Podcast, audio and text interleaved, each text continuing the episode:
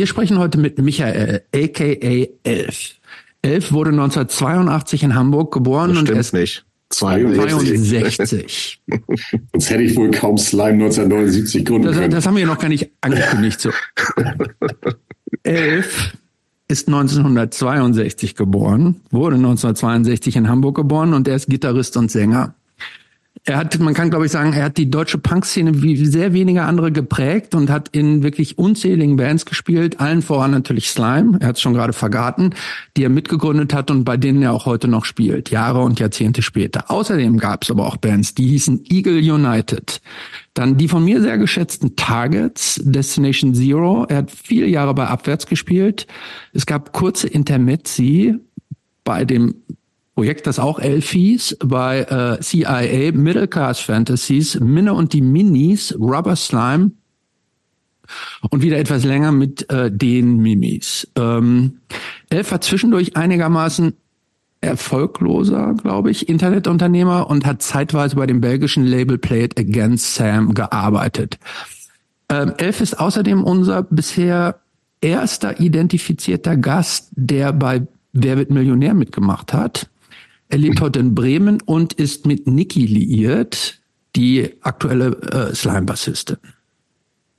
Ja, also dann müsst ihr auf jeden Fall mal mit Tommy Molotow schnacken, der war auch bei Wer wird Millionär. Wer wäre denn aber der zweite? Und der erste ist immer der Ja. besondere. Der. Aber Tommy hat doppelt so viel abgesahnt wie ich. Ja, da reden wir später drüber. So richtig, richtig weit bist du nicht gekommen, ne? Aber Äh, hab schwamm drüber. Schissen Ja, gelost, obwohl ich noch Joker hatte. Ja, also da gibt's auch Artikel zu, wo dann irgendwie steht, äh, Punk mit im Beamtenmodus oder sowas Absurdes. Äh, ja, gut. Aber Keine Ahnung, wir war hatten schon eine Quizshow hatten wir schon, ne? Also wir hatten schon äh, Tobias Scheiße von Hammerhead war ja schon auch in Quizshows gewesen, aber es war irgendwas anderes, irgend so eine Sat 1 Geschichte. Äh, War der nicht Es so war in beim so, Original. war der nicht so in so Nachmittagstalkshows? Das auch, aber er hat auch äh, in so einer Quiz-Sendung mitgemacht. Gut. Aber gut 16.000 Euro ist ja auch nicht wenig gewesen. Nein. Nö, das war damals ganz äh, gerne willkommen auf meinem Konto. Das ist heute wahrscheinlich auch. Das ist, glaube ich, immer, also 16.000 sind, glaube ich, immer äh, willkommen. Ich, muss man eigentlich so, jetzt sprechen wir darüber, muss man die eigentlich so Gewinne bei so Spielshows, muss man die eigentlich versteuern? Nee. Oder ist das so wie Lotto, dass man es steuerfrei kriegt? Ja. Ah, das, ist, das ist natürlich doppelt geil. Steuerfrei, soweit ich das erinnere. Ja.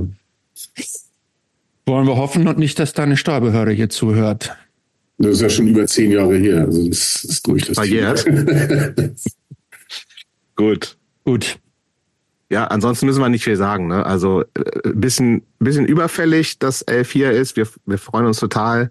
Ähm, ich muss, wie gesagt, ich habe es eben kurz im Vorgespräch schon erwähnt, zu meiner Schande gestehen. Ich bin irgendwann Slime-mäßig ausgestiegen und ich habe echt total viele Sachen. Also ich vorher hatte ich dann auch nur so vom kannte ich vom Namen halt so Targets und äh, Destination Zero und sowas alles. Ähm, und danach bin ich irgendwie ausgestiegen und ähm, Elf, es, die werden wir auch noch verlinken. Elf hat so eine eigene Playlist mit sozusagen seinen Favorite Songs angelegt. Fünfeinhalb Stunden Songs, an denen, die er entweder geschrieben hat oder maßgeblich beteiligt war, wahrscheinlich auch alle geschrieben. Nee, nicht alle selber geschrieben, aber, Aber viel, ne? auf jeden Fall Gitarre gespielt und So. bei den meisten auch beteiligt oder selber geschrieben. Und ich habe in äh, Vorbereitung zu diesen 100 plus Podcasts, die wir gemacht haben, selten so viel musikalische Freude gehabt wie in diesen fünfeinhalb Stunden. Das dafür schon mal danke, Elf. Ja, bitte, das ist doch schon mal eine Ansage. Freut mich. Gut, dann fangen wir mit den Vorfragen an. Christopher, du die erste? Ja, äh, gerne. Ähm, Elf. Wir haben es eben schon gesagt, du hast auch bei Abwärts gespielt. Nun ist, ähm, von was, vor zehn Tagen vor, kürzlich ist deren Sänger äh, Frank Z. Franco gestorben. Ähm, du kanntest ihn also sehr eng. Was ist die wärmste Erinnerung, die du mit Franco verbindest? Oh, das ist eine gute Frage. Ich meine, wir haben viele schöne Sachen zusammen erlebt, also auch Touren, zum Beispiel mit Bad Religion, da waren wir Support mal drei Wochen lang. Das war mit dieser Herzlich Willkommen im Irrenhaus-Platte, Mhm. wo wir den Metallica-Produzenten dann im Studio hatten und so und dann hat die Plattenfirma eine fette Tour bezahlt und die haben bezahlt. Ne? Bei der großen Punkband Bad Religion Pay to Play. Das war damals. Also, das, war eine, das war auch eine geile Geschichte. Also wärmste Erinnerung an Frank, mein Gott.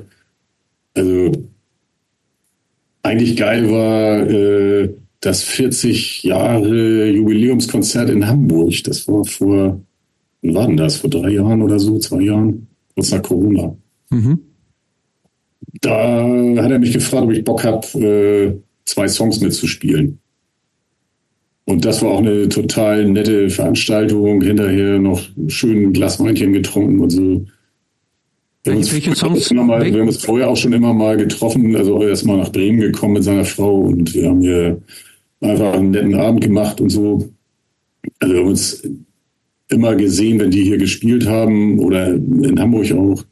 Bin ich immer hingegangen, haben mir das angeguckt. Also mit Rott jetzt so die neue Geschichte seit 20 Jahren da. Ne?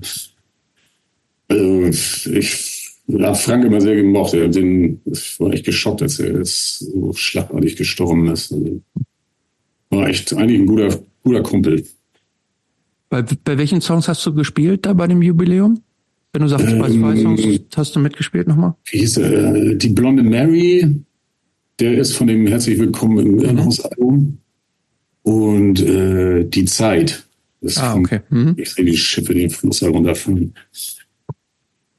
Ja, ähm, ja, schön. Das ist doch, aber das ist doch eine, eine schöne Erinnerung. Vor allen Dingen, wenn es einem nicht ganz so leicht fällt, da einen Moment rauszupicken, das bedeutet ja, dass es da, da viele warme Momente gibt, die, die, die dich mit ihm verbinden. Ich glaube, der war, man kann auch sagen, der sicherlich einer der, einer der, ähm, der bedeutendsten deutschen Sänger und Texter aus dem weiteren Punk-Umfeld, kann man sicher sagen, ne? Ja, also finde ich auf jeden Fall. Also abwärts immer geile Texte, selbst wenn die Musik dann teilweise sehr rockig wurde, auch mit mhm. mir, die Platten da zum Teil, aber das war damals so, da hatten wir Bock drauf. Wir mhm. wurden auch so in die Metal-Richtung dann auf der einen Platte und irgendwie punkrockiger und keine Ahnung, das wurde dann auch anders, als Uwe Bastiansen da raus war. Der war ja der zweite Gitarrist bis äh, zur Comic-Krieg hat er noch mitgespielt und dann gab es ein bisschen Streit um die musikalische Richtung, die ihm nicht mehr so gefiel, glaube ich. Mhm. Und das war vielleicht gar nicht so geil, weil der hatte super Ideen für schräge Sachen. Mhm. Das, was teilweise Rott jetzt da ein bisschen wieder macht, also irgendwelche äh, Soundcollagen da einbauen, die vom Computer aus gestartet werden dann und so. Das haben wir damals alles weggelassen und waren dann eine pure Rockband eigentlich geworden. Ne? Und mit Uwe wäre das anders geworden. Aber naja, mhm. war dann halt wie es war und aber ich fand seine, also die Texte von Frank waren immer fantastisch. Also ja. Also der sarkastische Ton immer dabei und so. Mhm. Also ich, äh, Zonenzombie alleine so ein Song, ne? Klar. Gut, aber ab, über abwärts äh, besprechen wir später. Wir wollten jetzt als Vorfrage nur noch mal ja. ganz kurz den, den ähm, Anschluss zu den traurigen äh, Ereignissen jetzt hier der letzten Zeit setzen. Jobs, zweite Vorfrage. Ja, ähm, du bist ja auch, glaube ich, im, im besten Sinne des Wortes Musiker. Also dein Leben ist extrem von Musik geprägt. Hast eigentlich immer in mindestens einer Band gespielt, wenn nicht sogar noch mehr. Ähm, wenn du dir vorstellen würdest, du bist, ich glaube, du hast mit 15, 16, 17 so angefangen, also mit 15 habe ich angefangen, Gitarre zu spielen, habe ich irgendwann gehört. Ähm, Musik kommt gar nicht in dein Leben und du hast eine Beruf, musst, müsstest, solltest eine berufliche Laufbahn einschlagen, die nichts mit Musik zu tun hat und hättest auch alle Fähigkeiten dazu. Was wäre so dein Traumjob außerhalb von Musik gewesen? Also ich habe damals, als ich so, ja, als meine Eltern gesagt haben, du musst doch mal irgendwas dir überlegen, vielleicht eine Lehre oder so. Da habe ich drüber nachgedacht, äh, Fotografie hm. zu machen. Hm. Ich war in der Schule in so einem Fotokurs, wir haben selber entwickelt und so. Damals gab es noch keine Digitalkameras, muss man dazu sagen. Genau, ja, ja. Ne, da haben wir doch richtig selber. Dunkelkammer und so. Dunkelkammer und so. Ja, das fand ich irgendwie spannend. Ich meine, das habe ich dann irgendwann auch nicht mehr groß verfolgt. Also heutzutage mit Handys Fotos machen. Ich mache eigentlich gerade mit so Handy und so mache ich super selten Fotos. Andere Leute andauernd am Knipsen sind, denke ich, was soll der Scheiß? Äh, ich habe trotzdem tausend, was weiß ich, wie viele Bilder auf dem Handy, wenn man doch immer mal irgendwelche macht von irgendeinem Konzert, wo man ist oder so, mal ein Selfie, dass man da war und so, aber die guckt man sich nie wieder an, ehrlich gesagt. Das ist irgendwie Quatsch. Aber so ein professioneller Fotograf hätte ich mir vorstellen können. Also wenn ich so Leute treffe, meine, die Frau von Alex, unserem Drummer, die ist professionelle Fotografin. Kevin Winniger aus Hamburg, ist auch so ein guter Kumpel, der auch bei der Rock'n'Roll Buddha Fahrt immer der Hausfotograf ist und so. Da sieht man dann so, was, was die so machen. Und das ist irgendwie, oh, das könnte ich mir, das hätte ich mir vorstellen können, sag ich mal so. Ich glaube, es ist auch ein guter Beruf so, ne? Also man hat mit Leuten zu, also wenn man, gut, man kann ja auch Kreatives Food, natürlich auch, ne? wie bitte? Ist auch was Kreatives, ja, Das ist ne? was Kreatives, ja. Und man kann so viel machen. Man kann ja auch Food-Fotografie machen. Oder Produktfotografie. Oder Menschen natürlich, ja. Ist, ist, was ist eigentlich so mit so Handwerk? Ist das so deins? So mit Händen was machen, außer Musik? Du meinst sowas wie Ja, bist du geschickt? Ja, oder auch so Möbel zusammenbauen, Laubsägearbeiten. Ja, genau. Nee, nicht so wirklich. Ich meine, klar hat man immer mal schon selber irgendwas renoviert und eine Wand angemalt oder so, ne? aber Fable ist das nicht von dir. Ich habe sogar, nee, ich habe sogar mal mit einem Kumpel, der Bassist bei Destination Zero auch war, der war auch so Autoschrauber. Und der Ja. hat mir in meinen ersten eigenen Wagen, also der mir und meiner Freundin damals gehörte, meine damalige, Tuned habt ihr den wahrscheinlich. das war, das war ein Strich 8er Mercedes. Und der, der hatte dann, äh, der hatte eben dieses Teil an der Hand, ein 220 S war das, in, in so Elfenbeinfarben, im weißen Lenkrad, also rote Sitze, Leder und so, voll geil, nur der Motor war im Arsch. Und er meinte, ja, ich habe aber mal einen anderen Motor, einen Dieselmotor. Weil die konnte man wirklich umsetzen. Ne? Ein Dieselmotor, Ja. der hatte nur, was weiß ich, ich glaube 70 oder 80 PS, also gar nichts für so ein 2 Tonnen. Hm, ja, die waren richtig schwer, denn noch die Autos früher, ne? Ja, ja, klar, das war also, ja, so ein Strich 8er Mercedes, das ist so eine Limousine gewesen. Ne? Ja.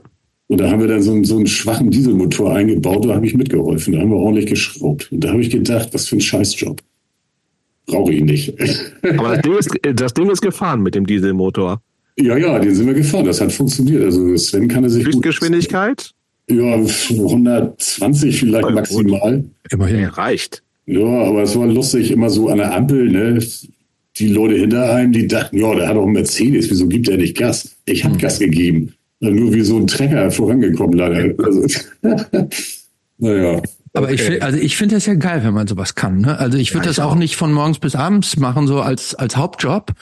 Aber äh, sowas so mal so ein Rasenmähermotor reparieren können oder so. Also ich finde, wenn jemand sowas kann, finde ich das schon ziemlich gut. Ich, also ich, ich, ich kann. Ja, das finde ich auch, das wollte ich damit nicht sagen. Das ist nur nichts für mich irgendwie. Ja, ja, Ne? gut. Also Leute, die sowas können, ey, wer Handwerker, ich meine, ich habe äh, mehrere Gitarren von Thomas Harm aus Hamburg, Cyan Guitars, Mhm, auch die Teile für Jan von den Ärzten und so.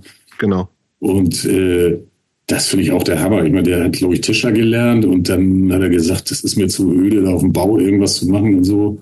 Oder Möbel zu bauen. Hat er irgendwann sich selber eine Gitarre gebaut und gedacht, oh, da kann man ja was draus machen.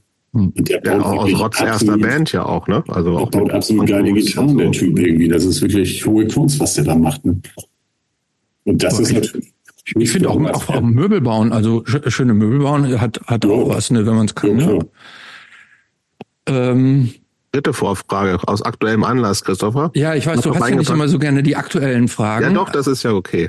Ach, das ist jetzt okay. Ne, ist okay. Aus aktuellem Anlass. ähm, elf. Tag der Aufnahme. Heute. Heute. Elf. Was ist der beste Song von Frank Farian? Äh, Kurz zum Hintergrund, Frank Farian ist heute gestorben, ne? Oder ist Ja, genau. heute Ja. zumindest verkündet worden, dass er gestorben ist. da habe ich gerade vorhin noch in den Nachrichten auch gesehen, war, war auch fett in der, in der Heute-Sendung. Ja, was hat, ja, Boni M hat er gemacht und Milli Vanilli, ne? Und Genau. mehreren so Disco-Kram, so komisches Zeug. Ja, wenn, dann war Boni M schon damals, also das, das, wann war denn das? Das war schon Mitte der 70er, ne? Als wir noch Klassenfäden irgendwie gemacht haben in der Schule und sowas da auch lief, ne? Zum Ja. Tanz. Wahrscheinlich Daddy Kugel oder sowas. Kein, kein schlechter Song. Der fällt der mir hat- da nicht wirklich zu Der, ein. der, hat- ich ich habe vorhin gelesen, der hat über 800 Millionen Sch- Tonträger verkauft. Ja, Das wundert mich irgendwie nicht. krass, ne? Das ist Aber ich müsste tatsächlich, also ich habe mir fällt sofort natürlich, also als ein bisschen später geworden, sofort Milli Vanilli ein, ne? Fand ich auch geil. Aber ich würde auch sagen, ähm, Boney M. Bei mir wäre es Rasputin. Das ist, Ich guck gerade, was ist das von Boni M? Ja, Ja, also Ist das nicht von Genghis Khan? ja, das gibt's. Nee, nee, Das- du das verbindest ist so das mit. Genghis Khan. ja, genau. Na Äh, gut. nee, nee, nee. Äh, Ra, Ra, Rasputin, lover of the Russian. Russian Queen. ähm, ich glaube, ich bin für entweder My Baker oder Rivers of Babylon. Das ist ein bisschen softerer Song. Aber auch Bonnie M, sind wir uns Ja, dann schon einig, ne? Ja, sind wir uns einig. Ja, wobei Rivers of Babylon ist ein Reggae-Song. Das ist ein Original-Reggae-Song. Du hast recht. Aus den 60ern. Das ja, aber er hat, hat dem schon seine eigene Note aufgedrückt. Ne? Also da würde ich, mal, da würde ich echt mal gucken wollen, tatsächlich, ob der Song äh, nicht stumpf auf ihn da aber angemeldet ist. Wissen Also wir nicht. das hat er auch. Weil das so eine alte Nummer ist aus den 60ern und weiß nicht, wer damals, äh, wer das gemacht hat, wie die hießen, die Leute, aber ob die das wissen, dass der das dann, also ob das, ob die äh, quasi ihre Autorengelder dafür kriegen, die Ich habe gerade mal parallel geguckt, das ist äh, von so einer Rocks, also von 1970, von so einer Rocksteady-Band, die The Melodians hießen, kannte ich aber auch nicht. Ja, doch, sagt mir was. Aber dann auch 78 schon sozusagen als Disco-Hit gemacht. Also es war gar nicht so ein altes Lied. Ich kann mir sehr gut vorstellen, dass Frank da einfach mal die Kohle eingesackt hat und die anderen komplett leer ausgegangen sind. Kann man doch bei Ja, und aber jetzt, Spotify gut, wenn wir gerade bei der Sache sind, aber ich lese nämlich gerade weiter, auch die Melodians haben sich bei dem Lied beim Psalm 19 und Psalm 137, also an der Bibel, äh, Naja. vergriffen. Ja, also ich meine, diese ganze, also, äh, diese ganze Rasta-Religion, ich weiß nicht, ob die jetzt auch Rastas waren, nicht unbedingt zu der Zeit schon, aber die sind, das ist ja, das kommt ja aus der Bibel quasi. Da geht's ja schon um Ja. Gott und naja, es ist dann Jah und bla, dieser ganze äh, Kram käme ich nicht so richtig mit aus, aber das ist schon irgendwie so eine Christ, Art christliche Sekte gewesen, glaube ich, ne? Mhm. Ja, Ja. gut. Reicht zu Frank Farian, oder? Reicht zu Frank. Farian, ja.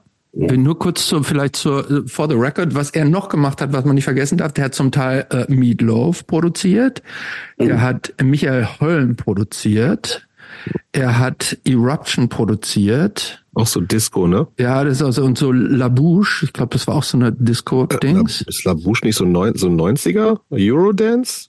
Uh, das kann sein. Aber ich bin auch nicht so nicht, auf jeden. Fall La Bouche hat er auch gemacht. Und unzählige andere, Ja, und Abwärts wollte er damals nicht machen, war zu teuer. Ja, Bei Slime hätte das gut gepasst, finde ich. So ein paar fette Disco-Beats und dann passt wenigstens ein paar Remix, da hätte ich gut gefunden. Aber da ist es zu spät. Ja, ja.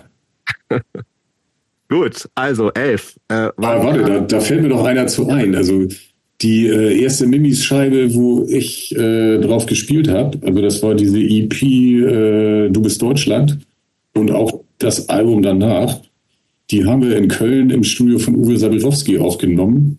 Wer ist das? wie sein Studio hieß. Äh, und der hat äh, ein richtig fettes äh, Neve-Mischpult, glaube ich, von Frank Farian gekauft gehabt.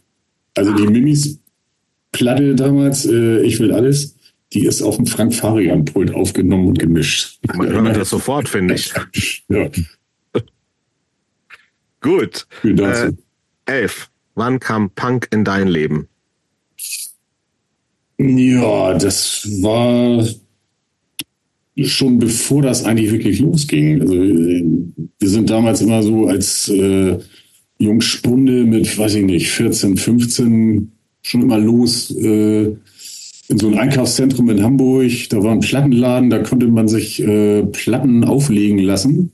Also der Typ hinter dem Tresen hat die selber aufgelegt. Die hat, der hatte sich äh, Bang und Olufsen Plattenspieler, also so High-End, richtig gute Dinge und Kopfhörer dann ne? und dann konnte man sich Platten auflegen lassen und reinhören.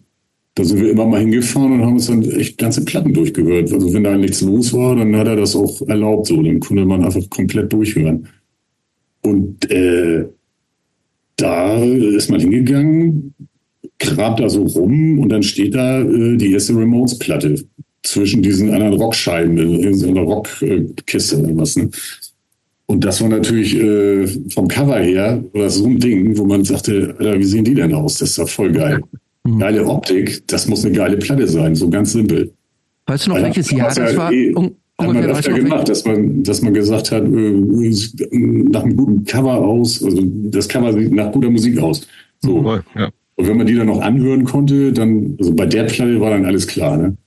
Weißt du noch, welches schon, Jahr das war? Was? Weißt du noch, welches Jahr das war? Als sie rauskam, also die das war frisch draußen. Kam die raus 77, 78? Nee, kam die nee, raus, oder? Ja. 76 ja. äh, kam die raus. Ich weiß nicht, ob das in dem Jahr dann schon in Deutschland verfügbar war. Ist ja, ist ja noch Prä-Sex Pistols und so, ne? Ja, ja, klar. Es war die erste ja, ja. Scheibe, die man überhaupt irgendwo in deutschen Plattenläden kaufen konnte. Weil irgendeine deutsche Plattenfirma hat die dann auch in Lizenz, glaube ich, rausgebracht. Mit Sicherheit. Aber auch, also nur gehört oder auch dann gekauft? Ich habe, also die habe ich mir dann auch gekauft. Also ich hatte natürlich nur Taschengeld. Ne? Ich Klar. weiß nicht, was ich damals gekriegt hat, 20 Mark, 30 Mark im Monat oder sowas. Ja. Und dann zusammengespart. Also ich beim, direkt beim Anhören hatte ich das so viel Geld, glaube ich, gar nicht dabei. Oder konnte die mir nicht kaufen, aber habe ich dann schnellstens danach irgendwann gemacht, weil ich das so geil fand. Aber war dann wahrscheinlich das eigentlich los, dass man sich dafür interessiert hat. Ne? Dann hat man auch so nach und nach kam dann, naja, damals haben wir so, so Pop-Musikzeitschriften irgendwie. So Bravo gab es natürlich schon auch sowieso und aber auch Pop-Foto. Ich habe hier ein Sex Pistols-Bild an der Wand da. Äh, das war in der Pop-Foto, so ein Ausklappbild, so zwei DIN A4 Seiten mäßig. Und äh, die waren dann in diesen Zeitschriften drin, also die Pistols vor allen Dingen, ne, das neue Ding aus England, Punkrock, Punk. Ne, so, und es gab keine Musik von denen. Das ging nur über die Optik. Man dachte, ey, geil, was ist das für Klamotten, die die anhaben und die Haare und so, voll geil. Kurze Haare und dann so bunt auch noch oder irgendwas gefärbt und so. Das kam total geil an bei uns. So, ne? Wir waren alle so noch auf Status Quo und Slate und Alice Cooper und T-Rex und so. Glamrock und so. Und dann sowas und die Musik dann schneller und so und so simpel, dass man dachte, ey, kann man ja vielleicht sogar selber machen. Das kam ein Tick später dann die Idee, aber das war einfach äh, die Zeit. Und das war Mitte 76, schätze ich mal, sowas in der Art. Da warst du also so 14, 14,5, vielleicht 14, war ich dann 15 so um den Dreh. Vielleicht war es Anfang 77, aber mhm. das ging dann alles sehr schnell, weil 77 war ja dann wirklich das Jahr, als es in England losging. Und da kam dann sogar, ich glaube, The Damned, die erste Damned-Platte war die erste englische Punkscheibe, die rauskam, auch in Deutschland zu kaufen. Und die, davon hatte man dann schon zumindest was gelesen. Die tauchten dann auch auf, ne? Die Bands, die zuerst da waren. The Damned, The Clash, Pistols, das wurde alles in den Zeitschriften dann mal so erwähnt und dann hat man immer, scheiße, wo kriegt man diese Platten her? Und die gab es einfach noch nicht. Es gab erstmal nur Singles sogar von den Bands und die konntest du in Deutschland gar nicht kaufen. Also Seven Inches gab es hier nicht.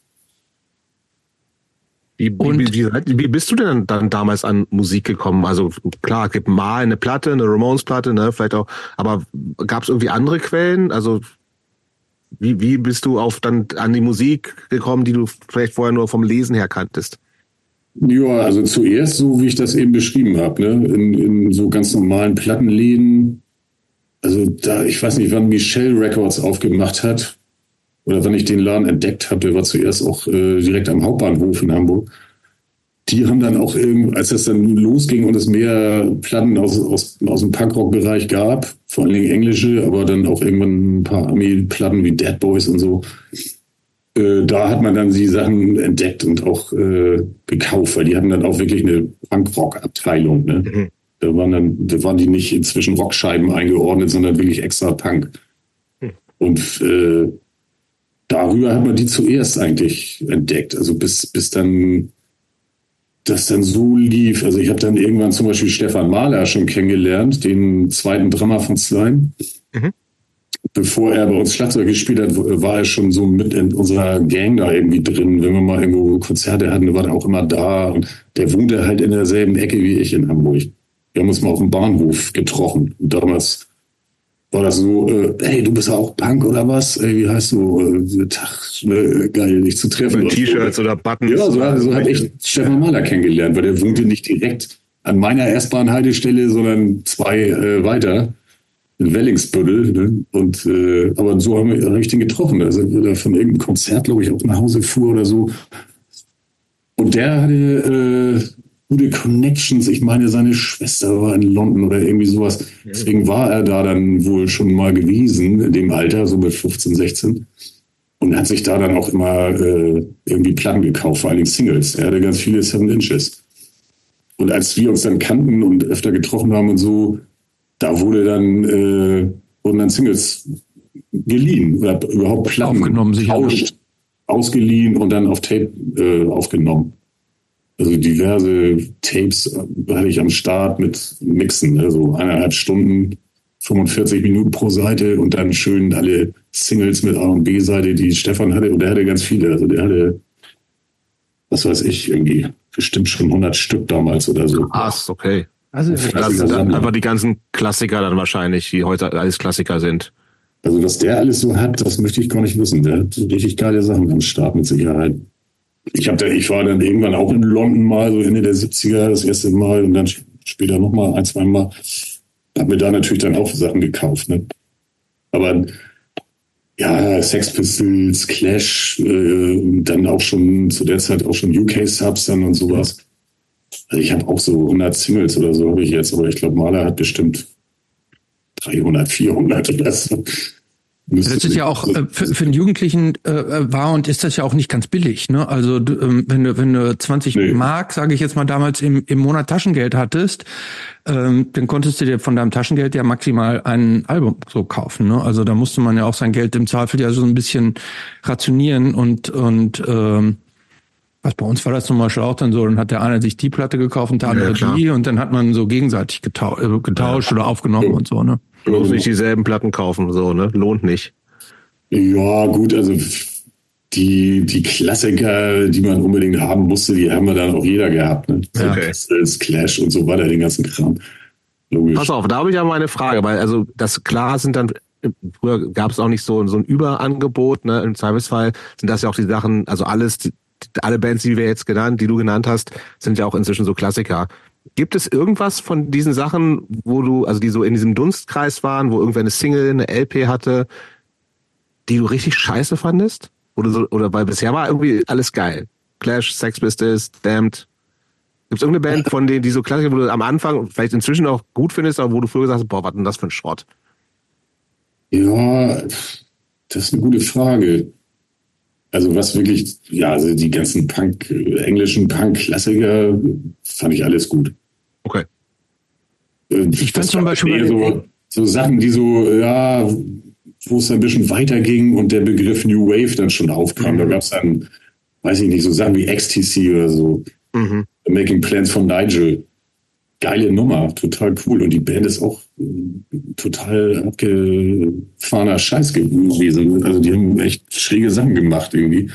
Finde ich heute irgendwie geil, wenn ich das erinnere. Das höre ich mir jetzt auch nicht andauernd an, aber das fand ich damals auf jeden Fall nicht gut, weil das nicht geradeaus war und total merkwürdige Rhythmik zum Teil und so schräge Gitarren, nicht so eine Power Chords wie Sex Pistols oder so. Oder kein Reggae dabei, wie bei The Clash, was ich auch toll fand und so. Aber sonst, Ja, ich- weiß ich nicht. Ich fand, ich fand ja am Anfang, ähm, hab, ich habe am Anfang die äh, Stranglers nicht verstanden. Die, die, die waren mit diesen Keyboards und so, das war mir zu, zu quirky. Und ich fand ja auch am Anfang äh, Gang of Four mit diesem, mit diesen Funk-Elementen. Das habe ich auch nicht richtig verstanden, was das so da zu suchen hatte. Ja gut, die waren einen Tick später, ne? die waren schon 80 Stimmt, die waren schon ein bisschen, tick- ja. mhm. Ja, die hab ich Stranglers damals- aber nicht. Die waren, glaube ich, die Stranglers waren, glaube ich, mehr oder weniger zeitgleich. Ja, ja, die waren auch sogar ganz früh mit dem ersten Album draußen. Mhm. Das muss sogar 77 auch gewesen sein. Die fand ich aber irgendwie geil, wenn ich mich richtig erinnere. Also die habe ich auch, die erste, damals auch gekauft. Also fand ich irgendwie cool. Aber ich war auch Doors-Fan, also das passte irgendwie. Das war so äh, Doors of Speed oder so, ne? Wegen dieser Orgel, äh, des Orgel-Sounds und so. Hast du noch deine ganzen alten äh, Platten oder ist über die Jahre hier und da immer viel verschütt gegangen auch? Nö, die habe ich immer mitgeschleppt. Und so circa 1000 Vinyls irgendwie, also LPs. Mhm. Ja, vielleicht Ja, 100. überschaubar aber noch, finde ich, für fürs Ja, ich bin auch nicht so, ich Alter. bin auch nicht so ein krasser Sammler. Also Mhm. das sammelt sich dann auch irgendwann so Sachen an, die man irgendwo herkriegt. Und man da stehen auch Sachen dazwischen, als wir dann bei Plattenfirmen gelandet sind wie AGR, was dann auch Neues wurde und so, der hat ja diese ganzen deutschen Metal-Bands rausgebracht. Mhm. Da habe ich auch von jeder Band eine Platte mindestens, also mhm. die Weiterbach rausgebracht hat, also Halloween und Running Wild und Celtic mhm. Frost und so. Ähm, was, was war eigentlich damals für dich außer wilder Musik? Hat, hat das auch inhaltlich irgendwas für dich ähm, ausgemacht?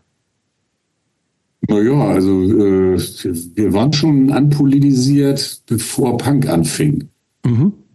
Ich war im Gymnasium und äh, unser Bassist damals Eddie, ne, der die Band mit mir zusammen quasi gegründet hat, mit noch zwei anderen Vögeln, die gar nicht mehr dabei waren später irgendwie. Und äh, der hatte auch eine, glaube ich, so eine Klasse höher, also ein Jahr oder zwei ältere Freundin, und die war auch in so einer Gang mit so, ja, das waren eher so Hippies, aber so politisierte Hippies, Linke halt. Mhm. Das damals so links war irgendwie.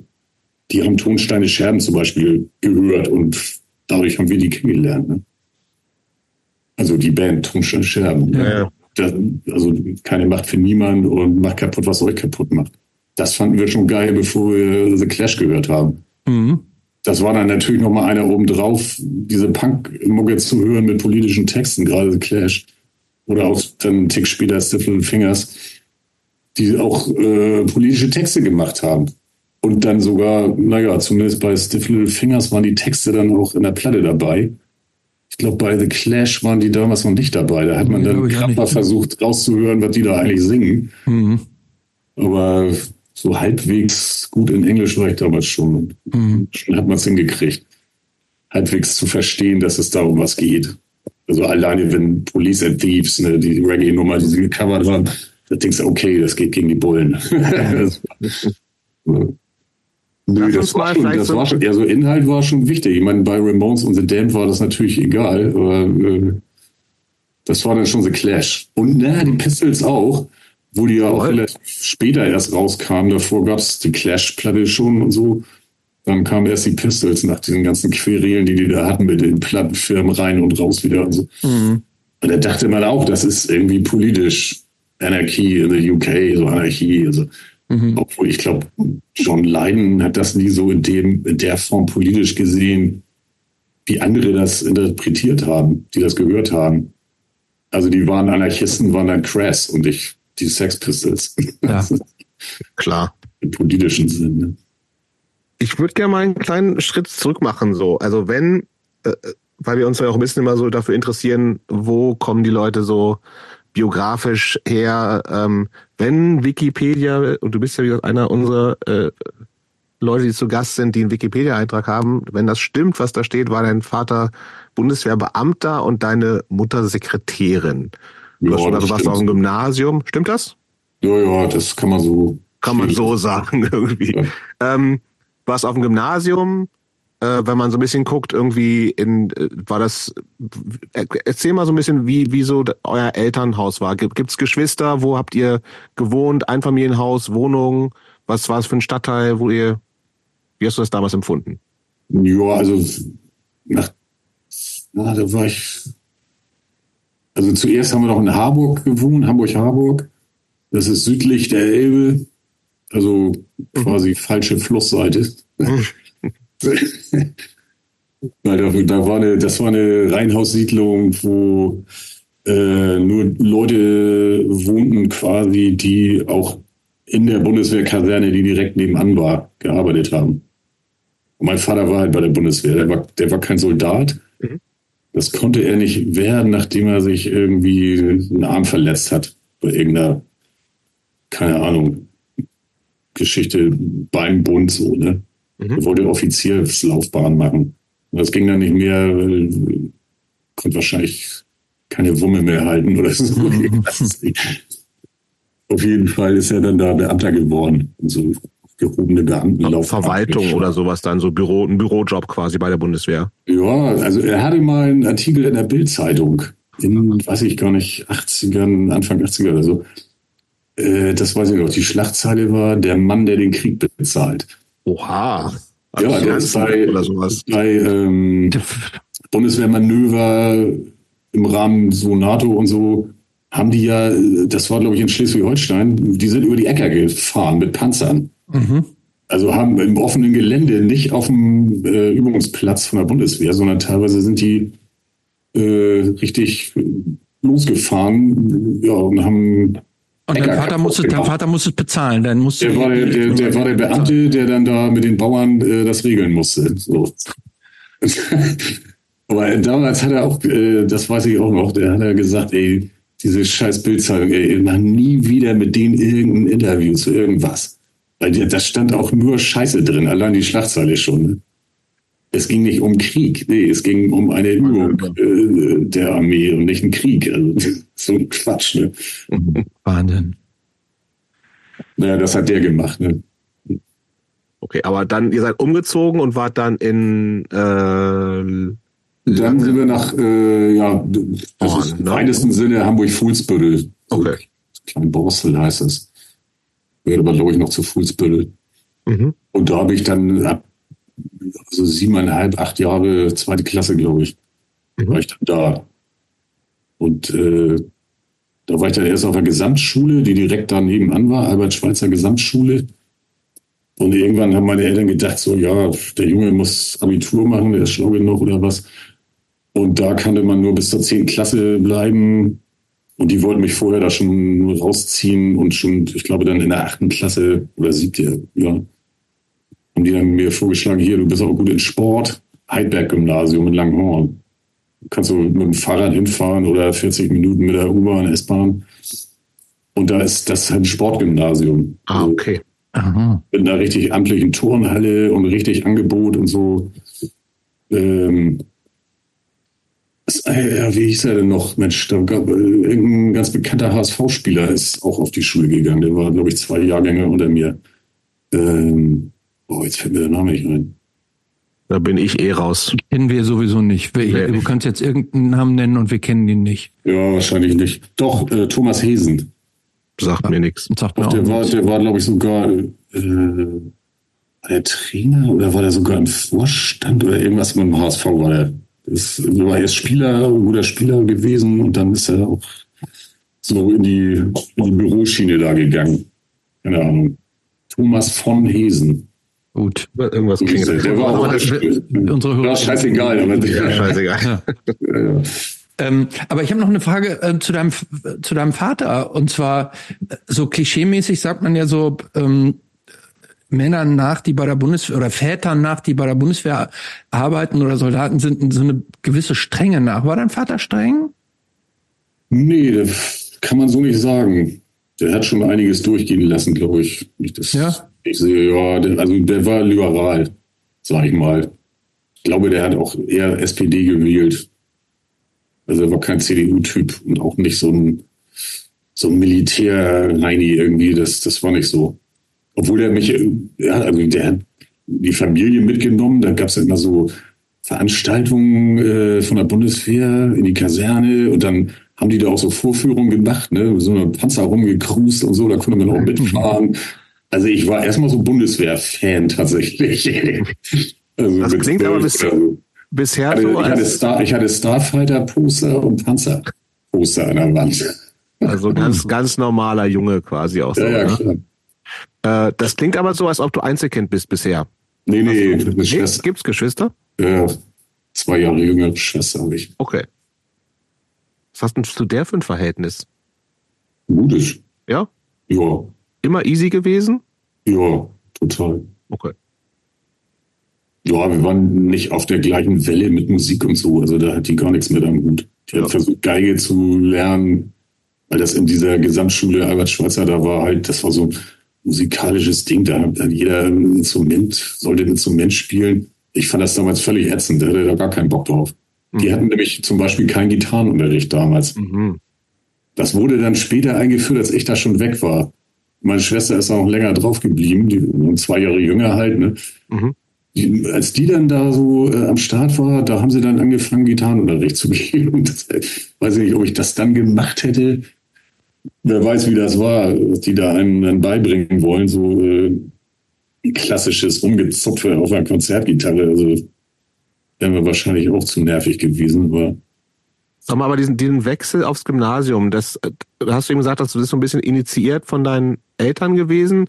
Ja. Da hattest du auch Bock drauf? Ja, ich war, ja. Das heißt ja auch so ein bisschen aus dem, aus den sozialen, sozialen Gefüge, was man vielleicht ja, hat, Freundschaften rausgezogen zu sein. Ganz ja. 40 Minuten Fahrt ist ja auch echt einfach mal eine ganz andere Welt quasi ja schon, ne? Ja, ja, auf jeden Fall. Also, ja, das war zu Anfang auch echt komisch, wenn ich mich recht erinnere. Also, so richtig begeistert war ich zuerst nicht. Mhm. Aber in der Klasse, in die ich reingekommen bin, waren dann die ganzen Leute, die später in unserer Punkrock-Gang drin waren. Also Eddie war dabei, der Bassist von Slime. Dann äh, einige andere Vögel, äh, die alle mit auf diesem Punkrock-Trip dann gewandert sind irgendwie, den ich dann das, quasi das war noch nicht da, inszeniert habe. Was? Den gab's, den gab's noch nicht, als du da gewesen bist. Nee. Das kam so, okay. Nee, nee, das war so vielleicht ein Jahr später könnte das hinkommen, ja.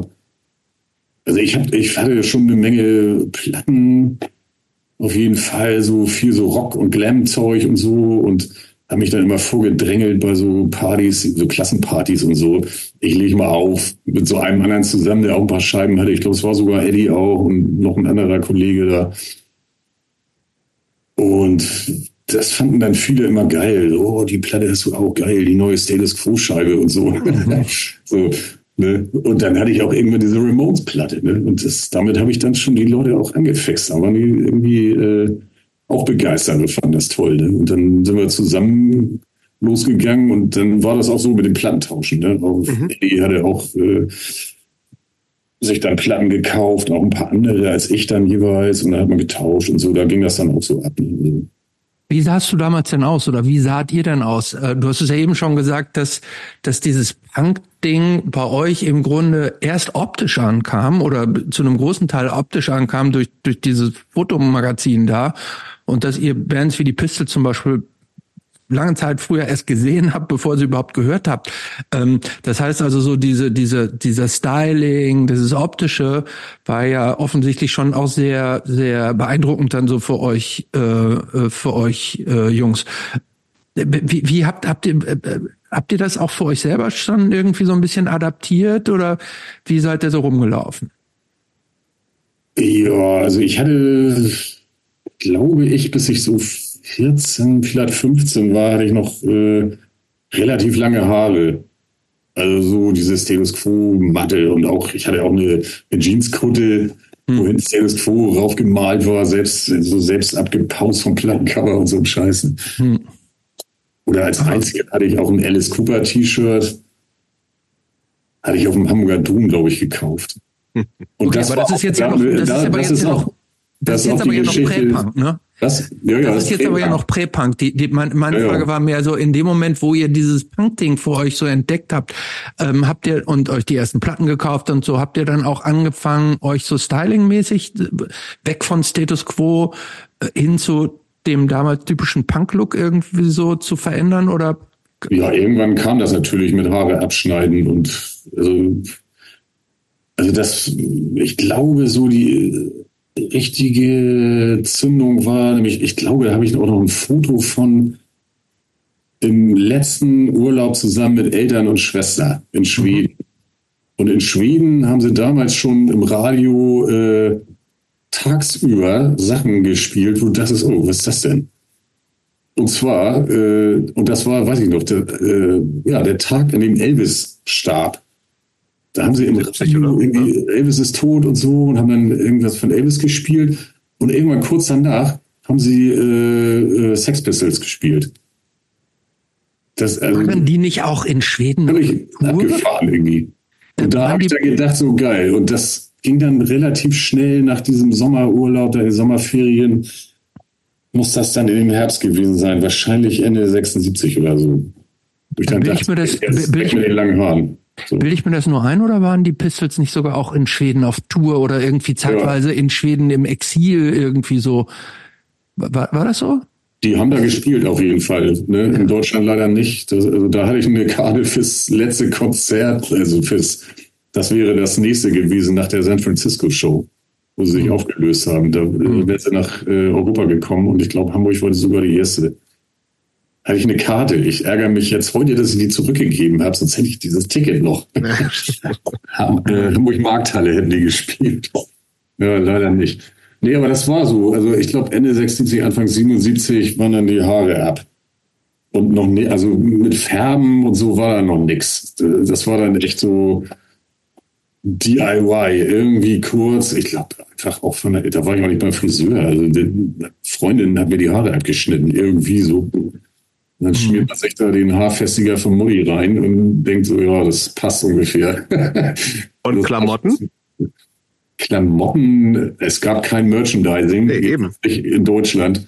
Da musste man nach London fahren, da hast du da schon so ein paar T-Shirts kaufen können, natürlich, bei Vivian Westwood da in dem Shop und so.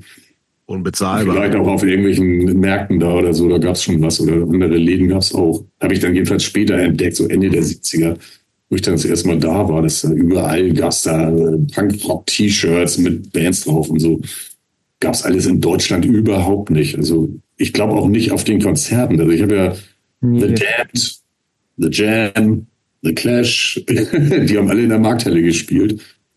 Damned mit der ersten, nee, mit der zweiten Scheibe, Music for Pleasure, da waren die auf Tour. Und The Jam, da war das erste Album, meine ich, erst draußen. Aber diese Bands, die hatten alle kein Merch. Da gab's nichts. Die haben nicht irgendwie Merch mitgeschleppt und T-Shirts verkauft oder so. Überhaupt nichts. Und wir haben dann halt auch das Ding, ich meine, so wie die Pistols aussahen, das sah ja auch aus nach selbst gebastelten Klamotten. Dieses I Hate Pink Floyd T-Shirt. Mhm, mh. Das war ein Pink Floyd T-Shirt, wo er I Hate drüber geschrieben mhm. hat. So. Und sowas haben wir dann auch gemacht. Ne? Also Klamotten im Second-Hand-Laden. Ich weiß noch, ich hatte so eine, eine lilafarbene, äh, ein lilafarbenes Samtjackett. So samtartiger Stoff so. Und das dann so ein bisschen kaputt gerissen, Sicherheitsnadeln reingesteckt, die, ne, die Risse damit zugemacht und so. Und das war dann Punk. Man, Buttons hat man sich selber gemacht. Irgendjemand hatte eine Maschine, wo man die mitmachen konnte. Haben wir so Bildchen ausgeschnitten, ja, so aus ne, Pop-Zeitschriften oder so. Und uns so eigene Punk-Buttons gemacht. Ne? Wie kam, wie kam das denn zu Hause an, als du angefangen hast? Also nicht nur die Musik zu hören, das kann man vielleicht noch so akzeptieren, wenn du mit deinem lilanen farbenen Samtjackett da rumgelaufen bist und Mullis Haarfestiger geklaut hast? Ja, also ganz, also so richtig furchtbar krass sah das wahrscheinlich noch nicht aus. Okay. Wahrscheinlich haben die gedacht, ja, lass den mal. Das ist so, ne? So machen die das heute, die Jungs, ne?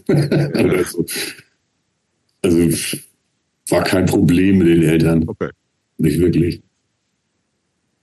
Ja, weil also man, man vergisst das ja so ein bisschen, dass das äh, erstens, dass das ja schon auch eine richtige Jugendbewegung, so ein richtiger Trend war, als das aufkam. Erstens und zweitens aber im Gegensatz zu heute viel auch von der Optik eigentlich schon auch einen großen Schockfaktor noch so hatte. Ne? Also ähm, äh, sowas wie ja wie sowas wie, gut, das, das gab es vielleicht so bei den ganz frühen Punks noch nicht so, aber zumindest dann im fortgeschrittenen Stadion, äh, so Irokesenschnitt und sowas, das war mhm. ja, das hatte ja schon einen richtig harten Schockfaktor so bei der, äh, bei der durchschnittlichen Bevölkerung, ne, und bei Eltern, so, ne, das war ja, wurde denn ja so als als eine Ent Selbstentstellung so angesehen, ne? Was ja, das war dann aber, das, das war aber schon 80er, ne? Also, ja, das war schon später, ja. ja. Also Bands wie GBH oder so, das waren, glaube ich, die ersten, die mit so ja, genau. oder so riesigen Staffelfrisuren oder so rumgelaufen genau, sind. Genau, ja, ja. Und mit diesen, mit den, mit den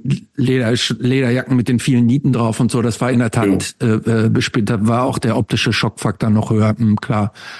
Aber das haben wir zum Beispiel gar nicht mehr mitgemacht, ne? Also ja, ja. Slang jetzt oder so. Also wir waren da, da waren wir schon raus, da waren wir zu alt für den Quatsch. Das, ja. das fanden wir irgendwie albern. Also das war dann schon so Modepunk irgendwie. Ne? Mhm. Das heißt aber, das in genau, Wahrheit gar nicht so wahr. Ich meine, das waren natürlich auch totale Punks, irgendwie diese Typen, irgendwie so GBH und so. Das war ja der Anfang ja. von Hardcore eigentlich. Ja. Mhm. Die waren ja zuerst Hardcore, bevor es irgendwelche Ami-Hardcore-Bands gab, glaube ich. Ne? Ich glaube, viele von denen haben, haben, sich wirklich an GBH orientiert und an Exploited und mhm. vielleicht UK Subs. Discharge noch vielleicht. Ne? Ja, Discharge auch, aber Klar. sowas in der Art. Äh, mich würde noch eine Sache, du hast vorhin eine Sache erwähnt und da würde ich noch mal ganz kurz drauf zurückkommen. Äh, äh eigentlich eine äh, ähm, Beiläufigkeit. Äh, du hast gesagt, du warst so gut im Sport. Welche Sportart? weil du sagtest, du bist auf dieses Sportgymnasium ja. gegangen. Was war denn da so deine, die Sportwahl deiner Wahl oder warst du überall gut im Sport? Also Leichtathletik hatte ich einigermaßen gut drauf. Äh, Speerwerfen. Ach. Sowas, ne? Also laufen gar nicht so, ja doch, also Kurzstrecke, ne? so 100 Meter. also aber so diese klassischen, die, die, klassischen, die, die klassischen olympischen Disziplinen, also so, ja, so ungefähr. Ja, werfen, Stoßen, ja, nee, ich war also, werfen, also werfen war ich gut, also weil ich habe Handball gespielt halt. Ne? Ah ja. Eigentlich war ich in Handball gut. Also ich war auch mal in so einem äh, Wochenende für die Hamburger Auswahl, so ein Probetraining oder so. Mhm. Also da wäre man dann ganz woanders hingekommen, wenn man da mitgezogen hätte. Ne? Aber mhm. das war mir dann zu doof. Also ich habe mhm. dann irgendwann auch aufgehört. In der A-Jugend habe ich noch mitgemacht und dann war ich dann raus, weil da habe ich auch schon Musik gemacht mit Slime und so. Ich dann keinen Bock mehr auf dieses Vereinsmeierei da und so. Das, das war mir echt zu so blöd irgendwie. Mhm. Und das wurde auch echt damals schon, also auch schon in der A-Jugend und TuS Alzertal habe ich gespielt mein Vater war da auch Trainer und er war auch Schiedsrichter beim Handball und so. Deswegen war da die Connection auch über meinen Vater und so. Und äh, das wurde schon echt hart. Also so, immer so 16 war oder so, da wurde schon. Also ich habe jetzt gerade wieder Handball geguckt, irgendwie hier. Äh, mhm, ja, klar, ist ja gerade. Meisterschaft. Ne?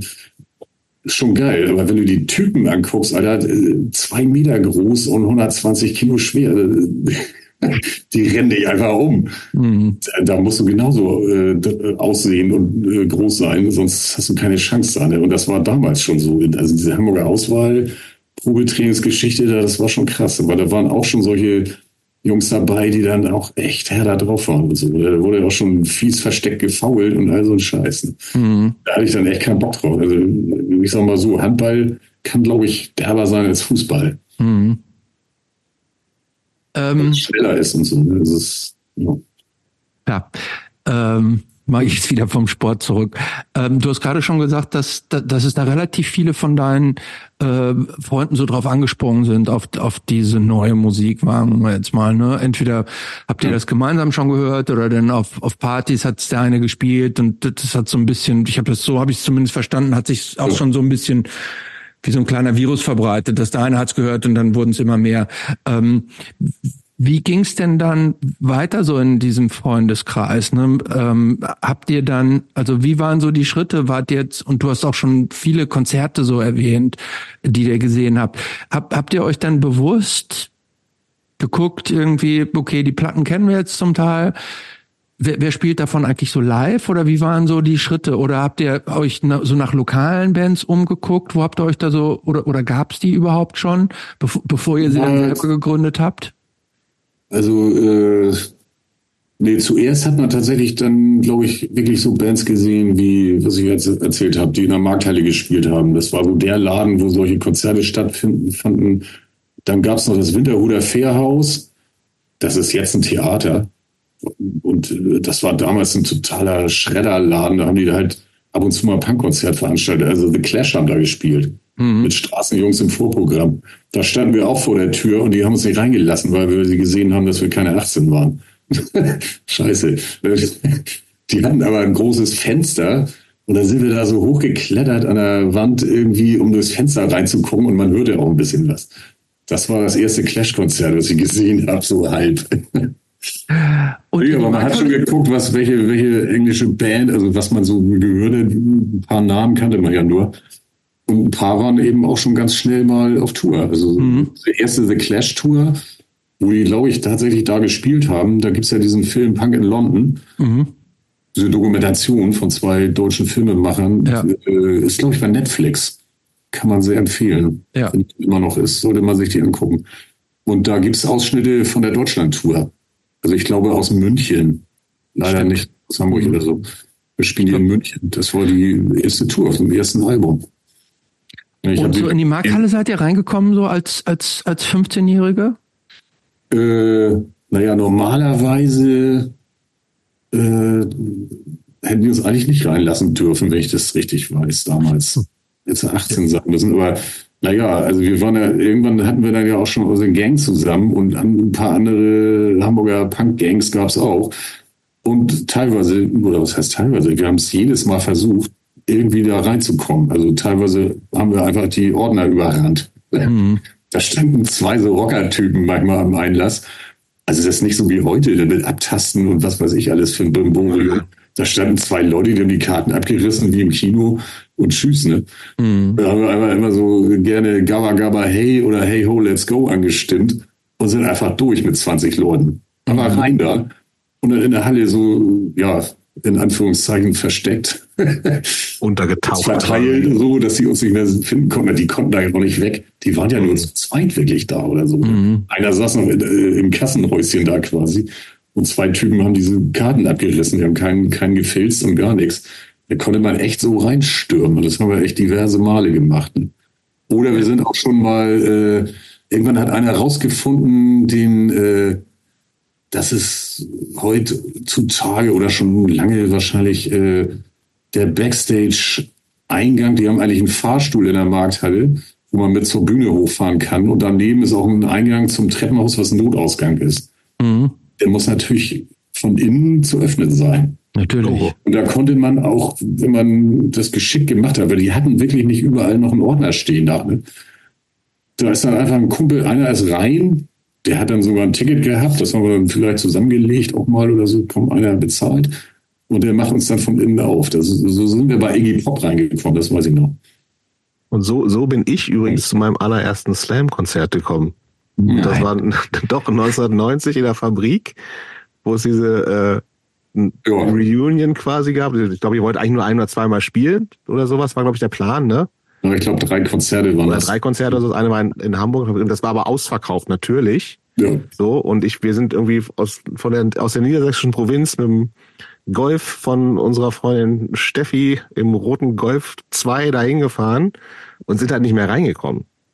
So, und dann aber war auch genau so eine Situation. Irgendwer war drin, hat von drinnen eine Tür aufgemacht und dann sind halt alle, die draußen waren, noch irgendwie noch so reinge... Es war, glaube ich, absolut crazy überfüllt gewesen. Ja, ja, das war ein Riesenchaos. Also das war totales Chaos. Kam mir das genau. so vor, als wenn die Leute dann auch vorne ja. Haupteingang rein und der, den Eingang, den du meinst, der ist an der Seite. Genau, das war an der Straße Seite. direkt. Richtig, so. genau. Der war dann irgendwann auf, weil das mussten genau. die auch machen, weil das viel zu voll war. Ja, Moment, das da war, jetzt, wissen wir, jetzt wissen wir, wer den aufgemacht hat, nämlich die wer aufgemacht, wie, wie aufgemacht habe ich ihn nicht, aber da, da bin ich rein und wäre sonst, glaube ich, nicht reingekommen und das war halt, da war ich 17. Das war der Wahnsinn, so, ne? Und das ja. war crazy. Also, aber auch genau so, ne? Also, es ging, glaube ich, aber da nicht, weil äh, wir wären schon reingekommen, aber war, kam ausverkauft, einfach heillos, halt los, so, ne? Also, aber gleiche Geschichte quasi. Ja, aber auch ein bisschen riskant, dass ihr aus, aus Niedersachsen extra nach Hamburg gefahren seid, ohne vorher zu checken, ob es ausverkauft ist. Das konntest du aber da auch nicht so easy rausfinden in 1990. So, nee. auch ohne Internet und so. Sagst du, fährst halt hin. Also wo sollst du da eine Karte kaufen in, in Hameln? Kannst ja nicht sagen, ich hätte gerne eine Karte für Slime-Ticket. Eine Slime-Karte, irgendwo gibt's es nicht. Fährst halt hin. Ja.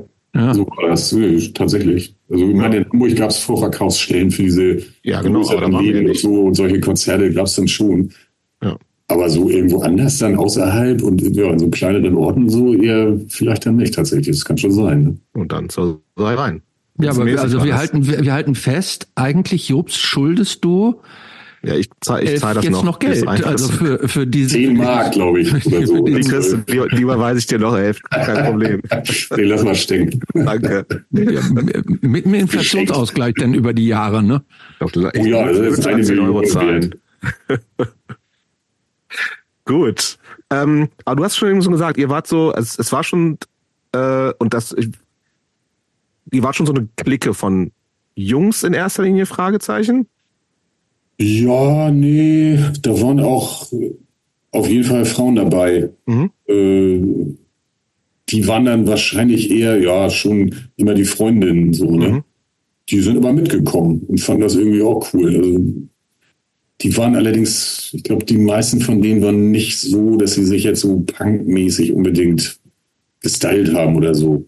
Also meine damalige Freundin zum Beispiel auch nicht. Mhm. Ich fand das aber gut. Also das, das ja, Frauen gab es nicht so viel tatsächlich, die dann so richtig einen auf Punk gemacht haben. Ne, also da habt ihr mit Annette Benjamin auch schon drüber geschnackt, glaube ich. Mhm. Das waren relativ wenige, die dann auch Bock hatten, Musik zu machen und so. Das war echt. Aber das, so das klingt auf jeden Fall nach so einem relativ großen Szene, Freundeskreis, alle kennen sich. Du, also an Freunden, Freundinnen hat es dir nicht gemangelt in der Zeit. Nö, also ab da, wo das losging, eben auf diesem Heidberg-Gymnasium irgendwie Eddie und, und Scout, der unser erster Sänger dann geworden ist und unser erster Drama, der war jetzt nicht auf dem Gymnasium, aber in der Realschule, die direkt nebenan war und auch in diesem Freundeskreis drin, ne, der kam da irgendwie auch dazu und hatte dann irgendwie ein Schlagzeug und ein bisschen versucht zu trommeln. Also diese ganze Clique von Leuten und jeder hatte irgendwelche anderen Kumpels, die nicht alle jetzt kannten und irgendwann waren wir immer alle zusammen, treffen uns nachmittags nach der Schule im Park, im Kiewitz mhm. Park in Langhorn. Mhm. Äh, da gab es die berühmten drei Bänke an so einem kleinen Teich da. Da hat man sich immer getroffen, äh, ein paar Bierchen mitgebracht oder so. Oder irgendeiner hat auch mal eine Flasche Whisky beim Edeka geklaut und eine Flasche Cola gekauft und so. Und dann gab es da nachmittags immer so ein bisschen so eine kleine Partyrunde. Ne? Hm.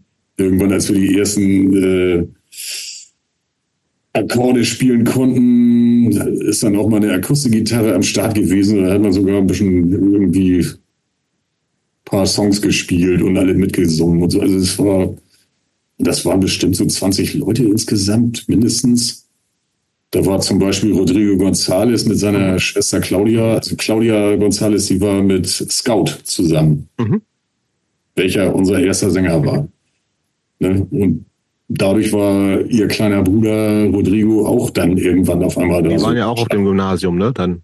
Nun, äh, war der da auch? Nee, ich glaube, der war, hatte er nee, der war, glaube ich, im Fortkampf. Oder seine Schwester?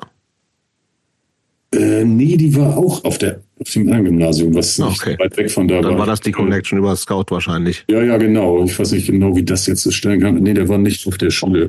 Okay. Aber seitdem kennt er uns. Ne? Also wir kannten ihn damals auch nur so peripher. Er war halt der kleine Bruder von der Freundin von, ja, von Scout. Ja. so. Ne? Aber als er dann irgendwann angefangen hat, Musik zu machen, da mit Thomas Hahn, irgendwie den Gitarrenbauer, was ich erzählt habe, da hat man das dann irgendwann mitgeschnitten. Und der hat auch angefangen, irgendein Fansign hat er, glaube ich, gemacht. So. Obwohl, das habe ich damals, glaube ich, gar nicht mitgekriegt. Ich habe jetzt zu viel erzählt. Dann, äh, wie ging denn das äh, mit Slime los oder mit, so mit dir und Musik spielen? Du hast irgendwie Akustikgitarre zuerst gelernt gehabt? Ja, also die ersten Akkorde, die hat mir ähm, ein Freund beigebracht, der der erste, zweite Gitarrist bei Slime war, Olli, Oliver Laudan heißt er. Das war auch so ein Kumpel und der hatte halt, äh, der kam aus gutem Hause. Mhm. Der wohnte in einer amtlichen Bude. Das war so eine Art Villa. Mit seiner Mutter, die alleinerziehend war. Der Vater war gar nicht, irgendwie, nee, der war nicht vorhanden. Keine Ahnung. Aber der hatte einen Marshall-Amp und eine Fender Strat. Oha. Hm. Also damals schon. Die, wahrscheinlich ist die heute schon 5000 Euro wert, wenn er die noch hat, ja. weil die so alt ist. Ne, und der war so ein äh, Richie Blackmore-Fan. Also der mhm. konnte so ein paar die Purple Riffs spielen und so, vor allen Dingen, naja, Smoke on the Water, klar. Klar. Das hat Black Sabbath auch so, ne, Paranoid und so Zeug. Ne? Mhm. Und, das, und der hat dann immer so ein bisschen da rumgedudelt, als wir dann bei, sind wir bei ihm zu Hause rumgehangen haben. Und dann habe ich gesagt, ey, zeig mir das mal, wie geht das irgendwie so, ne? Da habe ich dann gemerkt, okay, ja, hat mir gezeigt, einfach de, de, de, ne, Smoke on the mhm. Water das geht ja, das ist ja gar nicht so schwer jetzt. Das kann man ja irgendwie, kann man ja lernen. Super. Und dann war irgendwie äh, der Wunsch da, äh, Gitarre spielen zu lernen. Ein bisschen was von ihm gezeigt bekommen schon und dann ich meine Eltern angehauen, sag mal, wie wäre es mit Gitarrenunterricht? Würde ich mir das bezahlen? Haben die dann gemacht. Und meine Mutter hatte einen Kollegen auf der Arbeit, in der Versicherung gearbeitet.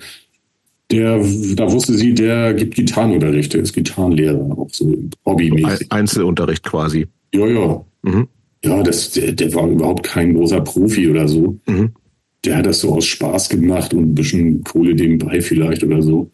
Total netter Typ irgendwie und der kannte halt die, was man so klassisch mäßig lernt, wenn man anfängt, die üblichen Bob Dylan-Nummern und was sind die Rolling Stones, Beatles und so ja, ja. einfachen Sachen. Und dann habe ich auch, hat er auch gesagt, was, was willst du denn äh, lernen? Bring mal was mit und so. dann kam man dann irgendwann auch auf, auf eine Ramones-Nummer, glaube ich, und so. Aber bei dem habe ich halt so ein Jahr, eineinhalb oder so Gitarrenunterricht genommen.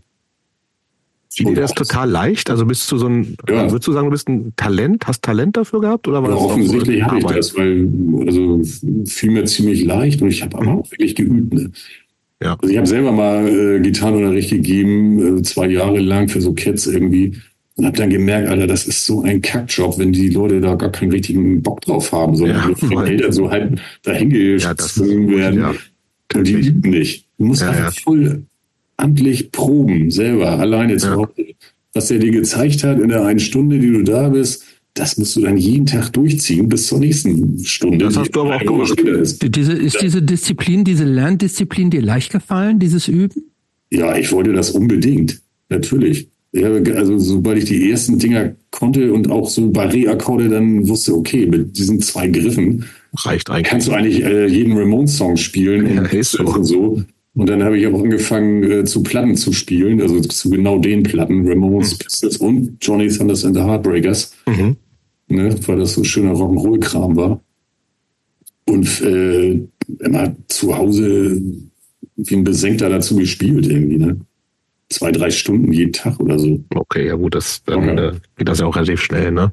Ja. Und, und dann war auch klar, eine Band zu machen gleich? Ja, das haben wir irgendwie dann auch zusammen als Idee gehabt, ich und Eddie und noch so ein anderer Vogel, der da am Start war, der eine Gitarre schon hatte und ein bisschen spielen konnte auch. Da haben wir irgendwie auch bei Eddie da zu Hause gesessen und auf die, sind auf die Idee gekommen, lass doch mal irgendwas so versuchen, so als Band. Also so ganz genau kriege ich das auch nicht mehr zusammen, aber mit diesen Leuten haben wir zumindest irgendwie angefangen. Mhm. Zu Hause, so ohne jetzt einen Schlagzeuger dabei und so, aber mit so zwei, drei Gitarren oder einem Bass, ne? ja, die dann schon, ne? Und haben dann da so die ersten Gehversuche gemacht, die natürlich, äh, das war natürlich völliger Dilettantismus, ne? Aber daraus ist dann, glaube ich, diese Band entstanden, wo dann, ne, als wir dann Peter hatten als Schlagzeuger, da ich glaube, der erste Programm war dann tatsächlich der in der, in der Schule, im Musikraum da vom, vom Gymnasium. Da haben wir dann angefangen, weiß ich, ein halbes Jahr lang, bis der Hausmeister, glaube ich, Texte wie Polizei des ASS gehört hat. und der hat dem Schulleiter gesteckt und der hat uns dann rausgeschmissen. Das geht hier nicht, das wollen wir nicht. Und das ist auch viel zu laut und so. Und dann haben wir bei Eddie im, äh, im Partykeller bei seinen Eltern im Reihenhaus geprobt. Äh, du hast gerade schon Polizei des ASS angesprochen. Ähm, diese, das, diese, woher kamen diese Texte? Also kamen dies ähm, und auch so diese, dieser, dieses, dieser politische Aussage, dieses, was euch im Nachhinein ja auch so ein bisschen so angehangen wird, dieses Parolige, was ihr dann später ja auch textlich so abgelegt habt. Ähm, wo, woher kam das? Äh, wie, wie ist das entstanden, so diese Formel, sage ich jetzt mal? Naja, also äh, wir waren auf jeden Fall damals schon äh, auf irgendwelchen Anti-AKW-Demos, mhm. äh, Antikriegsdemos, also hier, ähm, ja, wie hieß das, die Wiederbewaffnung mit Atomwaffen und äh, Pershing-Raketen und so, mhm. der ganze Kram, Kalter Krieg und so. Mhm. Da gab es ja auch diverse Demonstrationen. 1. Mai sind wir immer dabei gewesen, irgendwie, also auch schon mit 15, 16 sind wir da hingelatscht irgendwie und fand das irgendwie geil. Das war so abenteuermäßig irgendwie, ne? Auch so nicht im schwarzen Block, aber kurz dahinter oder irgendwie waren wir da immer so nah dran zuerst auch und haben uns nicht getraut, dann haben uns getraut, das sind harte Typen und so. Aber wir wurden dann schon wirklich anpolitisiert, ne, über Tonsteine Scherben, was ich von erzählt mhm. habe, musikalisch dann inhaltlich auch und so. Und der, ich meine, Polizei ist ASS wurde auf jeder Demo von den Autonomen gegrölt. Ne? Ah, okay. Ach ja, ja, stimmt, ja, klar. Und auch wir wollen keine Bullenschweine, glaube ich auch. Also das waren schon so Demo-Chants irgendwie, mhm. die wir mhm. dann einfach als Songideen benutzt haben. Ne? Ähm, ich weiß jetzt nicht, wo wir, ähm, in welchem Jahr wir jetzt so ungefähr sind. 79. Sind wir noch 79 oder sind wir, weil ich gerade sagen wollte, so Anfang der 80er ging es ja auch gerade in Hamburg los, Stichwort Politisierung, dieser mit dem, mit den besetzten Häusern, Hafenstraße mhm. und so weiter. Habt ihr da auch dann eure Fühler hin ausgestreckt oder war das, war das eine ganz andere Szene? Naja, das hängt ja alles ein bisschen zusammen. Ne? Also da haben ja äh, ein paar Leute gewohnt, die man kannte oder die mhm. also auch gemacht haben. Also unser äh, Ding, unser Sänger damals, ist ja da auch äh, irgendwo mittendrin mit dabei gewesen. Mhm. Und äh, Stefan Mahler auch. Ich glaube, der hat da sogar eine Zeit lang gewohnt. Ich weiß auch, dass Frank Z zum Beispiel da auch gewohnt hat, ne? Mhm. Zusammen mit äh, Mufti und Christiane F. Die haben zusammen da in irgendeiner Bude in der Hafenstraße mal gewohnt, eine Zeit lang. Ne? Und irgendwie, da gab es ja auch das Schödebeger und ähm, wie hieß die andere, diese Kneipe, wo die auch Konzerte gemacht haben. Also zwei, zwei so kleine Konzertschuppen haben die da auch. Aber nicht dieses Krawall 2000. Ja, der, der, das war nicht in der Hafenstraße, das ist ein kleines Stück weiter unten am Hafen. Also das gehörte nicht direkt zu den Häusern dazu. Das war eine eigene, ganz normale Eckkneipe, die irgendwelchen Linken gehörte, wo dann Ende der 70er Punkkonzerte veranstaltet worden sind. Unter anderem auch von Frank Z.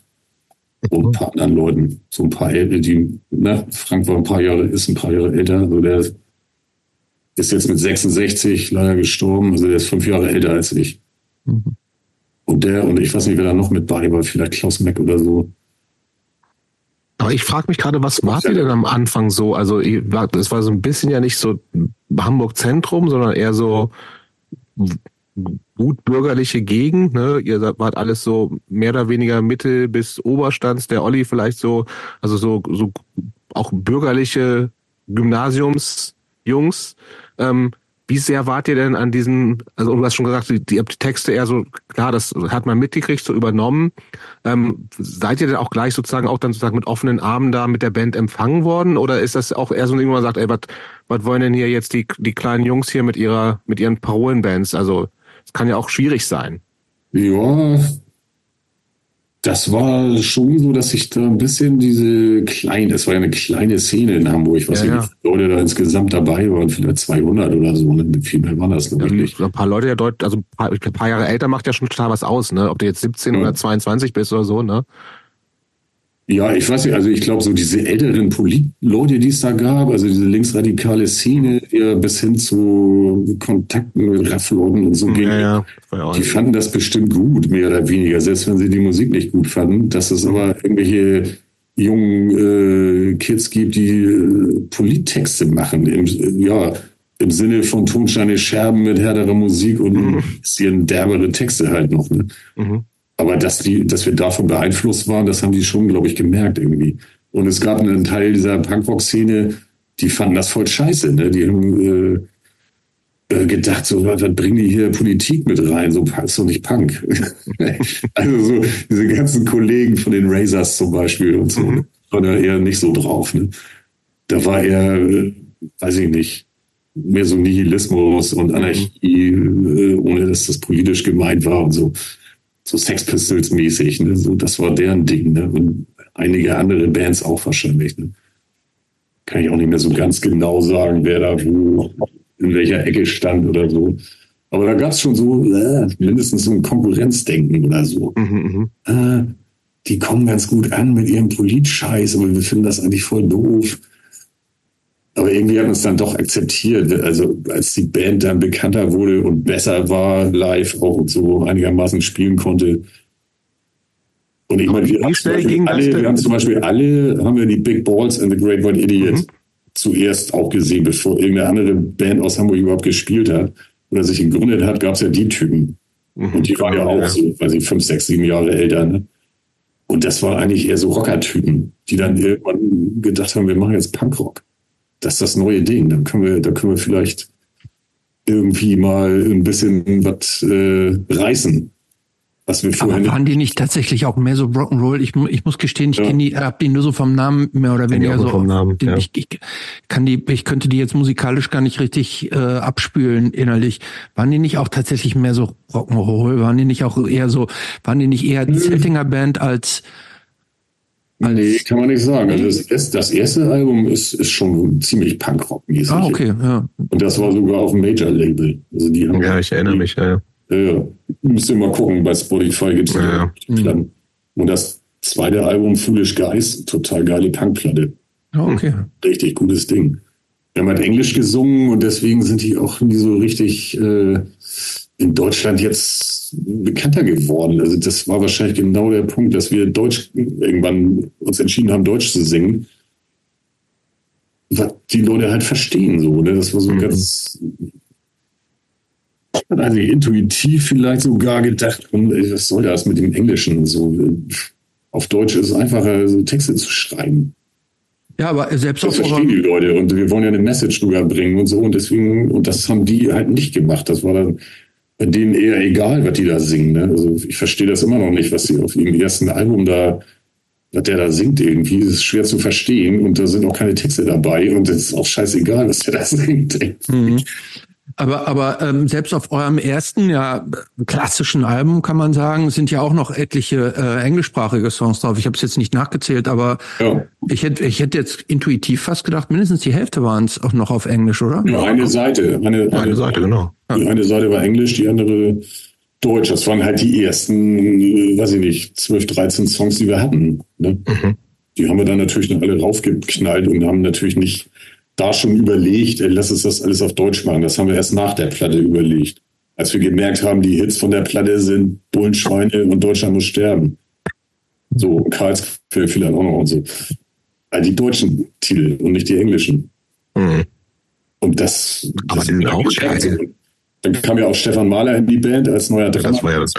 Bevor wir dazu kommen, Ja, ja. ähm, ich würde gerne noch mal wissen, also wie, wie schnell ging das denn so? Also in, in meiner etwas später geborenen Wahrnehmung, also da war Slime halt natürlich ein Riesenname und war so halt die politische deutsche Punkband auf jeden Fall so, ne? Da waren ja auch alle schon alle, die ersten drei Alben schon da und so. Ähm, aber wie schnell war das denn so, dass, dass ihr tatsächlich von dieser Outskirt-Schülerband ja mehr oder weniger zu sozusagen der Szene-Institution geworden seid? Also von was für einem Zeitraum sprechen wir da? da? Hat das irgendwie ein Jahr gedauert oder zwei oder Ja. drei? Irgendwie sowas. Also es ging ja Schlag auf Schlag. Ne? Die Single muss irgendwie 79 gewesen sein, aufgenommen und irgendwie auch ist sie rausgekommen so. 1980 haben wir das erste Album gemacht. Also Mhm. ein halbes Jahr später oder so sind wir Ja. schon gegangen, haben das ganze Album gemacht. Und die nächste Platte war dann auch ein Jahr später und die dritte war dann auch Ein 83. Jahr später. Ja, ja. 80, 81, ja, 82, 83, also nicht ganz zwölf Monate Abstand, vielleicht 13 Monate oder so. Und von der Single zum ersten Album auf jeden Fall nur ein halbes Jahr oder so. Das ging alles ziemlich schnell, ne? Also, Aber auch ging das dann so schnell, dass ihr also mit auch mit Konzerten außerhalb von Hamburg gleich sofort, also ging das auch sozusagen? Ja, also die ersten Sachen haben wir natürlich irgendwie in Hamburg irgendwo Genau, gespielt. Krawall 2000 haben wir natürlich Wo gespielt. war denn das aller, allererste Slime-Konzert? Hoffentlich Also in der Schule. Das allererste, nee, Aula. Ich glaube, das war tatsächlich dieses Konzert im, im Jugendknast in Neuengamme. Ich glaube, das war das erste Konzert irgendwie. Oder in Kiewelsmoor im Jugendzentrum. Weiß nicht, ob es das war oder das im Knast, aber die waren kurz ineinander irgendwie. Und dann Wer wir, hat denn dazu gekommen, im Knast zu spielen überhaupt? weil äh, irgendein Freund von uns, der uns irgendwie gut fand, der hatte da irgendeine Connection zu irgendeinem Sozialarbeiter, schätze ich mal, der da gearbeitet hat oder so. Und ich wollte mal sowas versuchen, dass da mal so eine Musikgruppe für die, für die Knastis da spielt. Also das ist Die haben natürlich, ihr habt das die, die haben natürlich nicht geahnt, was sie sich da einladen. Also, äh, also wir haben da gnadenlos die Dinger gespielt. Ne? Polizei ist ist und so scheißegal. es, Was das wollen die war machen? also- rausschmeißen, ja geil. Äh, Das war dann im Grunde so ähnlich wie, wie äh, Johnny Cash aufs in St. Quentin. Ja, der war ein bisschen besser als wir. Ne? Ja, aber vom, aber im, im, vom, Ja. im Prinzip ja genau das Gleiche. Ne? Hat Elvis Ja. nicht auch irgendwann mal so im Knast gespielt und so? Also ihr habt euch dann schon in der Tradition der ganz Großen bewegt, sehr früh. Ja, aber ich glaube nicht, dass ich überhaupt das Album überhaupt kannte von Johnny Cash damals. Ich glaube, da hatte ich noch nichts von gehört, dass der auch schon mal im Knast gespielt hat. Also deswegen habe ich es nicht gemacht. Das war einfach eine Gelegenheit, aufzutreten. Und wahrscheinlich haben die sogar ein bisschen Geld gezahlt. Das weiß ich gar nicht mehr genau. Ein bisschen Kohle gab es da vielleicht auch oder so. Ich fand das einfach spannend, irgendwie. Das immer. Und wie haben denn die, wie haben die Knastis reagiert? Also ich glaube, die meisten waren nur so halb interessiert oder so. Die fanden es irgendwie gut, dass sie immer irgendwie äh, da, es war so eine Aula, so eine Sporthalle oder sowas.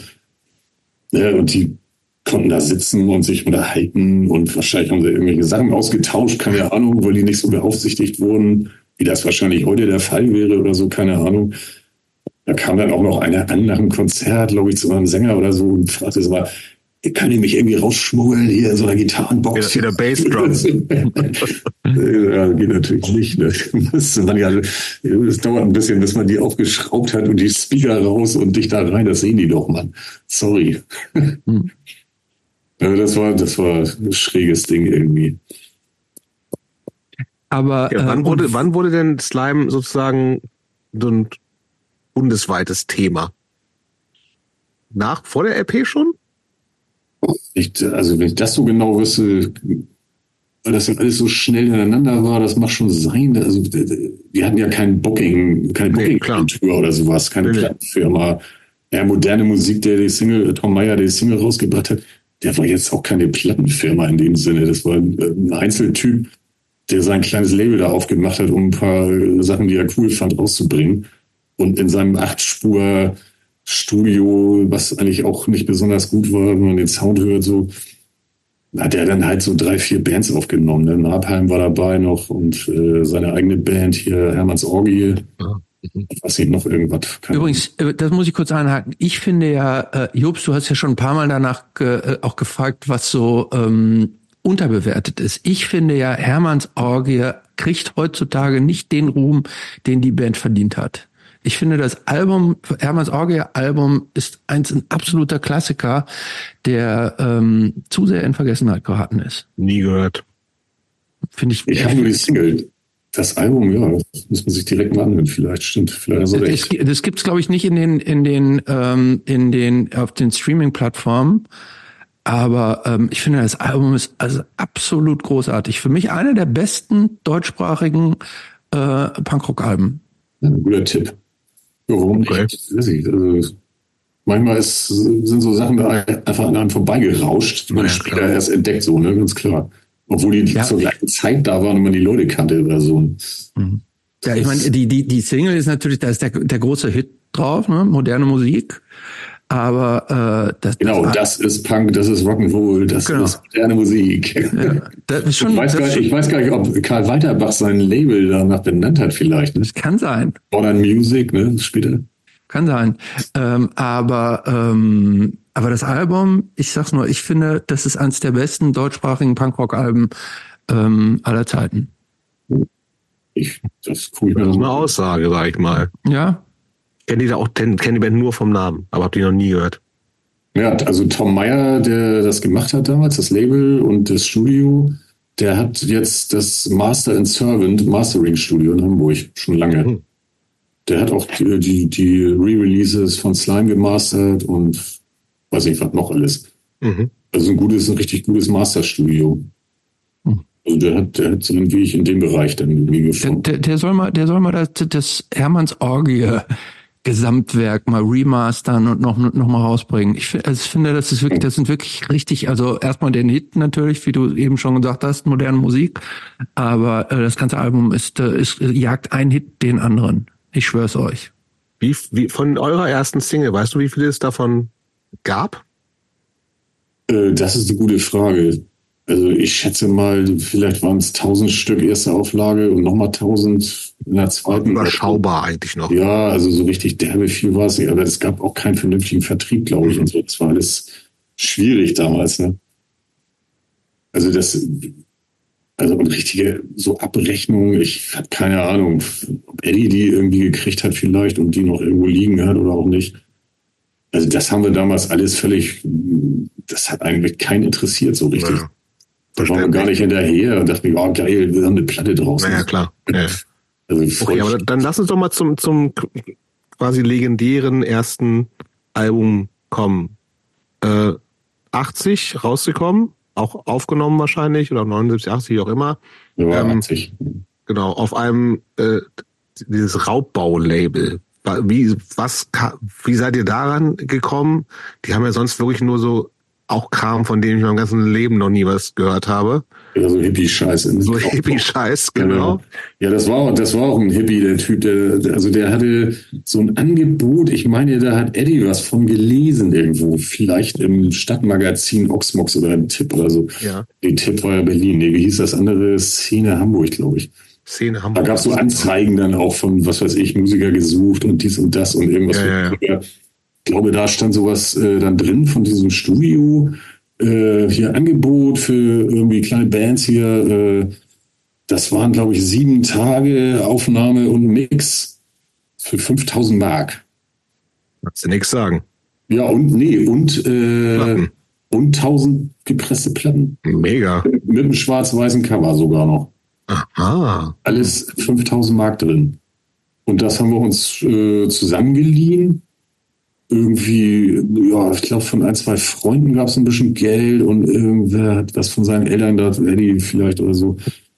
Kriege ich nicht mehr so ganz zusammen, aber so. Das, Bei fünf Leuten, die immer ein, zwei Leute kriegen, kriegt man es relativ schnell zusammen. das war machbar oder so. haben, wir, haben wir ja hingekriegt. Also Genau. das fanden wir irgendwie cool, deswegen haben wir es da gemacht.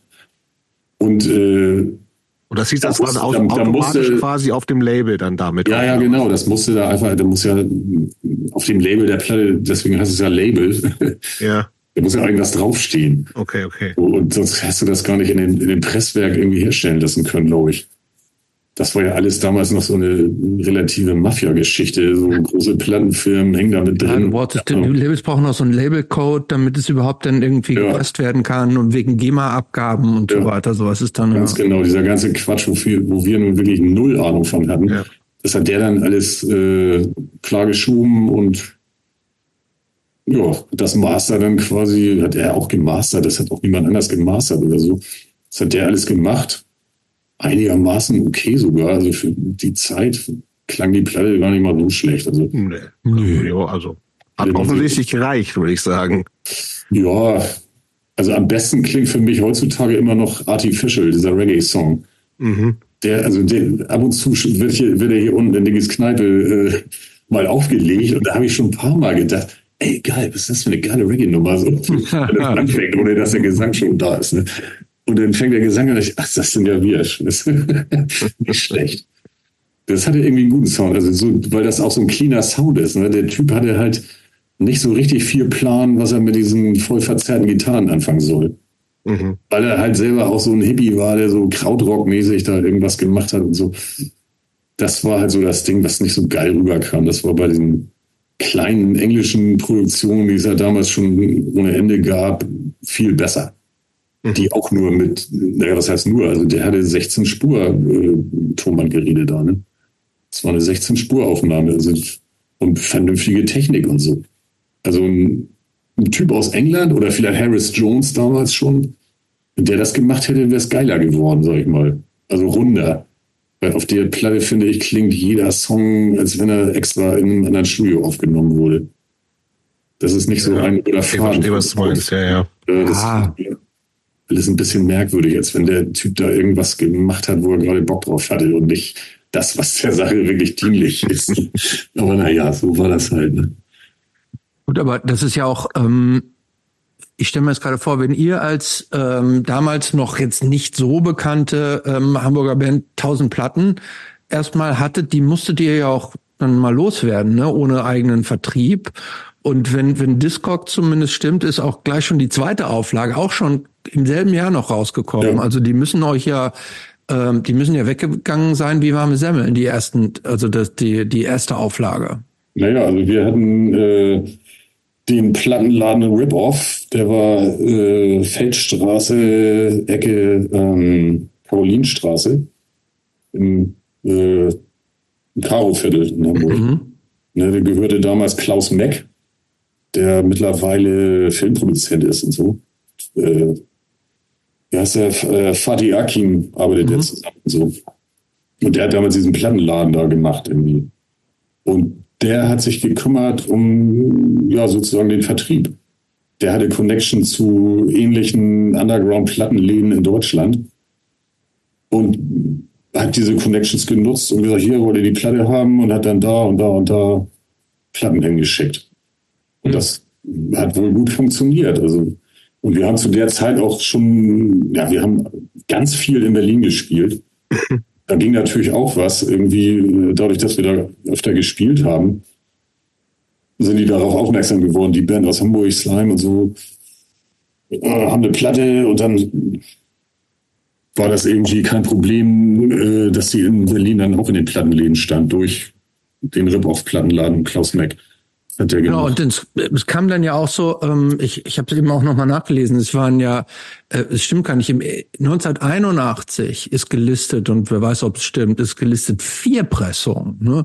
Zwei äh, Pressungen bei Raubbau und ab der dritten Pressung schon quasi so eine Co- Co-Release mit, mit AGR. Und ja, AGR hat dann auch nochmal im gleichen Jahr 81 zwei ähm, zwei äh, äh, Auflagen rausgebracht, dann die, die, und zwar dann die vierte, sprich die zweite AGR-Auflage, dann auch schon mit den zensierten, ähm, mit den zensierten Stücken.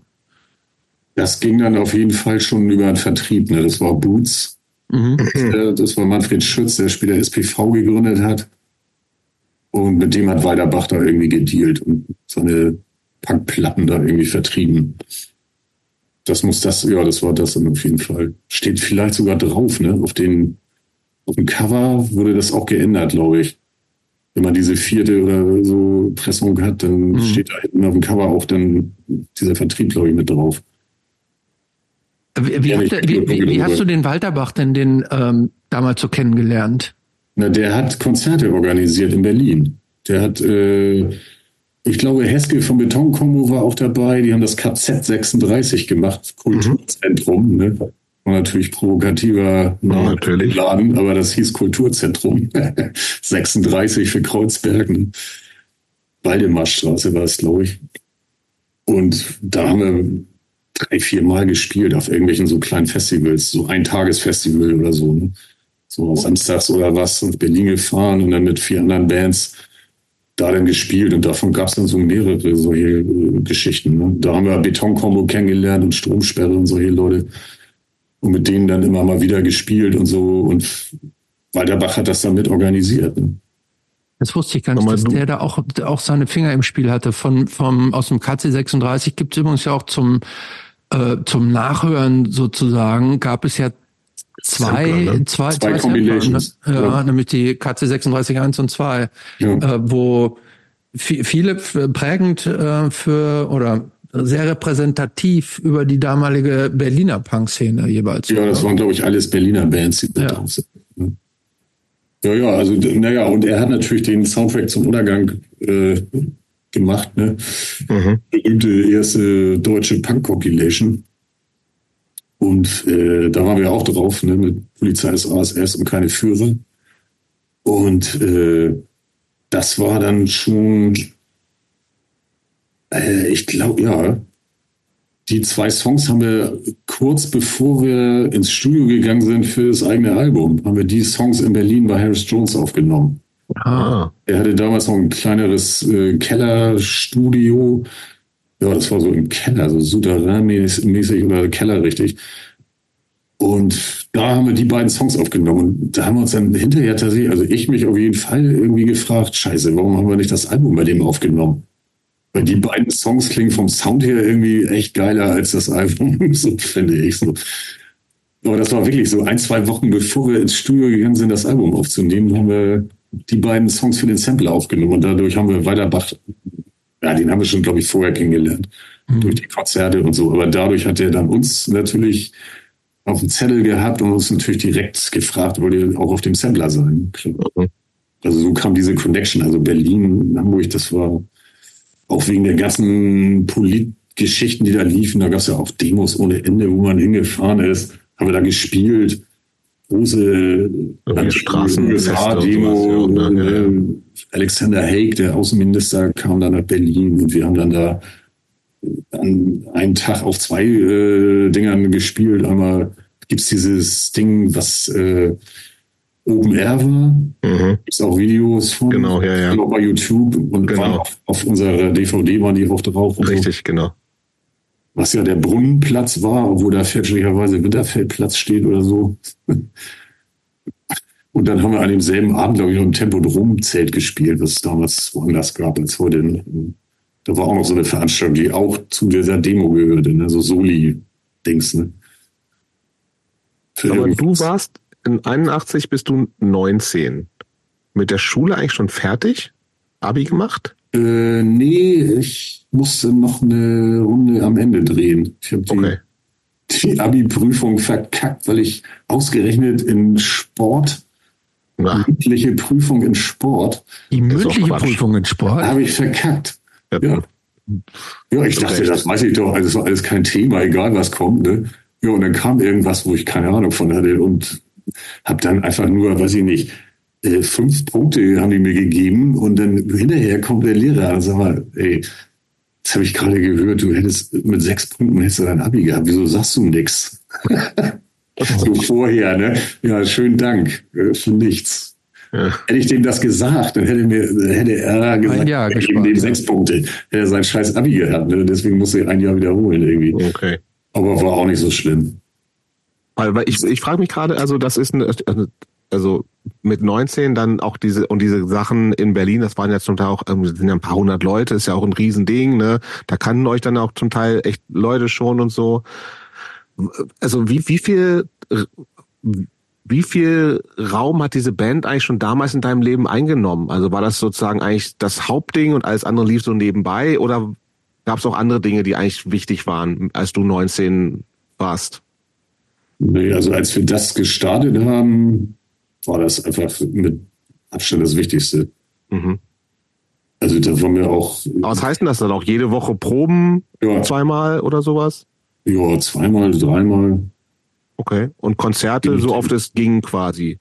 Ja, das war dann natürlich nicht so wie, wie heutzutage, dass man eine vernünftige Planung hat und weiß, okay. Nee. Und Touren ja auch nicht so richtig, ne? Nee, da haben wirklich Leute angerufen, zum Beispiel bei, im Rip-Off Plattenladen. Ja. Und Dicken wohnte um die Ecke in so einem Keller, äh, so einer Kellerbude, in so einer, in so einer Punker-WG. Die waren schnell rübergelaufen. Und da ist dann immer einer rübergelaufen oder er ist selber immer einfach in den Laden immer gekommen. Da konnte man rumhängen und Bier trinken und Musik hören und so. Das hat er auch gemacht oder so. Und dann hat, man hat der das immer so mitgekriegt. Ah, wir haben wieder welche gefragt, ob wir da spielen wollen. Und zwar nächstes Wochenende. In Duisburg oder so. also so ähnlich lief das manchmal. Ne? Also die erste Tour, die irgendwie lief, war diese Soundtrack zum Untergang-Tour. Mhm. Die hat Walterbach organisiert, mehr schlecht als recht, sag ich mal. Keine Pennplätze, ja, das finden wir vor Ort. Da wird schon irgendein besetztes Haus geben oder einen der Veranstalter, der eine große Bude hatte. Also echt so war das, ey. Vollkommen bescheuert, aber hat immer funktioniert. Aber naja, teilweise war es echt assi irgendwie. Also Pennplätze im Winter war das ja sogar zum Teil, ne? Hm. Ja. Das war, also, das war seltsam. Aber war okay. Wir waren ja jung und konnten das einfach, das konnten wir ab. Wie, wie, wie eng und wie committed wart ihr eigentlich alle so in der Band? Dicken ist ja ein bisschen später, glaube ich, so dazugekommen. Ähm, aber war dann ja auch schon relativ schnell so, ich sage jetzt mal so ein bisschen so eine Galionsfigur, so ein Aushängeschild der Band. Ähm, wart ihr immer, wart ihr äh, immer so eine so eine enge Unit, ne?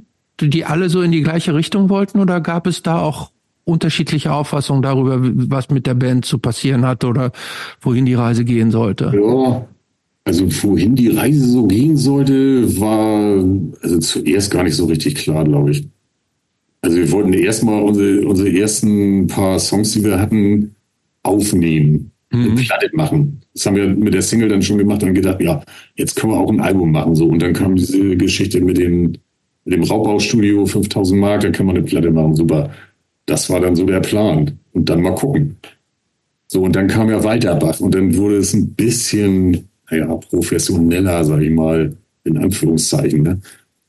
Da haben wir halt das nächste Album gemacht. Also da hatten wir auch schon etliche Songs am Start, die wir dann aufgenommen haben, die nicht mehr aufs erste Album gepasst haben sozusagen, mhm. oder die noch nicht ganz fertig waren oder, die haben beim Live dann schon gespielt, so Himmel brennt, sowas, Albtraum, gab es glaube ich auch schon vorher. So ein paar Nummern Bundeswehr, auch von der Platte und so, die haben wir schon vorher gehabt, die Songs, ne? Und haben wir dann nicht auf dem ersten Album aufgenommen. Und illegal, illegal Scheißegal war auch auf dem, auch, war auch auf Yankees raus. Das, äh, ja. das hatte dir im das klingt so, als würdet ihr es auch schon länger gehabt haben. Das glaube ich auch, dass wir das auch schon, das hatten wir auch schon irgendwie im Zuge der ersten Platte, glaube ich, auch schon live dabei oder so. Und naja, es kam ja auch Stefan Mahler damit rein, der dann angefangen hat, so bisschen irgendwie weniger parolenartige Texte mhm. einzubringen, wie wenn der Himmel brennt und so. Ne? Mhm. Und dann, ja, also waren, also Christian, ich und Stefan waren dann so auf einer Linie so geil. Das muss man irgendwie nach vorne bringen. Das bringt total Bock irgendwie, das ist geil. Die Leute finden es gut und so. Super. Und dann, deswegen haben wir auch gedacht, so weiterarbeiten, neue Songs machen. Stefan kam dann auch mit etlichen Dingern an, die dann auf der Alle gegen Alle drauf waren. Christian auch, der hat auch so zwei, drei äh, geschrieben oder mit, mitgeschrieben, also musikalisch dann. Und Aber, also auch so im Sinne von, das ist jetzt eigentlich unser, auch womit wir irgendwie auch Geld verdienen können oder Lebensunterhalt nee, zumindest so. Nee. nee, also das haben wir damals wirklich überhaupt nicht im Sinn gehabt. Okay. Das, das weiß ich nicht. Also Boah, ich meine, wenn da ein paar Leute sind, kann ja theoretisch auch ein bisschen Geld hängen bleiben, so, ne? Ja, nee, da ist nicht so viel hängen geblieben. Also wir haben immerhin, wir konnten uns äh, Equipment kaufen. Mhm. Ich meine, ich habe eine, eine Gibson SG äh, von 1968, die ich damals, da war die dann zwölf Jahre alt, das ist ja nicht so alt. Wenn man sich jetzt eine zwölf Jahre alte Gitarre kauft, ist sie jetzt äh, in 30 Jahren auch nicht mehr wert als jetzt. Ne? Naja. 68er Gibson SG ist schon etwas aus. ja, ja. Und die, ich, die konnte ich mir damals kaufen für einen normalen Preis, wie man heute irgend so eine normale Gitarre kauft. Ne? Mhm. Oh, was und Verstärker, mal jetzt endlich mal ein Marshall mit Box und so, das hatten wir alles nicht. Ne? So Koffer-Amps gehabt und so, so irgendwie billig Scheiß. Ja, aber wovon habt ihr denn damals gelebt? Ja, genau. Oder du vor allen Dingen. Ja, ich, ja. ich habe noch, wie lange habe ich noch? Äh, Bei den Eltern gewohnt, oder? Bei den Eltern erstmal noch gewohnt. Nee, ich bin mit 18 bin ich ausgezogen, also 1980. Mhm ja, bin ich direkt nach meinem Geburtstag so, tschüss, ist kein Bock mehr drauf, mir zu eng in dem kleinen Reihenhaus mhm. da. So. okay, los. aber haben die, deine Eltern dich dann noch so weiterhin gesponsert oder hast du dem? Ja, ja, die haben, ja, ja, haben sie. Ich musste ja auch noch zur Schule gehen. Dann noch zwei ja. Jahre war der zur Schule fast gegangen, glaube ich. Das, und da haben die die Miete bezahlt und so. Mhm. Also ich musste. Irgendwelche Jobs oder sowas? Nee, musste ich damals irgendwie, das ah, ging gut. so. Also ein bisschen Geld von der Band natürlich, klar. Also es ja. wurden ja Platten verkauft und damals. Geld quasi oder sowas. Naja, man hat damals äh, von Plattenverkäufen tatsächlich irgendwie Geld gekriegt. Ne? Weil die Produktion ja, war jetzt auch nicht mega teuer oder so. Das war schnell wieder drin, das Geld. Ja, und das waren ja auch schon so ein paar Tausend dann ja auch einfach ja, relativ schnell bei euch, ne? Natürlich, das sind ein paar Zehntausend wahrscheinlich eher. Also da kam auch so früh schon tatsächlich. Ja, ja okay. ich glaube schon. Ich weiß es echt nicht so genau, leider, weil ja diese Abrechnungen waren auch ein bisschen merkwürdig. aber da kam schon Geld rein. Aber dann, dann, teilst du das durch fünf Leute, dann bezahlst du einen Proberaum, naja. Equipment und so. Aber das war dann okay mit ein bisschen Support von meinen Eltern für so Miete. Okay. Und ich habe in der WG gewohnt. Das war dann jetzt nicht so die riesen Kohle da. Ne? Das heißt, irgendwelche bescheuerten Jobs, so irgendwie Warenlager oder sowas, musstest du tatsächlich lange gar nicht machen oder gar nicht machen? Ich habe damals, glaube ich, nee, habe ich erst irgendwann Mitte der 80er, bevor ich Zivildienst gemacht habe, habe ich mal bei der Post im Lager gearbeitet, aber das war auch nur so, über, so vor Weihnachten. Immer so die, die Pakete, die zu unseren Brüdern und Schwestern den Osten gehen, die hat man da irgendwie übers Fließband geschoben. Nee, aber das, das ist immer so, der Cake ist an mir meistens echt, echt vorbeigegangen mit so beschissenen Jobs. Das ging irgendwie alles. Und sowas wie irgendwie, wenn du schon Abi gemacht hast, du hast gesagt, Zivildienst war später. Das heißt, in der Zeit war wirklich so dein Fokus Band und du musstest ja. glücklicherweise nichts anderes machen. Also super. Ja, irgendwie, ja, ich habe dich da durchgeworfelt, ne? Naja, gut. Wie gesagt, immer in WGs gewohnt und das war dann immer günstig und das Einzige, was ich mir gekauft habe, waren Gitarrenseiten und Schallplatten irgendwie. Ja. Und und einmal im Jahr eine neue Hose oder was. Das, das heißt aber so in der Zeit war wirklich auch nicht irgendwie die Überlegung da, ach komm, ich fange mal eine Ausbildung an oder Studium oder sowas? Nee, da habe ich damals irgendwie äh, überhaupt keinen Bock drauf gehabt. Mhm. Ich wollte erstmal Musik machen und naja gut, Slime war dann ja schon 84 vorbei. Sogar endete. Also, da warst du Anfang 20, ne? Also 22. Ja, ja. 22. Ja, ja. Das heißt, dann aber hast du erst dein Zivildienst erst gemacht. Ja, ja, das, kam, das, so. ja, das hat sich ein bisschen hingezogen, weil ich da irgendwie dreimal hin musste zur Anhörung. Ne? Da musste man ja hin und dann sich erklären, warum man jetzt meint, dass ja, ja. kein Soldat werden kann. warum man so ein friedlicher Mensch ist, ist ein bisschen schwierig, so als, als da musste man sich ordentlich anziehen und so ein Scheiß irgendwie. Ja, das war zum Beispiel auch mein Vater war echt ein geiler Magger letztendlich, weil der hat da gearbeitet beim Kreiswehrersatzamt. Ach. Das war irgend so eine Chefposition hat er da gehabt. Ne? Und der kannte natürlich den Vorsitzenden und da war noch so ein ziviler Beisitzer, den kannte er natürlich nicht, aber der kannte den Vorsitzenden der Kommission oder wie das heißt, dieses Triumvirats von schrecklichen alten weißen Männern, die eine abgeurteilt haben irgendwie. Total. Ja, und die haben damals tatsächlich, die wollten, dass die Leute zum Bund gehen. Die ja, haben sich kaum gelassen. Konntest erzählen, was du wolltest. Ne? Und mein Vater hat für mich äh, eine Zeugenaussage gemacht. Mein Sohn, der meint es ernst. So, Aber ganz, so glaub, ganz kurz gesagt. Ne? Und das haben die dann, also da konnten die dann nichts mehr machen. Mhm. Der Alte, der selber bei der Bundeswehr angestellt ist, irgendwie das dann sagt, dann der muss das wissen. Okay. Und das war bei der dritten. Bei den ersten ich glaube, wir müssen das, ich das nicht. Entschuldigung, ich glaube, wir müssen das, glaube ich, für jüngere HörerInnen noch Absolut. mal ganz kurz erklären. Ne? Ja, ja. Also damals äh, herrschte die Wehrpflicht. Ne? Ja. Das, das heißt, äh, junge Männer äh, mit 18 oder nachdem dann die Schule vorbei war, mussten, im Grundsatz mussten eigentlich alle zum Bund. Es sei denn, äh, man hat sich quasi so als Kriegsdienstverweigerer erklärt und ähm, ob man auch wirklich Kriegsdienstverweigerer war, das wurde dann getestet, so geprüft, ne? Und man mhm. musste da so vorsprechen und man musste es begründen. Ja. Und dann war so, oh, schafft man, wird man jetzt anerkannt als Kriegsdienstverweigerer, ja oder nein? Und welche Erklärung, was, welche Tricks kann man anwenden und so. Das ja. heißt, das war jetzt nicht, ähm, das war jetzt kein Durchlauf, dass man sagt, ich will jetzt Zivildienst machen und so, und sondern man musste da so eine so eine Prüfung tatsächlich bestehen. Ja, ja. Und die war, äh, also das war Hanebüchen. Also die haben dir da Fragen gestellt wie, ja und äh, was würden Sie denn machen, wenn Sie nachts mit Ihrer Freundin im Park genau. unterwegs sind und dann kommt da ein Russe mit Maschinengewehr ja. oder so ähnlich oder irgendein Verdreck, ja, ja. du greifst sie mit der Pistole an oder so. Und Sie hätten auch eine. Würden Sie dann als erster schießen, um sich zu verteidigen oder irgendwie so eine Scheiße haben die da gefragt. Ja, ja. Das, das ist eine unwahrscheinliche. Schön realistisch. Wo soll das denn sein irgendwie? Ne? Ja. Wer hat denn hier in Deutschland eine Wummel nachts im Park? Oder, also, und natürlich darf man sich selbst verteidigen. Ja, aber das machen wir ja auch nur mit der Bundeswehr, bla bla bla. Ne? Das war tatsächlich so, dieses äh, irgendwie, also ich bin ja so, ich bin so zehn Jahre jünger, aber da, das war nicht klar, dass du auch, wenn du sagst, ich habe keinen Bock auf Wehrdienst und dann musst du ja diesen Ersatzdienst, was ja Zivildienst war, machen, das war schon, da musstest du drum kämpfen, so, ne? Ja. Mhm. Und es gab natürlich irgendwann auch die, die also haben ja auch einige Leute haben auch total verweigert, so, ne, also am Ende. Aber das hat, das hat natürlich auch Stress und im Zweifelsfall das Bundeswehr das sogar bedeutet. Gegeben, ja. ja, ja, das war echt nicht ohne, ne? Nee. Ich würde ich würd noch mal, du hast es eben ja. äh, zu einem Thema noch mal zurück. Du hast es eben schon angesprochen, dass ähm, Slam dann nach einer relativ kurzen Phase schon wieder vorbei war. Und in dieser relativ kurzen Phase habt ihr aber trotzdem die erste EP des Seven Inch rausgebracht, drei Alben.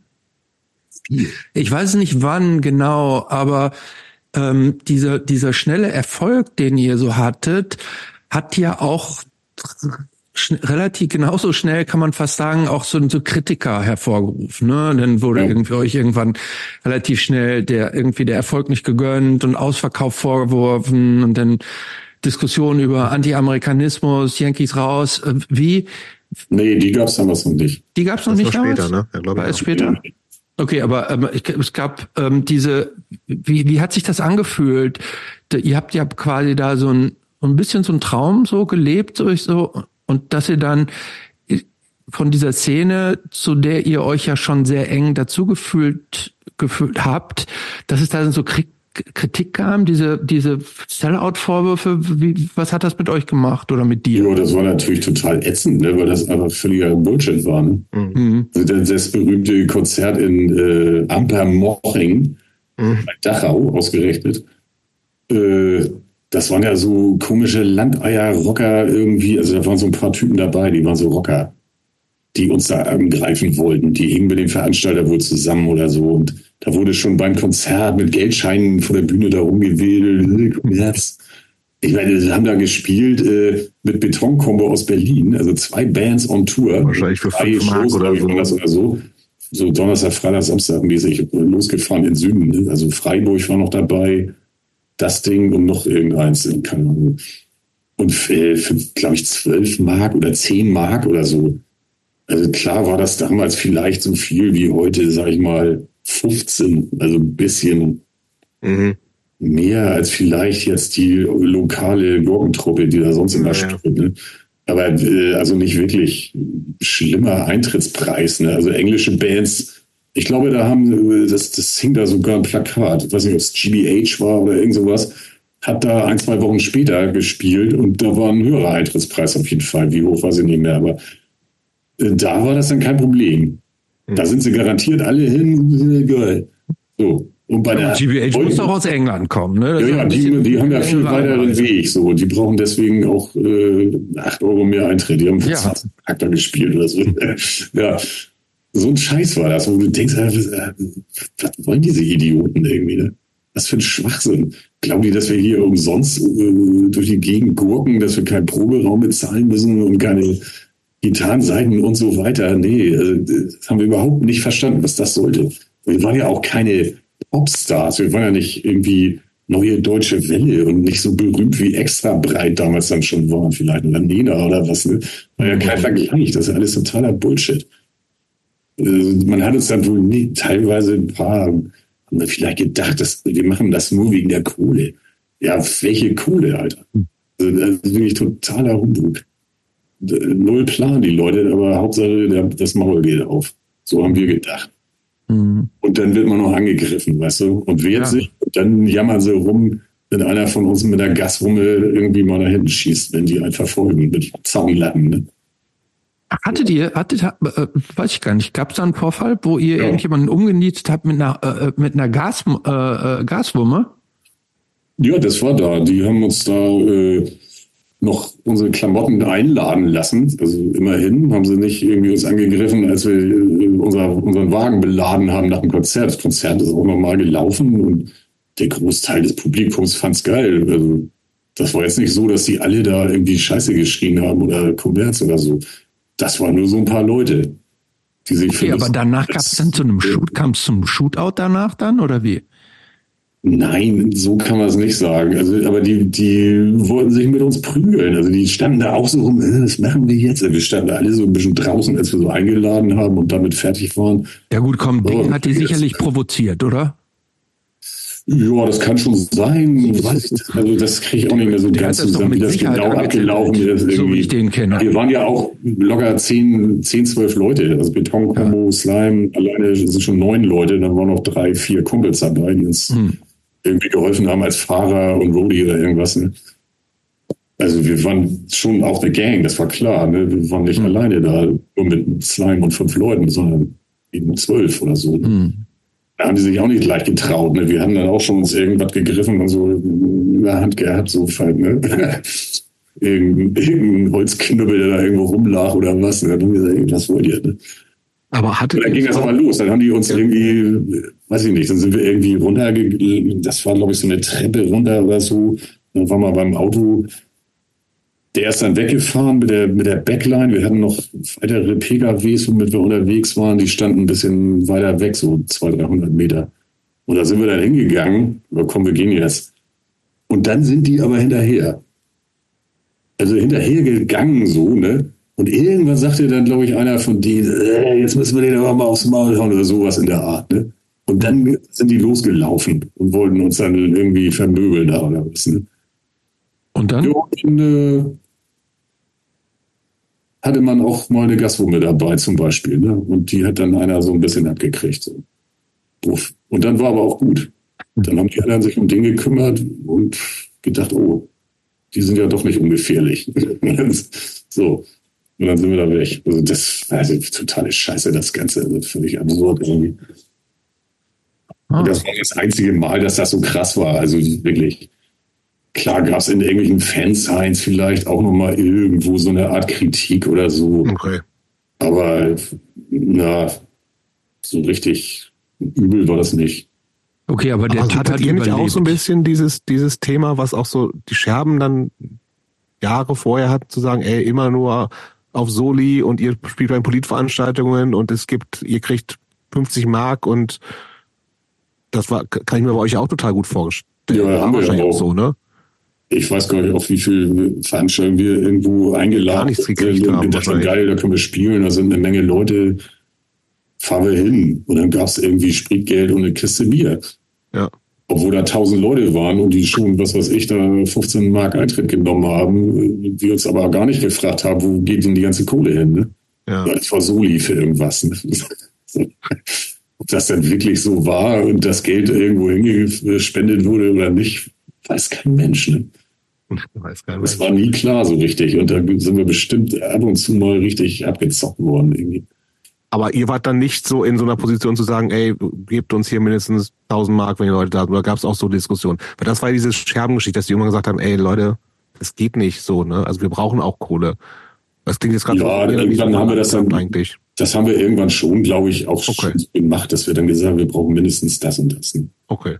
So, aber das war nie viel. Das war immer viel zu wenig eher. Ja. Da wird es immer irgendwie, weiß ich, die Veranstalter damals, das waren teilweise, glaube ich, ganz schön linke Vögel zum Teil. ja gedacht haben, oh, da kann man ein bisschen Kohle machen. Die haben alle keine Ahnung, die sind viel zu jung und haben keine Ahnung von diesem fiesen Business da namens Musikgeschäft. Ne? Das ging wahrscheinlich einigen so. Da kannst du wahrscheinlich alle fragen, die zu der Zeit unterwegs waren, Toxo, Plasma, Hass und so weiter. Die kennen das alle auch genauso. Aber ein richtiges Management hattet ihr, ein Management hattet ihr nicht, oder? Nee. Also bis auf Karl Walterbach, der ja ein bisschen was dann gemacht hat, irgendwie auch ein paar Konzerte organisiert. Diese Tour, glaube ich, auch sogar. Kann sein, ja. Und die Soundtrack zum Untergang-Geschichte und so. Und einzelne größere Dinger in Berlin, auch im SO36 und so. Aber Management, nee. Mhm. Das hätte auch nie einer gewollt. Also das haben wir, das haben wir erst gemacht, als wir jetzt wieder angefangen hatten. Mhm. Und da auch zuerst nicht, sondern erst nach zwei Jahren, glaube ich, Ja. mit Olli Frank. Und das haben wir dann eine Zeit lang gemacht. Der hat auch ein paar gute Sachen für uns organisiert. Aber da waren wir eh schon alle viel professioneller, also drauf, Ja, wussten, ja, gut, das kann man nicht wie vergleichen. geht das alles lang und so. Ne? Also Booking-Agentur und so weiter. Ne? Das gab es alles damals auch nicht wirklich. Ja, ja. Ähm, von, den, von den ersten drei Alben, was ist dein liebstes Album? Na, die geilste ist schon alle gegen alle. Sehe ich auch so. Die klingt am besten, sind auch die besten Songs drauf. Mhm. Wobei auf der ersten sind natürlich auch geile Nummern drauf. Auf der Yankees raus ist zumindest Himmel brennt, Albtraum, Mhm. legal, legal, sind schon auch geile Songs drauf. So, so ist es nicht. Aber alle gegen alle hat einfach auch einen geilen Sound irgendwie. Ja, der klingt ja ist knalliger, deutlicher. Mhm. ein vernünftiges Studio. Bei Harris Jones war es geil irgendwie. Ja, eindeutig von den Platten. Wie ging es dir eigentlich als äh, 22-Jähriger mit der Auflösung der Band? Wie kam das Ja. überhaupt, um das nochmal kurz zu sagen? Und du standst ja quasi ohne dein, das, was dein Leben maßgeblich oder den Teil deines Lebens, der größte und wichtigste war, der war plötzlich weg. Ja, ja das, das war auch echt äh, frustrierend so ein bisschen. Ne? Mhm. War ja so, dass äh, auch unter anderem wahrscheinlich war der Startpunkt sogar für Stefan Mahler auszusteigen, diese Geschichte, die ich eben erzählt habe. Ne, mit diesem Kuberts Vorwurf, Schlägerei beim Konzert da in Dachau, sag ich mal, ne? direkt neben dem KZ, den Nazi-Punks. Nee, äh, das war für ihn mit dem Grund, da keinen Bock mehr drauf zu haben. Das wurde dem, glaube ich, echt zu viel. Er war schon immer so drauf, dass dem das alles am Arsch vorbeiging, so äh, berühmt werden, Geld machen, wie eine Rockband sein. Ich meine, die Idee hatte ich damals auch nicht, so ist es nicht. Aber ich fand das halt geil, mit dieser Band das zu machen, was wir gemacht haben.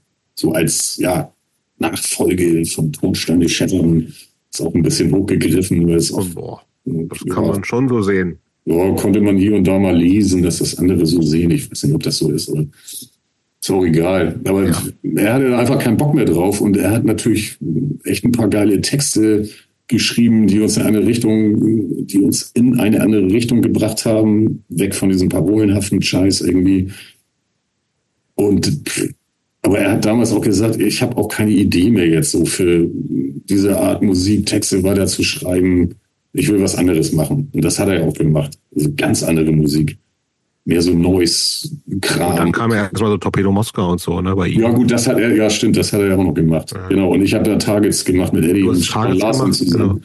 Ja. Das haben wir auch sogar schon, also Lars hat ja bei schon, uns, ne? was? Das war schon während Slime-Zeiten, ne, glaube ich. Ja, also, äh, Ja? Es war schon klar, dass wir dieses Live-Album noch aufnehmen wollen. Das war wahrscheinlich ein halbes Jahr vorher, haben wir das schon klargeschoben, haben gesagt, und dann hören wir auf. Weil Maler wie- also vorher schon das, meinst du das Slime Live-Album? Ja. Ja, ja, Punkerhallen Mhm. von 84. Was aber ja ohne Stefan Mahler ist, ne? Ja, ja, da haben wir dann, genau, der ist ja schon vorher ausgestiegen. Äh, frag mich nicht genau wann. Das muss ja in 83 gewesen sein. Ja. Nach der Alle gegen Alle und noch ein paar Konzerten ist er dann irgendwann raus. Und dann haben wir schon noch einige Konzerte zu der Platte, die dann draußen war, mit Stefan Larsson als Schlagzeuger gemacht. Okay. Der hat vorher bei den Buttocks gespielt. Ne? Genau. Und, äh, war halt so der, der andere Mega-Trommler aus Hamburg. Ne? Da wussten wir, okay, der spielt genauso geil wie Maler. Mhm. Der passt. Der kann auch so schnell achteln und, Ja, ja. Ist, und ist einfach gut. Eben, ne? Und deswegen haben wir ihn gefragt und der hatte Bock und dann haben wir das mit ihm gemacht. Ne? Aber weitermachen mit Stefan Larsson war kein Thema? Ja, also wir haben da ja drüber geredet und haben also diese Targets-Songs, die Targets-Platte, die Songs, die da drauf sind, Hätten auch Slime-Songs werden können. dass die ein paar davon habe ich schon vorher mit den Jungs schon geprobt. Dann haben wir uns zu dritt getroffen und haben die einfach mal so eingeübt, weil das, das haben wir öfter mal gemacht, dass unser Sänger gar nicht da war und wir schon angefangen haben, so Songs zu arrangieren und so basic-mäßig die erstmal zu spielen, so, ne, bevor der Sänger dazukommt, der brauchte dann einen fertigen Song und so. Also der, so bei dem, ja, erstmal arrangieren, wie äh, lang machen wir den Part und wie lang soll ein Solo sein und warum kommt dies und das in den Lied. Da wollte Ding gar nicht dabei sein, also da hat er gar keinen Bock drauf. War auch okay, muss, muss er auch nicht. Und dann ist er dazu gekommen, meistens, wenn, wenn die Sachen schon halbwegs fertig waren. Und so haben wir dann eben diese Target-Sachen auch äh, gemacht. Und dann war es aber auf einmal vorbei. dann hatten Gut, wir aber Targets haben wir immerhin, äh, Targets haben wir immerhin, Ja. wie ich finde, zwei richtig großartige äh, Seven Inches gemacht. Und die LP auch super.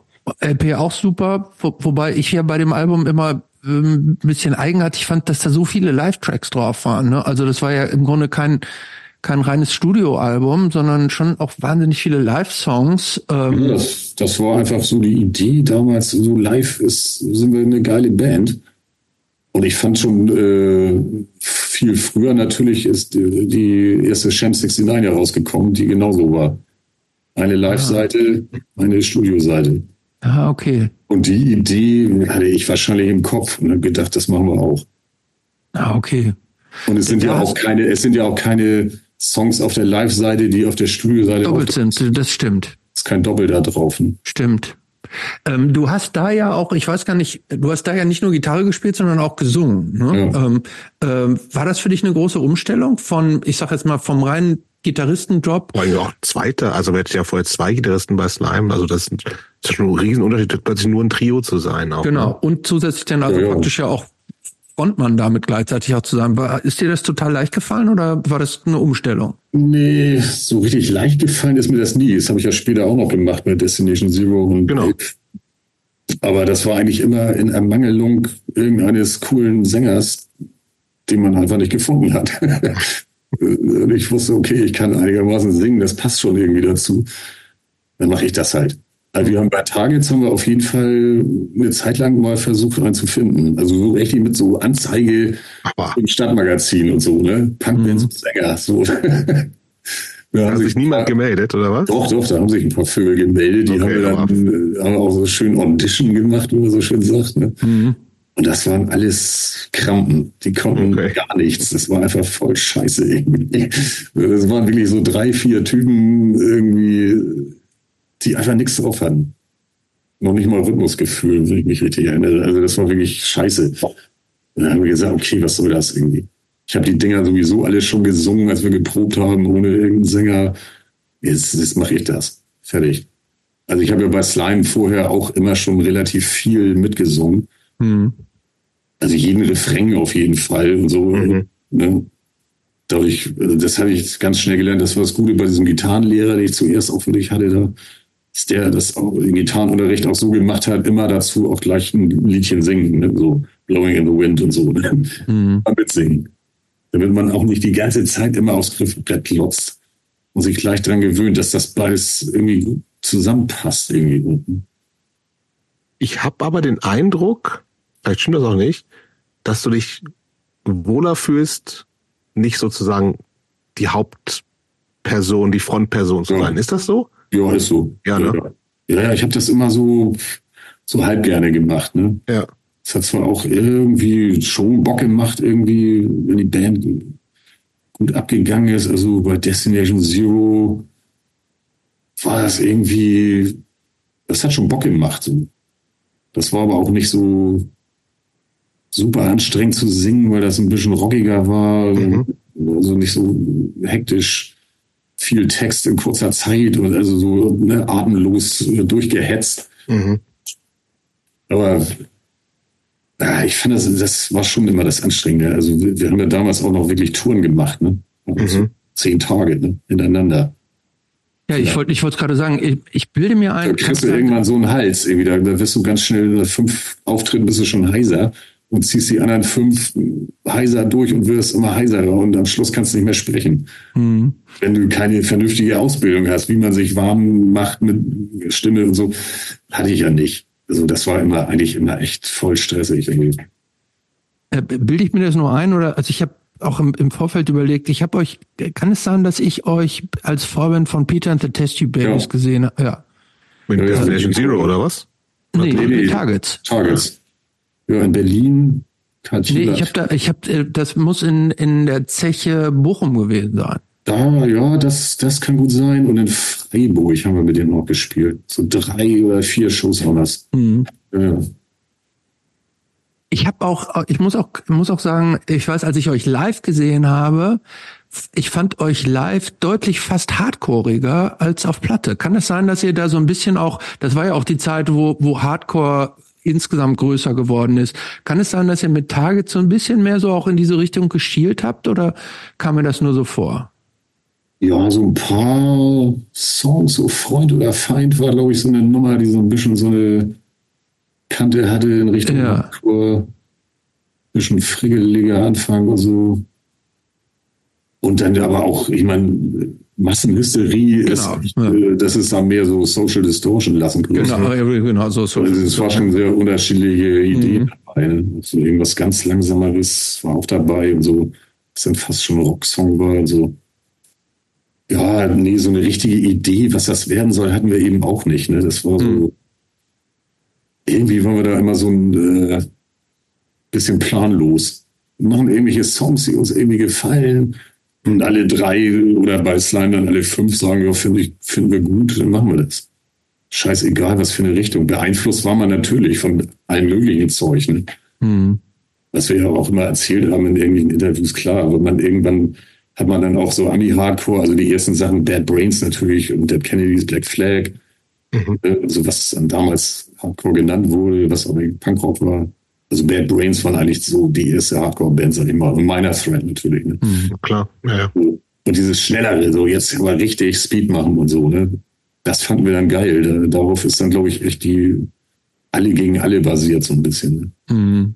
Da sind so ein paar mehr Songs drauf, die so mehr in die Richtung gehen. Und das daher kommen dann auch so ein paar Ideen bei der Tagesplatte wahrscheinlich. Mhm. Aus der ihr, ihr, ihr, wart ja sowohl mit den mit Slime da mit den letzten Platten als auch mit äh, mit den Targets bei bei AGR. Ja. Wart ihr immer das Label hat insgesamt ja einen eher zwielichtigen Ruf so. Ne? Viele viele sagen irgendwie wären die Bands abgezockt worden oder so. Ähm, wart ihr immer zufrieden?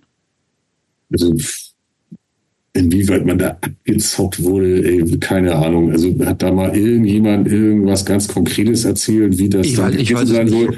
Also kann ich mich nicht dran erinnern. Ich glaube, die bösen Onkels haben mal Karl Weiterbach versucht aufzulauern vor seiner Wohnung. Das hat irgendwo gelesen oder Aber die sind, die sind ein Kapitel für sich. Naja, die waren auf dem zweiten Soundtrack zum Untergang. Ich weiß, ja klar. Verdammten bösen Onkels, ey. Ja. Naja, und die waren ja damals schon so Skinheads. Und Ja, ja. Ich dachte, der Typ, der will uns hier irgendeine Kohle nicht geben. Der hatte da sicherlich schon irgendeinen Stress, weil der hat natürlich für diese Compilations, hat er den Bands einmalig irgendwas gezahlt und das Studio bezahlt. Und da haben die sich drauf eingelassen. Äh, Wenn du das unterschreibst, dann kannst du nicht hinterher ankommen und sagen, jetzt hast du aber 100.000 Platten verkauft, haben wir gehört. Jetzt kriegen wir wohl noch mal ein bisschen Geld. Dann sagt er natürlich, nee, wieso? Ihr habt 500 Mark gekriegt und das Ja, ja. Studio und fertig. Okay, Und das da heißt haben aber, wir hier geklagt. Ich glaube sogar Fabsi hat das äh, gemacht mit ZK naja. ne, für, für das erste äh, Soundtrack zum Untergang-Album. Und hat da sogar vor Gericht irgendwas äh, rausgeholt oder so. Das hat er irgendwie mal erzählt. Weiß ich jetzt auch nicht genau. Den müsst ihr auch mal interviewen. Fabsi hat so viel zu erzählen, da schneidet ihr ab. Da könnt ihr gleich fünf Stunden ansetzen. Fangen wir Die 19 Geschichte an. auch interessant auf jeden Fall. Also es gab schon Leute, die da irgendwie versucht haben, genau wegen solcher Sachen. Aber ich glaube, so bei diesen Alben, die wir mit äh, neu, also AGR gemacht haben, das ist wohl alles okay gelaufen. Also ich meine, es gibt Gerüchte, Das ist wurden kein, kein Platten Thema für euch zu sagen, irgendwie. irgendwo anders. Nee, pass auf, es wurden Platten in, äh, im Ausland gepresst, und zwar äh, in Tschechien, glaube ich, damals schon. Auch schon in den 80ern vom, vom äh, Fall des Ostblocks, ne? Gab es da schon Presswerke, da konnte man pressen. Und da mussten die keine GEMA bezahlen. Macht Und die Sinn. Kontrolle, also die Band hatte natürlich dann auch keine Kontrolle, weil die keine GEMA gezahlt haben. Die GEMA auch nicht wusste, was, also das kann sein, dass die da einfach mal 3000, 4000 Platten da nochmal haben pressen lassen und an der Band vorbei vertickt haben. Das ist so ein Gerücht, aber da weiß ich nicht, ob das stimmt oder nicht. Keine Ahnung. Wer weiß. Also Manfred Schütz hier von SPV, das war wohl eine linke Zecke, der Typ. Also der, nicht im Sinne von politisch links. Ne? Ja, ja, verstanden. Okay, aber für, für, für dich äh, sozusagen als maßgeblich jetzt irgendwie sowohl Slime als auch Targets alles immer easy und die Platten waren überall erhältlich. Das ist ja auch wichtig natürlich, ne? Wenn du sagst, ich will eine Platte haben, die soll auch dann überall Ja. gerade als Tonträger noch irgendwie auch ein viel wichtigeres Medium oder das einzige Medium war. Es ist ja wichtig erstmal, dass sie überhaupt zu haben ist, ne? Und dass Leute die Bands kennen und so. Und das war immer gegeben. Ja, das haben die schon ganz professionell dann irgendwann wirklich hingekriegt. Ich meine, der hat ja schon, als wir alle gegen alle gemacht haben, war, gab es schon Noise Records, Mhm. also als zweites Label da, ne? Eher so Metal-lastig, ne? Das ganze Gesamtding moderne Musik gab es dann AGR und Noise und noch, ich glaube, noch irgendwas. Und Noise war dann ja Metal, ne? Der hat Genau. die deutschen Metal entdeckt, ne? Und hat da Ja. diese ganzen Mega-Bands teilweise, also Halloween ist ja echt eine weltweite Megatruppe irgendwie. Immer noch. Hat er rausgebracht, die ersten drei Alben von denen oder so, ne? Mhm. Mit denen hat er auch einen Rechtsstreit, ne? Aber das war zum Beispiel so ein Ding, naja, die wollten dann zu einer anderen Firma, die haben irgendein Angebot gekriegt, waren aber bei ihm vertraglich noch gebunden Mhm. und haben das aber trotzdem unterschrieben. Und dann hat er natürlich gegen die geklagt. Also das geht so nicht. Ne? Die muss die Platte bei mir machen und so. Keine Ahnung, was da genau rausgekommen ist, aber ich, die sind dann zu der anderen Firma, was ich, das eine Sony oder was auch immer war. Aber auch Wie viele Leute haben denn für AGR gearbeitet damals? War das, war das ein richtiges Un Plattenfirma, richtiges Unternehmen mit Marketingabteilung, Presse und sowas? Oder wa- war das so eine Handvoll Leute nur? Also zuerst hat er das fast alleine gemacht. Ich weiß nicht, wer ihm da noch geholfen hat, aber ein, zwei Leute vielleicht noch gehabt hat. Also später in den 90ern haben wir die Viva la Muerte da gemacht. Da hatten sie schon richtig ein Büro. Er hatte sein eigenes Büro. Antje Lange war dann auch da. Die hat später äh, auch bei People Like You Records gearbeitet, als wir in Slime da waren, jetzt auch 2011 waren. Diese sich fügen lässt Lügen ist da, ne? Ja, ja, genau. Genau, stimmt. Also da, das war schon äh, ganz amtlich, aber es war natürlich auch Independent-Kram. So. Das war ja kein Major-Label oder so. Oder hat schon da, was weiß ich, acht, acht, neun Leute gehabt, die da gearbeitet haben oder so. Keine Ahnung. Ja, okay, so, also überschaubar. Aber professionell. Also die haben schon auch Umsätze gemacht. Also mit diesem ganzen Metal-Kram auf jeden Ja. Fall. Ah, Da ging schon richtig was. Ne? Nochmal ganz kurz zurück zu, zu Targets. Also wie gesagt, die, es gibt zwei Singles, ein Album. Band gab es aber nur zwei, zweieinhalb Jahre. Wie akt, also wart ihr ähnlich viel aktiv wie Slime, also was Live-Spielen angeht oder so? Oder war das eher so vor euch hin dümpelnd? Naja, diese kleine Tour mit Peter and the Test Tube Babies und dann immer so einzelne Konzerte. Ne? Ja, das war auch nichts Dolles, ne? Mhm. Also ich weiß gar nicht, Eddie hat da, glaube ich, auch schon irgendeinen Job gemacht. Larson vielleicht schon studiert oder so. Also das war nicht mehr so richtig, also das war schnell klar, dass wir das nicht lange weitermachen. Okay. Wir haben es nochmal probiert und eigentlich hätte man das gerne mit Slime gemacht und so. Und dann Mhm. irgendwie war, da wurde eigentlich auch klar, in der Zeit, dass wir das gemacht haben, so dieser Deutschpunk, der ist im Moment gerade echt totgelaufen. Ah, ja. Den Eindruck hatten wir zumindest, ob das wirklich stimmt. Ja, Mhm. Die ganzen älter, also die alten Bands, die, die erste, die erste, wie sagt, man das, die, die ersten Bands, die so da waren, Daily Terror, Toxoplasma Hass und so, Middle Class Fantasies vielleicht noch und so und keine Ahnung, wer da noch alles war, die waren dann alle auch so ungefähr 84 weg. Mhm. Vielleicht sogar schon vorher sich aufgelöst. Also die Mhm. meisten haben echt so zwei, drei Alben gemacht und dann erst später nochmal wieder angefangen. Mhm. paar Jahre Pause, weil da irgendwie gar nichts war. Aber diese neue deutsche Welle-Scheiße, dann auf einmal da der ganze 80er, so Rock-Rahmen und Metal kam dann auch und so. Und dieses Deutschpunk-Ding, das war echt ein bisschen tot. Und du musstest Zivildienst machen dann irgendwann. Ja, das war sogar noch zwei Jahre danach. Das war Ach so. 86 oder so. Ah, okay. Ja, das war so nachdem wir damit aufgehört haben, habe ich das dann zufällig. Kam das dann, das war reiner Zufall irgendwie. Hätte auch vorher passieren können. Okay. Ja, aber das war irgendwie so, ja, Deutsch. Wo hast du das überhaupt gemacht, dein Zivildienst? Ne? Wo hast du den gemacht? Ja, zum Glück habe ich irgendwie äh, einen richtig guten Job gekriegt um die Ecke, wo ich gewohnt habe. Also Ich Okay. habe in St. Georg gewohnt in Hamburg, irgendwie zur Hauptbahnhofnähe und direkt um die Ecke bei einer Sozialstation. Okay. Und bester Job, Alter. Äh, einkaufen und sauber machen bei irgendwelchen alten Omas irgendwie. Mit denen man nochmal 20 Mark mit einstecken. denen man sich immer ein bisschen unterhält und so. Das war teilweise echt interessant und voll nett und so. Und überhaupt kein Stress, also wirklich gar nichts. Das war sogar vernünftig bezahlt. Also da, da konnte ich dann von leben. Das war voll okay. Ja. Sehr gut. Musikalisch gab es dann irgendwann so, eine, so ein Cover-Ding mit Dingen wieder, ne? Eagle United. Ja. Das muss auch die Zeit gewesen sein, 85, 86 sowas, also nach Targets dann, Ja. ne? ja. Was, ja, was, so ich, das ziemlich- kenne ich nur so vom Lesen. Was, was war das? Was ist das? Ja, wir hatten einfach äh, so eine Stammkneipe in Hamburg-Winterhude. Das Igel, also wie, der, wie das Tier, ne? der Igel, Okay. der stachelige kleine Igel. Und das waren irgendwelche Schotten, haben den Laden gemacht irgendwie. Und das war ein cooler Laden. Da arbeiteten auch so ein paar Punks am Tresen ab und zu. Oder der eine, einer von denen war so ein Punk-Typ irgendwie. Und die anderen waren Schotten und Iren, glaube ich. Ne? Also richtig so eine geile, schöne kleine Kneipe, wo man auch, wenn man da hingegangen ist, konnte man ein Tape geben am Tresen. So, hier, leg mal auf. Und dann lief da Punkrock. So, kein Problem. Ne, schön mit Dartscheibe im Hinterraum und so und ein paar Dattelautomaten und so. Das ist so, ein richtig geiler Laden. Und das, und das in der Nähe der Kampnagelfabrik, ne? Großes Theaterding da. Mhm. Und die Schauspieler sind da gerne hingekommen und Regisseure, keine Ahnung, wer da so auf der Kampnagel gearbeitet hat. Aber Von den Leuten waren einige immer da. Es war so eine komische Menge, äh, Melange an Leuten da. So wir als so Punkrock-Leute und so Musikszene, Theaterleute, irgendwelche Schotten und Iren, die auch teilweise äh, in Bands gespielt haben, die so Folkmucke gemacht haben und so, die wir auch kennengelernt haben.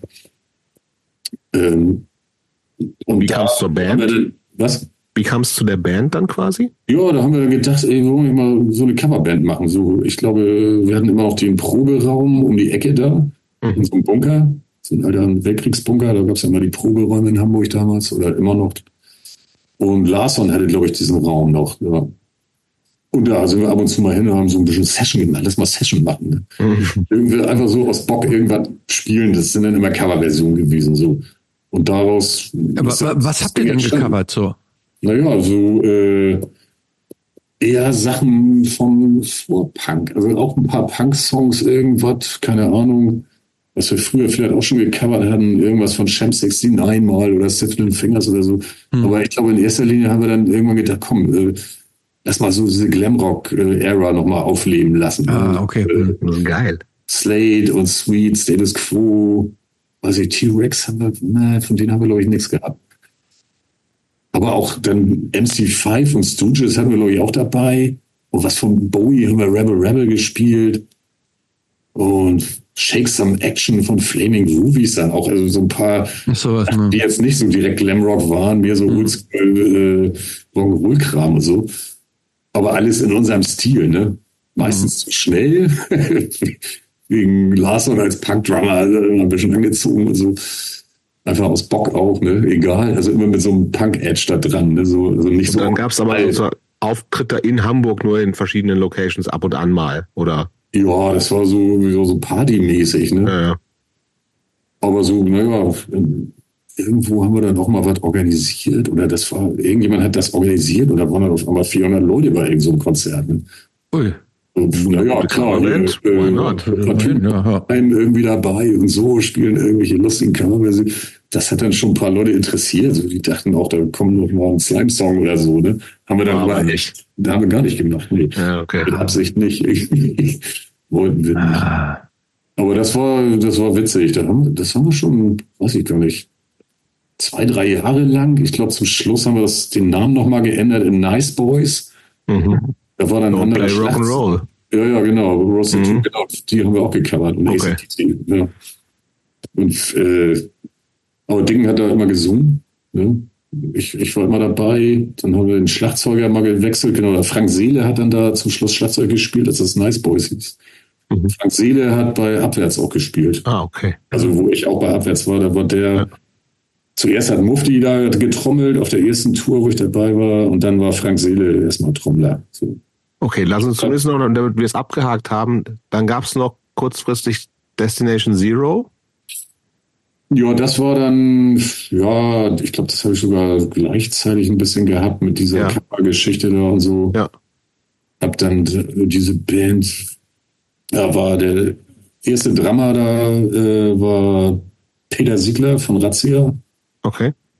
und äh, Christian Both am Bass, der hat später auch mal bei Razzia gespielt, eine Zeit lang, in den 90ern.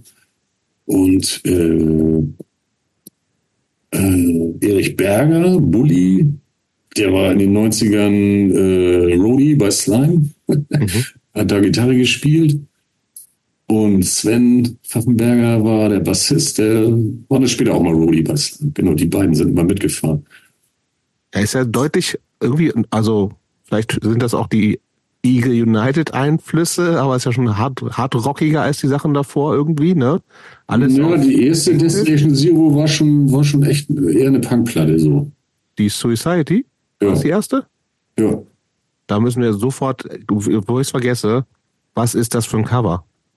Ja, bin schrecklich. heutzutage noch verwirrt. Ja, furchtbar. Ich weiß auch nicht. Was ist das? Was sollte das? Das war irgendein, ich glaube, das war ein Kumpel von Jürgen Goldschmidt von Bitscore, der die Platte rausgebracht Ah, hat und okay. so. Der meinte, ich habe hier einen Typen, der äh, hat hier irgendwas, der malt irgendwie geile Sachen und so. Ich meine, da haben wir uns damals, ehrlich gesagt, nie so richtig Gedanken drum gemacht. Was ist eigentlich im Cover? Also das war mir schon immer so ein Ding, wo ich gedacht habe, Alter, ey, scheiß Cover, ey. Kann sich da nicht einer darum kümmern, der ein bisschen... Ja, da, da, da, da kommt sowas bei raus, ey. Ja, genau. Dann kommt so eine Scheiße mal raus und du sagst, ach komm, ja, nehme. Ist doch irgendwie witzig. Fällt vielleicht auf. sieht aber scheiße aus, mein Das Gott. sieht scheiße aus, das stimmt.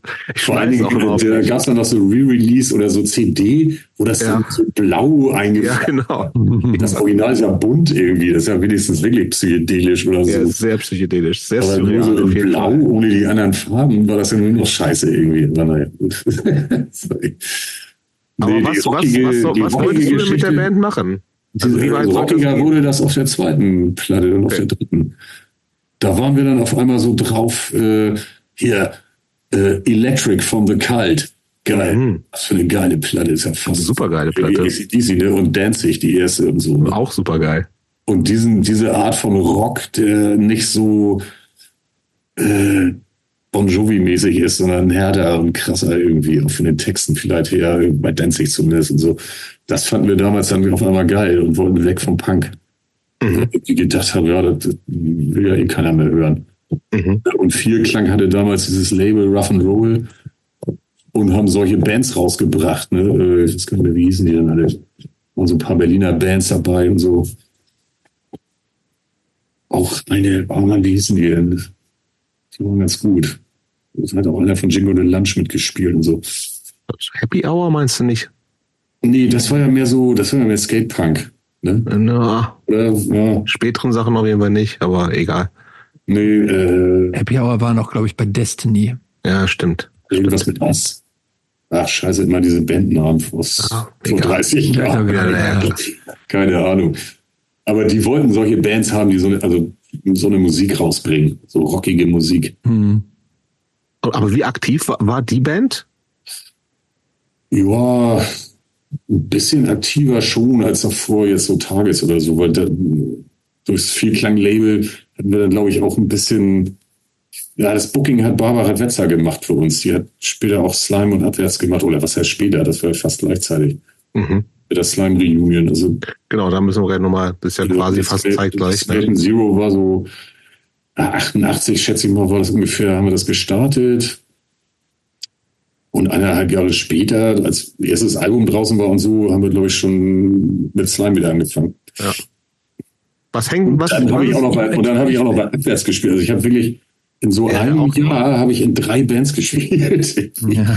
Und was dann ist denn, wieder- damit wir dann auch Destination Zero vielleicht kurz abhaken können? Ich, ich habe danach nämlich noch eine Frage zu Destination Zero, aber sag du Dann erst. machst du deine zuerst. Oder okay, da, da, was ist deine schönste Destination Zero Erinnerung? Oh, Außer dem Cover von der ersten LP natürlich. äh,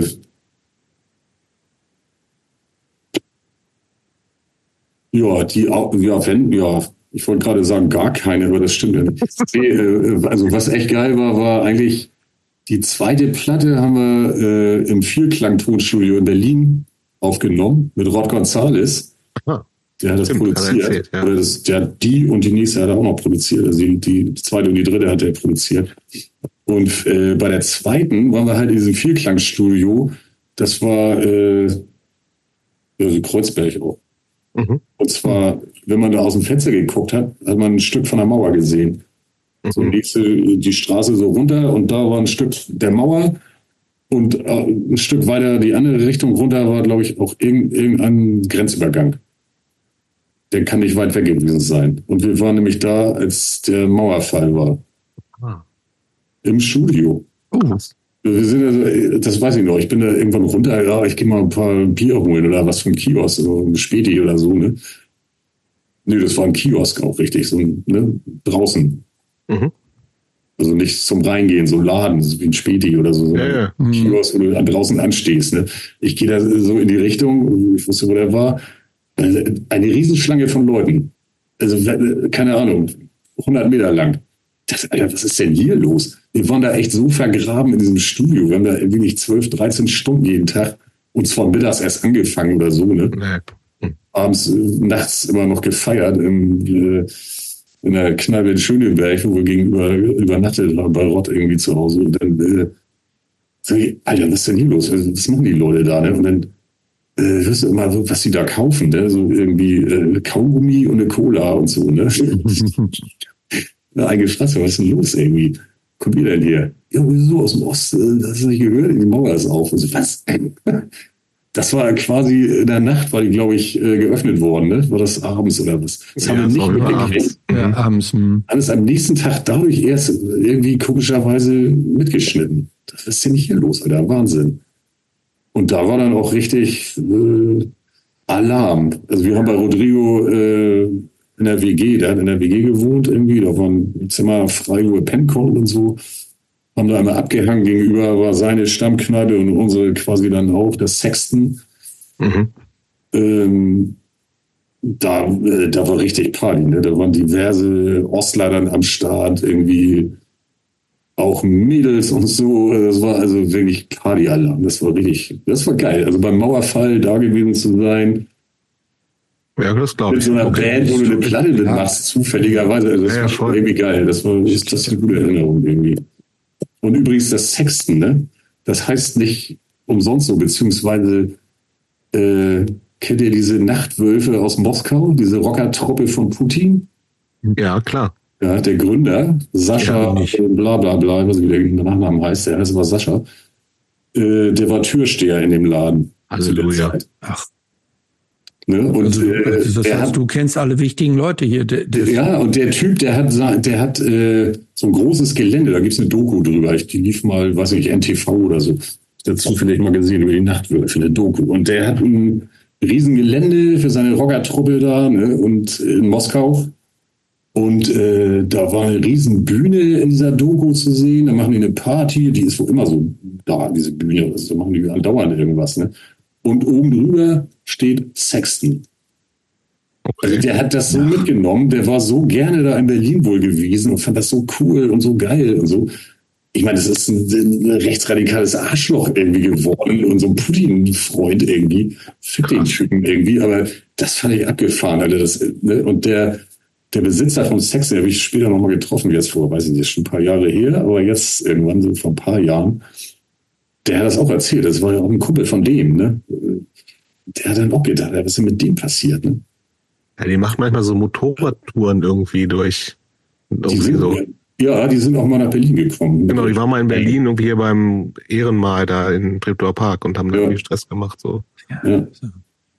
ja, und einige von denen sind wohl auch äh, mit bei den grünen Männchen im Donetsk und so weiter. Ja, Glaube ich wohl, ja, ja. Gewesen 2014 und so, ne? Ja.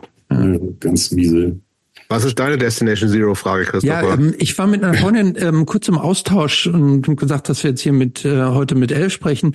Und die hat gesagt, oder die, hat, die stellt folgende Frage, lässt sie ausrichten. Und zwar der Destination Zero Song Addiction sei angeblich exakt identisch mit der Melodie im Refrain von Goldene Türme von Slime. Echt?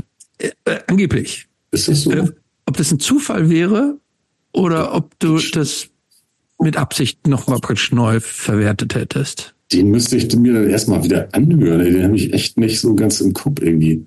Aber das kann schon sein. Nee, ähm, der erste Song auf der Platte. Ich glaube, ich habe so ein, zwei Riffs von, von der ersten Destination Zero habe ich bei der Schweineherbst mal irgendwo verbraten. So, das kann sein.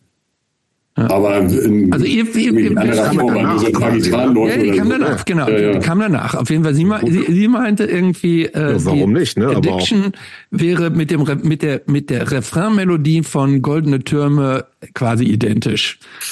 Und ähm, ich soll dir ausrichten, äh, dein Gesang bei Destination Zero wäre äh, ganz äh, großartig gewesen. Ja, das ist super, danke. ja, aber das, das kann schon sein. Wenn man so eine Platte mal gemacht hat, wo ein paar geile Ideen drauf waren, hat aber überhaupt niemand irgendwie gekauft, so ungefähr, weißt du? Und dann machst du ein neues Slime-Album und dann fällt dir da irgendwas ein. Also kann sogar sein, dass einem sowas dann äh, im Kopf kommt und man spielt das dann so und mhm. dann irgendwie. Und fällt einem dann selber spät, so, erst ne? später auf, dass ja, das ja. mal irgendwo anders auf einer eigenen mhm. Stelle ist ja wenigstens von sich selber geklaut. Also was ja. Okay, bevor wir zur, zur Slime Reunion kommen, ne? Also, und du, das sagst du ja gerade selber so, die, also viele oder alle Bands waren schon so relativ erfolglos. So, gerade im Vergleich zu diesem frühen Erfolg mit vielen verkauften Platten und Kult-Status, den gerade Slime nach der Auflösung hatten. Wie, also, ist dir das, hat dich das gewurmt, dass du sagst, warum läuft das nicht? Oder was ist, bist du eher so der Typ, der sagt, scheißegal, ich mache halt Musik und ich bin, hab Bock, Musik zu machen? Ja, natürlich hofft man, dass das ein bisschen besser funktioniert, als es dann war, aber äh, das ist dann halt so, ne? Okay. Also da war es schon, war schon geil genug, irgendwelche Auftritte, die wir gemacht haben, auch mit Destination Zero oder Targets oder so, waren, waren geile Erlebnisse dabei. Da fährst du los und spielst mit Peter in the Test Tube Babies. Das ist irgendwie geil genug, um das einfach mhm. zu machen, so, ne? Ja. Und ein bisschen. man kann ja auch sagen, ich bin jeder Auftritt nervt mich, weil ich kenne, kenne es vor ein paar hundert Leuten zu spielen, die alles mitsingen. Jetzt stehe ich hier vor 70 oder so. Nö, also, nö. Ja, also mit Destination Zero, das, das geilste Ding, also im negativen Sinne hatten wir in Ostberlin irgendwie. Erstes Mal, glaube ich, sogar im Osten gespielt. Mhm. Ostberlin. Hat dann irgendeiner aus dem Westen organisiert. Ja, das ist ein äh, cooler Laden, coole Leute und so. Und die waren auch cool. Das waren aber auch die einzigen, die da waren. Schade. Also die Veranstalter und mhm. der eine Typ am Tresen, so ungefähr. Okay. Also wirklich kein zahlender Gast hatten wir dann auch. Aber sonst war das bei der Band eigentlich immer noch so ganz okay. Also okay. so schlecht war es, glaube ich, meistens nicht. Wir haben aber auch nur den kleinen Dinger gespielt, also irgendwelche AJZ Bielefeld-Dinger, ja, ja. sowas, ne? Ja. Und da war dann durchaus was los. Also das war damals, war das in solchen Läden auf jeden Fall noch so, wenn du am Wochenende gespielt hast, da sind auf jeden Fall eine gewisse Zahl von Leuten einfach immer hingegangen. Egal, wer da gespielt hat. Okay, okay. Da hast du dann. Okay, aber, es macht natürlich schon einen 150 Unterschied, ob du, ob du jetzt im IOZ Bielefeld spielst oder ob du es gewöhnt bist, eigentlich so in der Markthalle zu spielen. Das ist ja schon ein großenmäßiger, schon ein deutlicher Unterschied. Ja, aber wir haben mit Slime in den 80ern auch. Habt ihr noch gar nicht so groß gespielt? Nee, nicht so richtig viele große Dinger, wo wir jetzt alleine sozusagen Headliner und mit Vorband oder so, so wie man es heute so macht. Hm. Aber da eigentlich kann ich mich nicht dran erinnern, dass wir das groß hatten. Okay, also das war jetzt, hat sich jetzt nicht wie ein großer Rückschritt für dich angefühlt. Nö, nee, nicht wirklich. Ja, ja.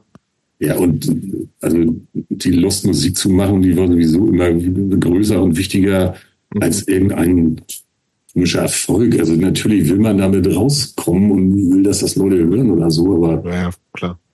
wenn es dann nicht funktioniert, okay. Immer gut, dann hat man die Bands allerdings ja auch immer relativ schnell wieder sein lassen. Hm. Und ist dann doch wieder bei Slime gelandet zum Beispiel. Oder natürlich wieder, ich Nein gesagt, als, als Frank Z mich gefragt hat. Der hat, der hat nämlich, äh, der hat äh, Eagle United nämlich gesehen. Der ist mit Uwe Bastiansen, der mit ihm schon da am Rumlabern war, äh, die neue Abwärtsplatte, die hieß einfach nur Abwärts. Das war diese Comeback-Scheibe da, 89 Alkohol drauf ist. So, das ist der bekannteste Song davon. Diese Die hat, aber, die hat Scheibe- glaube ich, Frank Z aber, glaube ich, mehr oder weniger fast alleine eingespielt. Kann das sein? Ja, nee, mit äh, äh, Mufti war dabei. Peter Horn hat Bass gespielt und Doch, Saxophon oder so. Bilde ich mir ein, dass die, die hätte er mehr oder weniger so im Alleingang gemacht. Okay, hm. Ja, ja, klar. Also da war ich nicht dabei und Uwe auch nicht. Nee, nee. Also wir waren dann die Liveband. Er brauchte eine Liveband, die das umsetzen kann. Und er war dann tatsächlich bei so einem Eagle United Konzert, ne, unsere Coverband. Und da habe ich dann auch gefragt, so, hast du nicht Bock, in einer, in einer Band zu spielen, die nicht einfach so, so irgendwelche beschissenen 70er, also so wie er da so geredet hat, ne, so mit seinem leichten Zynismus, so irgend so einen Scheiß da zu spielen von Slate oder was. Hast du Bock gehabt, da zu spielen? So, so ungefähr erinnere ich mich dran. Das war irgendwie lustig. irgendwie. Ich gesagt, ja, sicher. Ja, klar. Was kam denn zuerst, Slime oder die Abwärtsanfrage? Die, Ab- die Abwärts, Abwärts. Sprechen wir zuerst mal abwärts, Christopher? von mir aus ja. Okay. Wie war das denn? Ähm, für, du hast gerade schon gesagt, irgendwie Frank hat dich gefragt und du hast dann gesagt, ja klar, ich mach mit. Ähm, alle anderen Bands, wenn ich das richtig jetzt so Revue passieren lasse, in denen du vorher gespielt hast, warst du ja eigentlich so quasi so Mitgründer, mit, also mehr so wirklich führendes, miterfindendes Mitglied. Wie war das für dich, in so eine Band einzusteigen, die ja zu dem Zeitpunkt schon richtig große, ähm, äh, also Amor Coma erste Zumindest auch einen Album, Kultstatus, ne? auch Kult, die hat schon eine Band, die schon Kultstatus hatte, schon so ein eigene, schon so eine sehr eigene Prägung, ein sehr eigenes Profil. Wie, wie war das für dich da praktisch da so als äh, so mit dazu zu kommen und praktisch nicht mit Kreator äh, dieser Band gewesen zu sein? Ich, also erstmal war das ja, ich will eine Tour machen und hast du Bock, äh, als zweiter Gitarrist irgendwie dabei zu sein? Ja klar, wie geil ist das denn? Okay. Also ich fand das voll geil. Also sozusagen ist mir eine Ehre, hätte ich auch sagen können oder so. Mhm. Weil ich meine, abwärts fand ich immer geil. Also Computerstart immer noch einer meiner favorite Punk-Songs ever. Egal ob Deutsch oder Englisch, also wirklich. Und auch das erste Album von Abwärts war auch großartig. Äh, Und das war natürlich ein geiles Ding irgendwie. Und ich habe mir dann das neue Album da angehört und so, dachte, ja, okay, ist ein bisschen anders. Bisschen poppiger und so war das ja. Aber auch mit so ein paar Stücken, die so einen Punk-Touch hatten, nur nicht so hart wie Slime oder so, aber geil. Bunte Scheine war eine geile Nummer davon zum Ja. Beispiel. Ich, ich, ich behaupte ja auch, dass äh, das zweite Album, ne, dieses das äh, im Westen nichts Neues, auch ein großartiges Album ist, Ja. was, was so ein bisschen äh, auch ähm, unterbewertet ist, glaube ich, historisch. Ja, das sind auf jeden Fall auch tolle Lieder. Also äh, beim ersten Mal tut's immer weh. Na klar, Äh, Pia, die haben, Gartenhaus, später, alles Mögliche, ne? Ja. die haben wir dann live auch gespielt, irgendwie in einer ja, bisschen härteren Version als auf der Platte da. Ich fand, die Platte hatte so ein bisschen so einen matschigen Sound. Also ich fand die erste abwärts geiler vom Sound her. ja. Die war irgendwie zackiger und irgendwie aggressiver. Die andere war so ein bisschen merkwürdig verwaschen. Fast schon Stoner Rock irgendwie. Ja. so. Aber egal, also da waren geile Songs drauf, auf jeden Fall. Der Text ja eh. Nee, aber das war einfach geil. Und dann einfach mal gucken, was passiert. Ne? Und ist ja dann auch weitergegangen. Wenn man auf der nächsten Platte, ich sehe die Schiffe den Fluss herunterfahren, war ich dann schon bei den Aufnahmen dabei. Ne? Ja. Noch nicht großartig irgendwas mit komponiert, glaube ich. Nee, ich glaube ich nicht. Aber äh, auf der darauffolgenden dann schon, ne? Comic Krieg und so, da war ich dann ja auch mit als Komponist irgendwie auch dabei. Mhm. Und so, ja, das, das war vielleicht ein bisschen die Idee. Ja, mal sehen, was dabei rauskommt. Vielleicht machen wir irgendwann zusammen auch eine Platte, wo ich dabei bin, so als ne? Mhm. mit und so. Ist ja dann so gewesen. Genau richtig gewesen. Ähm, Slime war ja ab dem Punkt schon, glaube ich, diese, diese, äh, fast alle Alben, du hast ja mitgespielt bei, ich sehe die, ähm, die Schiffe den Fluss runterfahren, Comic Krieg, herzlich willkommen im Irrenhaus, Hurra und V8. Ähm, jetzt bis auf V8, was dann später ja auch auf deinem Label irgendwie so rausgekommen sind, war abwärts, glaube ich, bei jedem Album irgendwo beim Major. Ne? Also irgendwie erst bei, ja. ähm, erst bei äh, Virgin, Sony, EMI. Ähm, war die Band oder dachtet ihr zu dem Zeitpunkt, das wird jetzt so was richtig Großes? Naja. Oder war also das so der Plan, jetzt schon auch praktisch diesen Status, das, von diesem Kultstatus in so in den Mainstream rüber zu, zu schwappen vielleicht, wenn es klappt? War das so ein bisschen das Ziel? Naja, das, war, zumindest, das war zumindest bestimmt irgendwie das, was äh, Frank gerne äh, erreicht hätte. Ne? Einfach nochmal ein bisschen größer werden, als man vielleicht vorher schon war oder so. Das, er hat ja lange Pause gemacht. Also das war ja 83, glaube ich, schon vorbei. Ne? Zweites Album von Abwärts, danach sechs Jahre Pause oder so. Ne? Mhm. Und dann wieder zu kommen mit so einer Band, die auch nur zwei Platten rausgebracht hat. Ist die Computerstart-Single ist Kult. Das erste Album kam, glaube ich, auch ganz gut äh, an, so weit. Ja, ja, hm. Weiß nicht, ob die, ja, und dann sind die aber schnell in Vergessenheit geraten, fast oder so. Mhm. Also so leicht war es vielleicht gar nicht, die wieder nach oben zu bringen. Ne? Mhm. Aber natürlich war das die Idee dahinter. Ne? Und er hat ja geile Songs geschrieben, geile Texte. Und äh, die Plattenfirmen sind aber auch angesprungen das war ja damals, äh, da, da konntest ja, äh, gab es halt richtig Asche, ne? Das war meine Frage. Hat das die, die, die, die Baders sind da richtig drauf abgefahren und haben in euch da in der Band damals auch so das nächste große Ding gesehen, ja? Naja, sonst hätten sie es nicht gesigned, sag ich mal. Ne? Das war ja, äh, ja. Also, naja, gut, die, die, ich sehe die Schiffe den Fluss herunterfahren, die war ja auf Totenkopf. Das war ja das Tote Hosen-Label.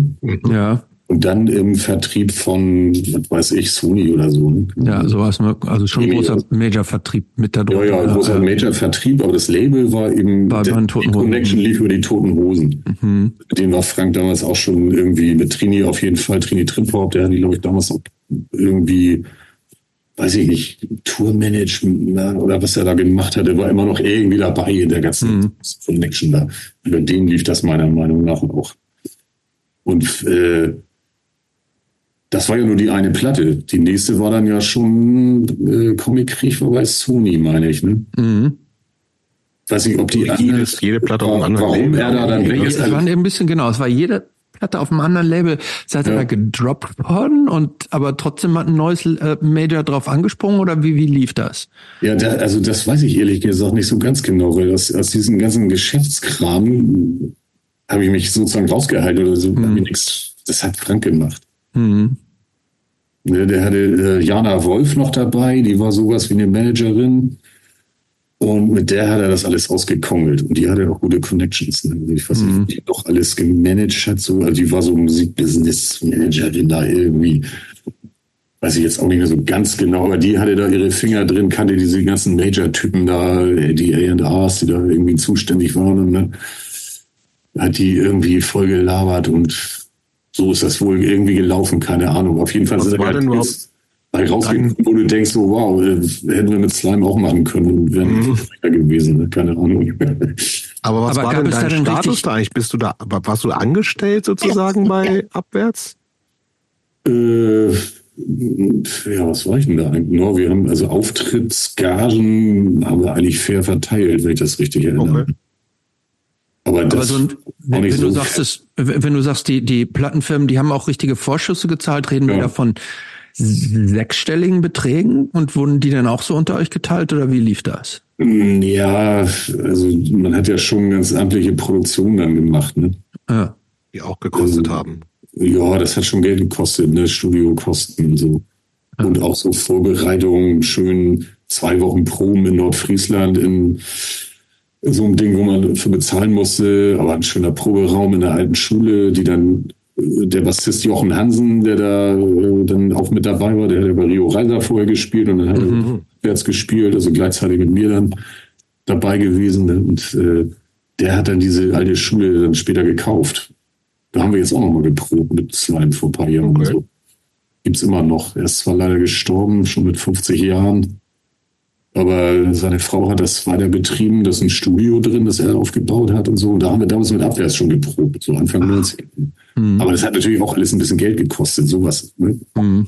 Aber wir haben schon ein bisschen Geld da verdient. Also für so einen Vorschuss, da wurde natürlich ein Teil ausgegeben, logisch für die Produktion. Und es gab auch das eine oder andere Video dann mal, was versucht wurde.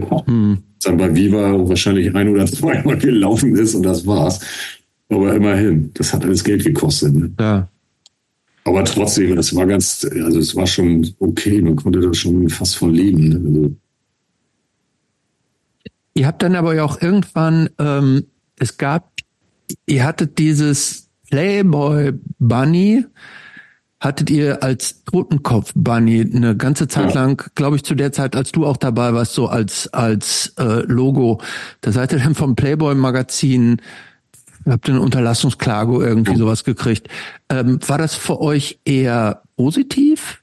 Praktisch so von der PR-Wirkung oder war das schon Ich schätze mal ja. Also das war auf jeden Fall, weiß ich, also, also in der Musikpresse war ja damals noch wichtig, ne? Im Gegensatz zu heute äh, war das schon ein Thema. So, ne, dass der Playboy so eine Band verklagt wegen diesem abgewandelten Logo. Ja, ne? Sowas eigentlich. Aber ich meine, das war auch dreist, ne? Die haben, die haben, äh, welche Platte war denn das? Das war die Schiffe den Fluss herunter, Platte, meine ich, oder so. Oder war das sogar die, die erste, wo ich gar nicht dabei war, wo ich nur auf der Tour gespielt habe? Die war das. Ja, ja, dieses mit Alkohol drauf und so, die Platte. Zu der Platte haben sie Plakate gemacht, also wirklich diese großen Plakatwände. Ein Plakat, weiß nicht, wie viel A, äh, null mal sowas, sowieso, also Riesendinger, so fünf mal drei Meter oder was, ne? Mit dem Bunny drauf. Und da war wohl eins äh, in München, was in der Nähe von dieser Redaktion war, von Playboy. das haben die dann direkt gesehen, ins riesengroß, beim Weg zur Arbeit. Ne? Da hat dann wahrscheinlich der Rechtsanwalt von denen gedacht, das geht so nicht. Ne? Keine Aber ist, war das eigentlich klar, dass das, äh, dass die damit Erfolg haben können, Chris? Aber du kennst es auch dein Metier, ne? Oder Ja, ist das ist so weit abgeweitet, dass man es als Parodie sehen kann? Ja, also äh, hätte ich jetzt ähm, Und wie läuft sowas ab? Vielleicht ganz kurz, so, also das heißt, irgendwie Playboy sagt, Moment mal, dass ihr unsere Markenrechte werden verletzt und sagen, und dann kann man es auf dem auf eine Gerichtsverhandlung ankommen lassen oder man sagt, okay, wir haben keine Chance gegen euch. Also, wie, wie ist das? also normalerweise gibt es erst eine außergerichtliche Abmahnung, gibt es ein Anwaltsschreiben und sagt hier, wir haben festgestellt, ihr benutzt hier eine, eine Bearbeitung von unserem von unserem Logo, das haben wir geschützt, so, ähm, unterlasst das mal bitte und verpflichtet euch, so eine Unterlassungserklärung zu abzugeben. Und wenn du das machst, ähm, dann ist an der Stelle gut. Du musst dann in der Regel noch irgendwie Kosten und Schadensersatz zahlen, aber dann ist es gut. Aber wenn du darauf dann nicht einknickst im ersten Schritt, ist normalerweise der nächste Schritt, versuchen die dann eine einstweilige Verfügung gegen dich zu, bevor Gericht zu ähm, erwirken. Und entweder die wird dann gewährt oder oder nicht, oder dann kannst du dann noch ähm, äh, in die nächste Phase gehen und das dann nochmal diskutieren lassen und so. Aber dann wird dir im nächsten Schritt dann gerichtlich das untersagt, wenn du nicht vorher eingeknickt bist und dann wird's im Zweifel teurer. Ja, und das war genau die Frage, ne? was kostet der Spaß? Ja. Wenn du dann äh, als relativ kleine Band gegen so einen äh, Laden wie den Playboy, so ein weltweites Magazin, was richtig Asche hat wahrscheinlich, und, äh, amtliche Rechtsanwälte, die klagen dich in Grund und Boden, wenn du Pech hast.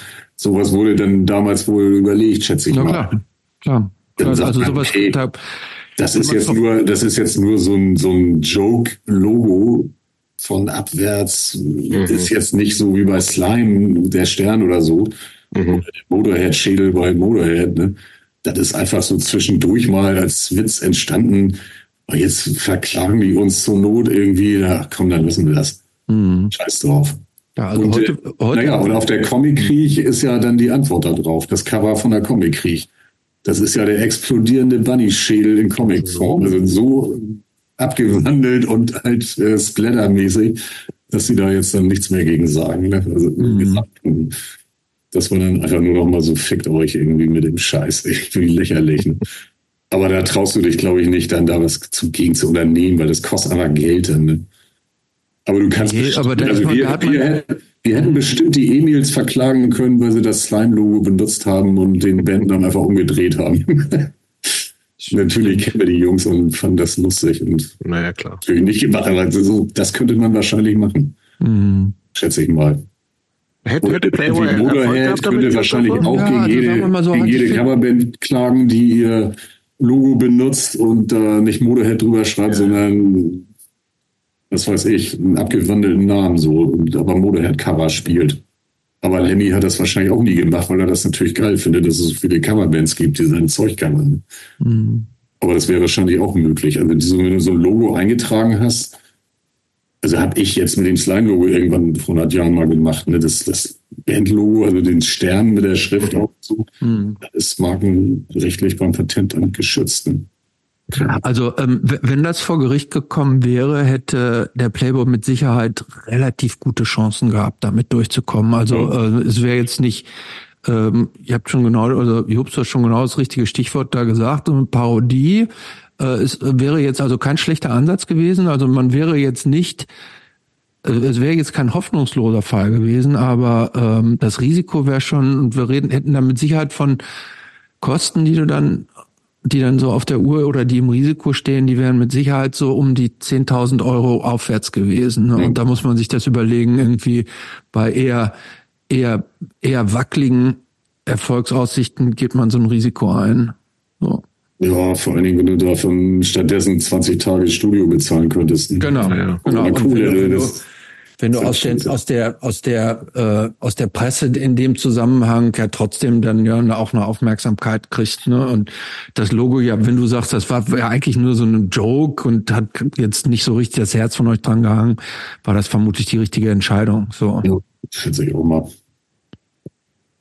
Ähm, ich habe noch eine ganz andere Frage und zwar, ähm, wir hatten ja auch schon Rod hier, mit dem du ja auch in unterschiedlichen Funktionen ja immer schon über die Jahre zu tun hattest, der dich ja irgendwann bei Abwärts äh, beerbt hat, sozusagen. Der hat uns ja, ja erzählt, dass er für die Live-Shows, also nachdem er so da, dabei war, ähm, viele Songs so, ich weiß es nicht, ob deine, aber viele Songs an deren Schaffung ich, ja. er nicht mitgewirkt hat, dass er die für die Live-Shows irgendwie nochmal entschlackt hat und komplizierte Teile vereinfacht und so. Ähm, hat er da, sind da auch Songs von dir betroffen oder, oder ähm, ähm, hast du das gar nicht so wahrgenommen? Doch schon, ja, ja, klar. Also die Zeit haben die, glaube ich, auch gespielt. Ich weiß, aber da, ja, naja, es war, also wir haben damals ja äh, so ein bisschen eine auf Rock machen wollen. So. Genau, hast du vorher schon erzählt und merkt man total. Also auch man hört ein auch oder sogar zwei Gitarren-Soli äh, ja. Songs sind mhm. mal mit drin und so.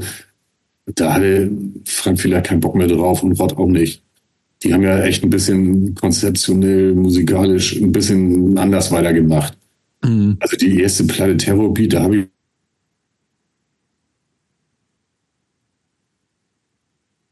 Und die haben auch keine Gitarren-Soli wirklich.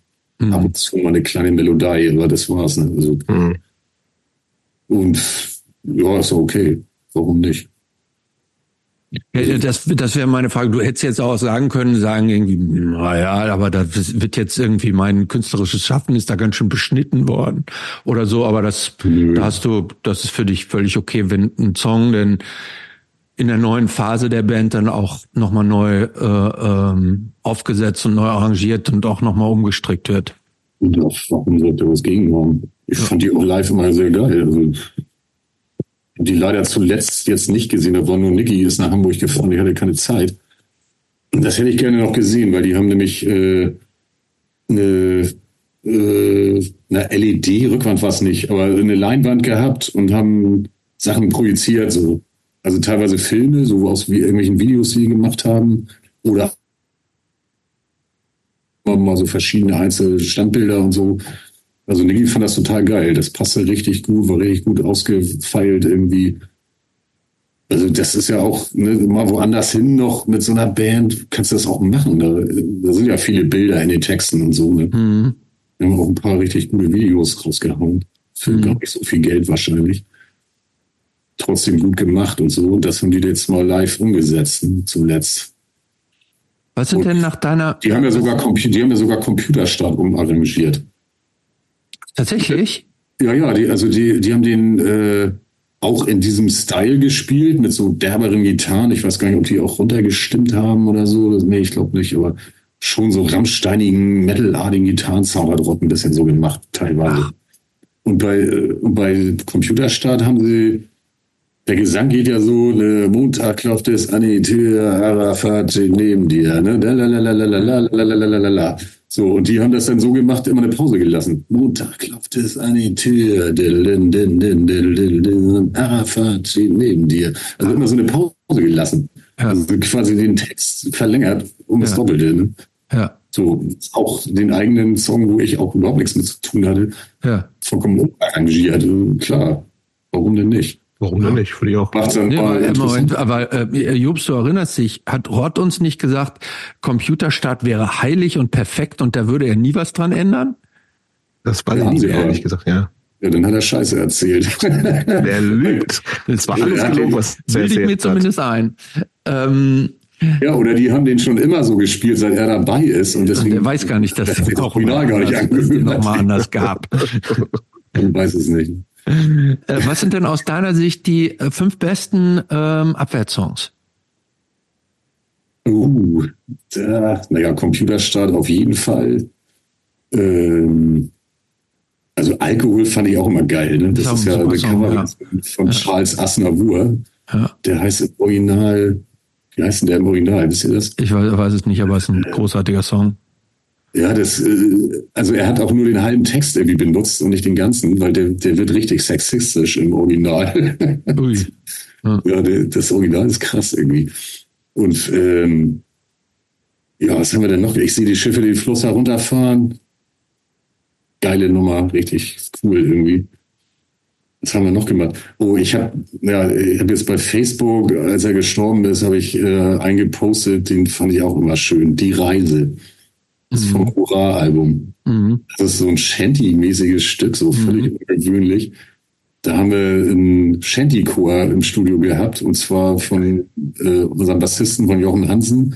Ja. Vater von, von Jochen, der hat in so einem Shanty-Chor gesungen, Nordfriesland. Ne? Jochen kommt aus, aus äh, äh, Nibel und der Nibüller Shanty-Chor oder so. Ne? Die haben dann da gesungen. So alte Männer damals schon. Mhm das Anfang 90er, da waren die schon 70 oder älter. Die standen da im Studio und haben dann zu diesem Abwärtslied, was einen völlig sarkastischen Text hat irgendwie, haben dann schön so Shanty-mäßig einen losgeschmettert. Ne? Und das ist, das Video dazu ist auch geil. Das gibt's einmal auf YouTube. Inoffiziell, Ach. irgendein Fan hat das von irgendeinem alten VHS-Band vom Viva aufgenommen gehabt und hat es bei YouTube reingestellt. Müsst ihr euch mal angucken. Da war ich leider nicht dabei, weil ich, ich hatte den Urlaub gebucht und die sagen, ja, hier, nächste Woche das Videodreh. Ja, toll. Aha. Äh, ich bin in Spanien, danke. Und das, die haben so einen Windjammer irgendwie gemietet, und zwar einen russischen, äh, beim Hamburger Hafengeburtstag, ne, kommen ja immer diese ganzen Windjammer da in den Hafen reingefahren. Mhm. Und das haben die irgendwie hingekriegt, dieses Ding für einen Tag zu mieten, oder ich glaube sogar zwei oder so, zwei Tage.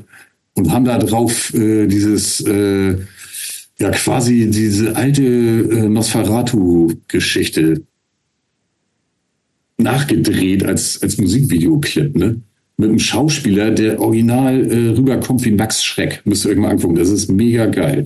Richtig geil. So in, in so Sepia, schwarz-weiß, ne? Äh, denn dieser Horror-Typ als Vampir da inzwischen immer so, der, der, echt so aussieht wie in diesen 20er-Jahre-Filmen, total geil gemacht, irgendwie. Richtig cooles Video. Muss, muss, ich, muss ich mir nochmal angucken. Ja, ist ja. einfach die Reise abwärts in Finsternis. Das, das gibt's nur einmal, dieses Ding irgendwie. Ja. Sonst gibt's das nur als nur der Song mit dem Plattencover oder so.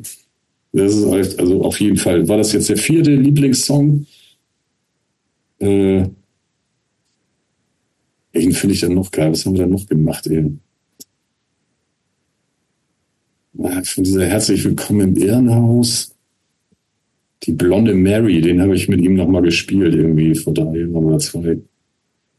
War auch ein guter Song. Ja. Ja, da geht's, da geht's sogar damals schon, da ging's um so Transgender-Problematik. Mhm. Ah. Kommt man gar nicht so drauf zuerst. Wenn man, da habe ich damals auch überhaupt nicht drüber nachgedacht, irgendwie, aber geht genau um das Thema irgendwie. Ich, haben, er müsste, ich habe den Text jetzt nicht parat, das müsste, müsste ich Ja. mir auch nochmal anhören. Ähm, apropos Gender, die, die Band Abwärts ist ja tatsächlich gegründet worden, damals auch noch mit einer Frau, nämlich äh, Magita Haberland war im, auch beim ersten Album noch mit dabei und hat auch, finde ich, eigentlich auf dem, auf dem Amokuma-Album relativ prägnante Songs so mitgeprägt. Die ist dann irgendwann ausgestiegen und so. Ähm, danach war, obwohl es so wahnsinnig viele ähm, äh, Personalwechsel gab, war nie wieder eine Frau mit bei der Truppe. Kannst du dir erklären, warum? Also höchstwahrscheinlich, weil es äh, nicht unbedingt eine gab, die da, wo Frank die Idee hatte, die könnte man mal fragen, als, was weiß ich, Bassistin oder irgendwas. Und irgendwie diese ganzen Connections, die man damals hatte, so Musikszene-mäßig, sag ich mal, da waren echt keine Frauen dabei, die wir groß kannten, die Musik gemacht haben. Kann ich mich dran erinnern. Weiß ich, Frauenband in Hamburg, also in der Punk-Szene. Keine Ahnung. Also jetzt spontan fällt mir echt keiner ein. Mhm. Mir fällt dann Hansaplatz ein, ja. Und Östrow. Die waren aber aus Hannover und aus Düsseldorf. Klar. Düsseldorf, ja. ja. Mhm. Ja, aber das waren auch äh, so herausstechende Bands. Also reine Frauen, nee, reine Frauenband war Hansaplatz auch nicht, aber, Nee, Nee. noch. Äh, äh, ne, aber Östrow. Aber ja, da gab es echt ganz wenige. Und weiß ich nicht, vielleicht hatte Frank auch keinen Bock mehr drauf. Ich weiß nicht, was die da für eine Story hatten mit der, äh, wie hieß die, Ma Magita? Magita Haberland. Also die kannte ich gar nicht, keine Ahnung. War ich ja überhaupt noch nicht. ja, klar, das, das war, die war, die war auf dem zweiten Album schon nicht mehr dabei. Ich glaube, die war nur bei, ähm, bei ähm, in praktisch in, in den äh, in den ersten Jahren bis äh, äh, bis 81 äh, dabei. Ja, da müsste man die mal versuchen zu fragen. Wo, vielleicht ist sie ja selber ausgestiegen, weil sie keinen Bock mehr auf dieses Ja, ich glaube, ich glaube, die, Männer-Ding da hatte oder ja, so. ich weiß nicht, ich, ich glaube, die ist selber ausgestiegen. Ähm, ich, ich weiß es aber auch im Detail nicht. Es war mir nur irgendwie aufgefallen, denn ich finde, auf dem, auf dem, äh, in dieser Frühphase ist der, ist auch der weibliche Gesang ist ja schon ähnlich auch so fast wie bei, ein bisschen fast wie bei Crash, wo ja auch Frauengesang eine, eine sehr Ja. prägnante Rolle gespielt haben. Ähm, ich finde, eine ähnliche Rolle hat der auf dem, auf dem Frühwerk, auf Amokuma auch schon so gehabt. Aber das ist dann komplett so verpufft irgendwie so. Das ist nie wieder, das ist nie wieder gekommen, so. Äh, Die und ich laden dachte, wir mal ein, Christopher. wie bitte? Die laden wir mal ein. Ja, mal gucken, wenn, ob die noch lebt. Das können wir, das können wir mal versuchen, die zu finden. Die ist bestimmt dann auch schon, naja, vielleicht so alt wie Annette oder so. Ja, Oh, ja, fast ist noch ja- älter, Also Mitte 60 mit Ist ja nicht zu alt, ne? Ähm, so. Ähm, Na, X-mal Deutschland gab's noch, genau. Mit denen hat Franco ja auch was zusammen gemacht sogar. stimmt. Nach Abwärts hat er noch die waren ja äh, ursprünglich aus Hamburg auch, ne? Ja, ja, klar. Und dann aber eher in London, glaube ich, so ganz aktiv und Die waren in England so ein bisschen, Bisschen angesagt. Ja. Ja. Als, als, ja, weiß ich nicht, Gothic New Wave oder wie auch immer das gesehen wurde, so in der Art, ne? Hm. Aber die waren cool. Immer die, Ja, hatten, auch. die hatten auch eine Engländerin dabei, ne? Die Keyboarderin. Okay. Fiona, die war Da Engländerin. gibt's jetzt irgendwie, glaube ich, ein Re-Release und so und die auch sogar irgendwie neue Songs von der Sängerin. Die hat leider keinen Bock auf ein Gespräch mit uns. Echt? Was schade. Ja, finde ich auch. Ich Bock drauf gehabt, aber finden wir auch schade. weil wenn, wenn jemand keine Lust hat, sich stundenlang mit uns zu quatschen, dann oder in der eigenen Vergangenheit so ein bisschen rumzurühren, das muss man ja auch nicht. Oder hat man manchmal vielleicht so Phasen, wo man sagt, nee, das ist gerade nicht mein Thema oder so. Die aber enough. bestimmt, die wäre bestimmt interessant, weil die ist, Voll. äh, die ist Künstlerin geworden, also Malerin, Genau. so. Ja, ja, so New richtig. York und so, also die ist, ist ganz abgefahren, was Ja. Mhm. Ähm, ich habe noch mal, ne, ne, noch mal zu, zurück zu, zu Abwärts und diesem La Major-Label-Ding und so weiter. Ähm, dieses, wie desillusionierend war es, dass, dass ihr nicht in diese, in die Liga von den Toten Hosen und den Ärzten da äh, aufgestiegen seid? Oder war das einfach so okay? Weil du sagtest schon irgendwie, dass Frank mit diesem Major Connections schon auch mehr wollte, so ein bisschen größer wollte, so habe ich dich zumindest verstanden. Ähm, war das dann frustrierend, dass es, dass es einfach nicht in diese, in diese ganz große kommerzielle Oberliga ähm, geklappt hat oder war das dann auch immer okay? Naja, ich glaube mal so, als wir uns dann aufgelöst haben in der Besetzung, wann war das 95, war das letzte Ding da, diese V8 auf seinem Tonträger noch und so. Ich glaube, mhm. da war das für ihn schon klar, dass danach wahrscheinlich mal Feierabend ist erstmal. Mhm. Ich glaube, der war schon ein bisschen abgefuckt davon, dass das nicht richtig funktioniert hat. Mhm. Also, ich meine, wir haben schon ganz gute Touren gespielt und so und ein paar geile Sachen gemacht. Ich meine, äh, wenn man eine Plattenfirma wie Amy dazu kriegt, einen Deal über zwei Alben erstmal überhaupt zu machen. Mhm. Das erste davon war diese Herzlich Willkommen im Irrenhaus. Mhm. Und da haben die dann groß angegriffen und gesagt, ja, also ihr könnt euch erstmal, sucht ihr euch mal bitte einen geilen Produzenten. Und dann haben wir alle Rock- und Metal-Produzenten haben wir aufgeschrieben, ne? Ich weiß nicht, wie die alle hießen. Also äh, die Leute, die diese Grunge-Sachen gemacht haben. Mhm. Äh, also was, whatever, ne, Butch Vig und äh, all diese berühmten, mehr oder weniger bekannten Namen, so, ne? Hier Stone Temple Pilots, wer hat das gemacht? Der aus Slayer. Plan. So, ja. Rick Rubin haben wir auch aufgeschrieben. Boah, scheißegal, ne? Und dann, ja, dann haben die das wirklich abgecheckt, ne? Was kosten die Typen? Und muss man dafür nach Amiland fahren oder würden die nach Deutschland kommen in irgendein Studio oder so, ne? Und was kostet der Spaß dann? Und übergeblieben ist am Ende dann Fleming Rasmussen, ne, der Metallica gemacht hat, der das äh, Ride the Lightning, also das erste hat er nicht gemacht, aber das zweite Metallica, dann was kam Master of Puppets und Justice for All, die drei Platten hat der gemacht. Ne? Okay. In Dänemark, im, im äh, wie heißt das, Sweet Silence Studio in Kopenhagen. Und äh, äh, da sind wir dann gelandet, ne? Und das war total geil. Was für ein geiler Typ irgendwie. Also der ja, aber warum, warum habt ihr Storys auf Tasche gehabt, Alter. Ich meine, da, da kommst du rein, da hängen die ganzen goldenen Platten von Metallica erstmal im Flur, ne? so geil. hm. Super. Und der hatte ein hypermodernes, damals wirklich ganz modern eingerichtetes Studio, ne? Flying Faders Mischpult. Also schon automatisch und so, ne? Das, das gab es nirgendwo anders. Das war bestimmt mega teuer damals sowas. Ne? Und war einfach echt ein richtig guter Produzent. Ne? Der ist vorher auch zum Proben nach Deutschland gekommen, hat ein bisschen ein paar Vorschläge gemacht, so Arrangements mäßig und so, bisschen mitgewerkelt. Und äh, wir haben Probeaufnahmen gemacht in dem Studio, wo wir sonst die anderen Platten aufgenommen haben, MOB in Hamburg.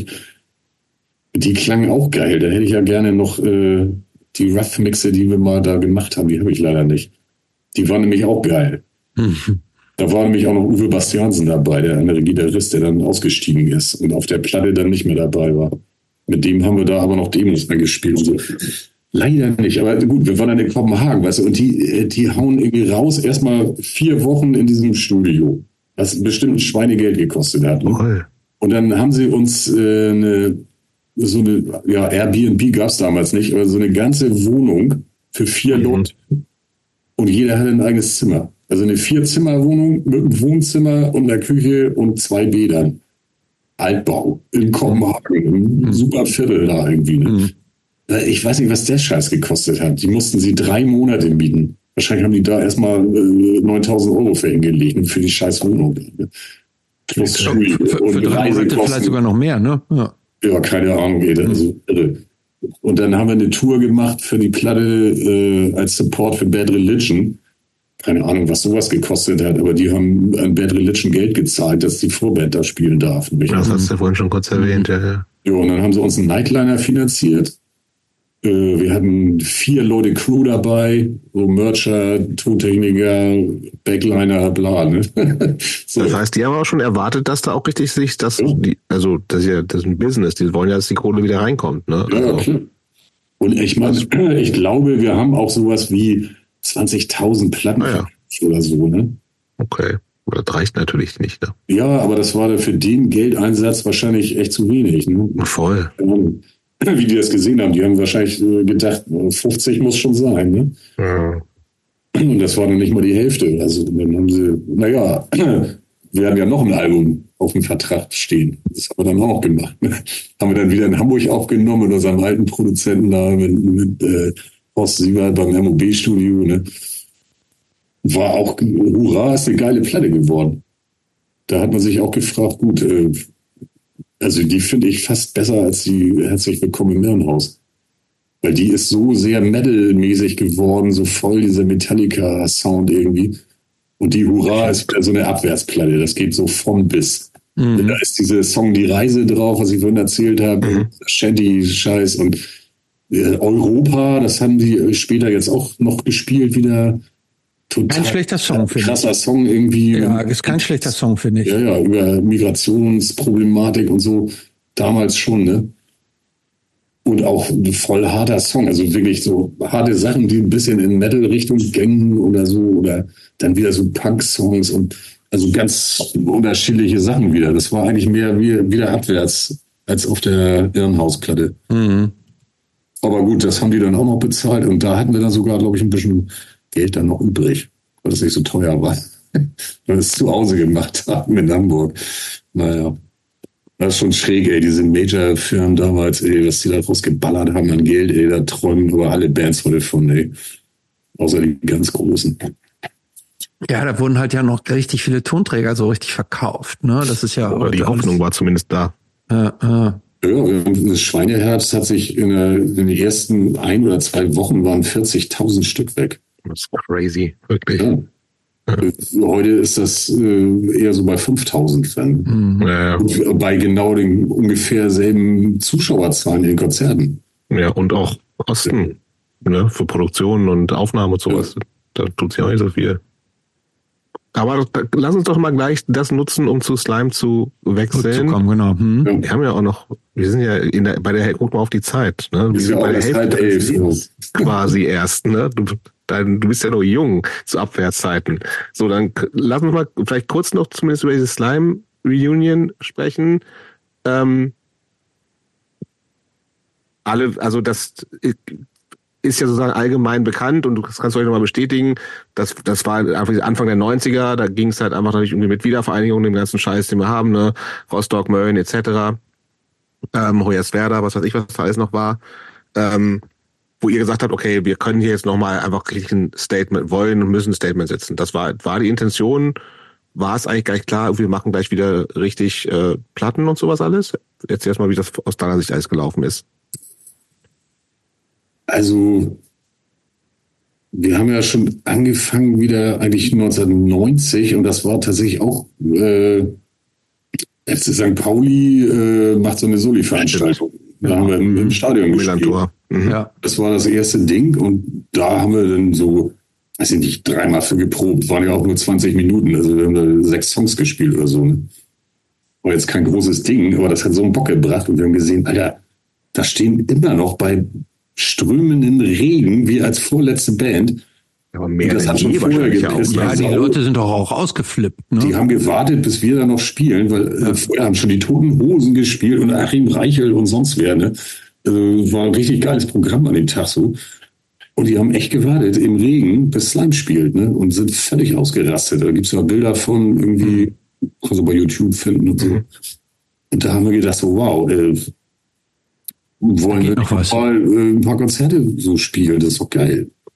So. Und damit haben wir angefangen. Und da waren noch nicht diese, Ja, okay. äh, diese Anschlagsgeschichten und so. Das, das war dann ein Grund für die Texte auf der Schweineherbst. Ne? Mhm. Stimmt, erst kam ja auch Viva la Muerte erst. Ja, Ne? erst kam die Platte auch noch. Naja, da ist dann schon äh, der Song Mensch drauf. Da geht's dann auch schon um Angriffe auf irgendwelche, äh, ja, auf einen Schwarzen in der S-Bahn in Dresden war da irgend- Mhm, mhm. irgendwas im Text verarbeitet haben und so. So eine Scheiße ist da ja schon passiert. Also diese ganze Nazi-Scheiße, vor allen Dingen im Osten damals irgendwie, Mhm. das hat man ja schon mitgeschnitten. Gleich Klar. ein halbes Jahr nach dem Mauerfall ging das ja quasi schon los, dieser Mist. Ne? Also, aber also wieder angefangen haben wir eher, weil wir gemerkt haben, das bringt ja voll Bock und die Leute wollen das anscheinend.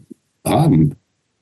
Und das ist jetzt noch nicht so lange her. Damals waren es ja nur sechs Jahre. Und wir haben ja sogar zwischen 84, also dem Ende, war ja, das war ja Anfang 84, also die Punkerhallen, habe ich vorhin nochmal gedacht, ist im Januar äh, aufgenommen worden, Januar mhm.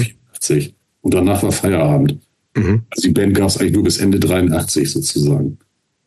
Ne? Und dann haben wir aber äh, in den ja, 84, 186, also, ja, sechs Jahre Pause. Da haben wir so zwei, dreimal gespielt. Wir haben am Logo gespielt. Das ah, okay. war eine Soli-Veranstaltung für die Hafenstraße oder so. Und auch noch mal irgendwo anders noch sowas ähnliches. Auch, was gar nicht, was im Störde-Bigger sogar oder irgend sowas. Kriege ich nicht mehr so ganz zusammen. Aber äh, so zwei, drei so Dinge haben wir mal gemacht. Aus Bock. Mal eine mhm. Dreiviertelstunde irgendwo gespielt. Einfach so. So ganz auseinander waren wir ja dann offensichtlich nie. Und dann haben wir bei dem, bei der Gelegenheit gedacht, ja komm, das machen wir auf jeden Fall. Ein Millantor spielen, so die Ding für FC St. Pauli, klar, super. Und daraufhin dann gedacht, geil, das funktioniert ja. Die Leute finden es ja geil. Also warum mhm. lass mal ein paar Konzerte buchen und noch was machen? Und dann macht man halt weiter, weil es geil war. Dann haben wir ja auch die ersten äh, Dinger dann mal im Osten gespielt. Stimmt. Ja, also war ja auch ja, klar. Dann haben wir halt in Rostock gespielt und was ich frage mich nicht wo. Ein paar Dinger im Osten mal gemacht und so. Das war auch super spannend irgendwie, wie die Leute da auf einen zukamen. Alter, wir haben damals eure Sachen nur auf Tape gehört und das 20 Mal kopiertes Tape immer voll am Leiern Rauschen. Ja, ja. Was habt ihr da eigentlich gesungen? Man hat es gar nicht verstanden. So. Echt, das war, war sehr cool, das zu machen. Und daraufhin sagt man ja, okay, komm, fällt uns jetzt was ein an neuen Texten und so. Ja, hat ja funktioniert. Wir dann gemacht. Ja, ja, man ähm, muss ja auch, glaube ich, sagen, äh, jetzt in der Phase sind ja zwei, zwei Alben entstanden, einmal Viva la Muerte und dann Schweineherbst. Ja. Und Schweineherbst wird, glaube ich, so, so herkömmlich tatsächlich als eins der besten, wenn nicht das beste Slime-Album so angesehen. Ähm, hat euch das überrascht, dass äh, hat euch euer, euer eigener Output überrascht, dass denn es ist ja nicht üblich, dass so das fünfte Album von der Band nach Trennung und wieder Reunion, dass das da. Klingt ja auch eigentlich ganz anders nochmal, ne? Ja, also, das klingt das hat viel härter. Viel härter, schneller. knalliger, bumm, da ist schon, da ist richtig Dampf auf dem Kessel. Und ähm, wart ihr selber von euch ein bisschen überrascht, dass ihr sowas noch in euch hattet? Ja, also erstmal war ich zumindest auch überrascht, äh, in welcher Schnelligkeit Stefan mit irgendwie neuen Texten überkam. Der hat einen am anderen rausgehauen. Wir haben gesagt, komm, wir machen ein Album. Er hatte schon ein, zwei Dinge, also Schweineherz und der Todesermeister aus Deutschland gab es schon auf einer Single. Mhm, genau. Mhm. Das waren die ersten zwei Nummern, die er angeschleppt hatte. Und dann kam er hier, ich habe noch einen, noch einen, noch einen. Und ich habe dann fünf oder sechs Musikparts, äh, also Songs, also Musik, ne, ist von mir. Mhm. Und der Rest ist auch musikalisch von Stefan ausgedacht. Also wir haben das dann zusammen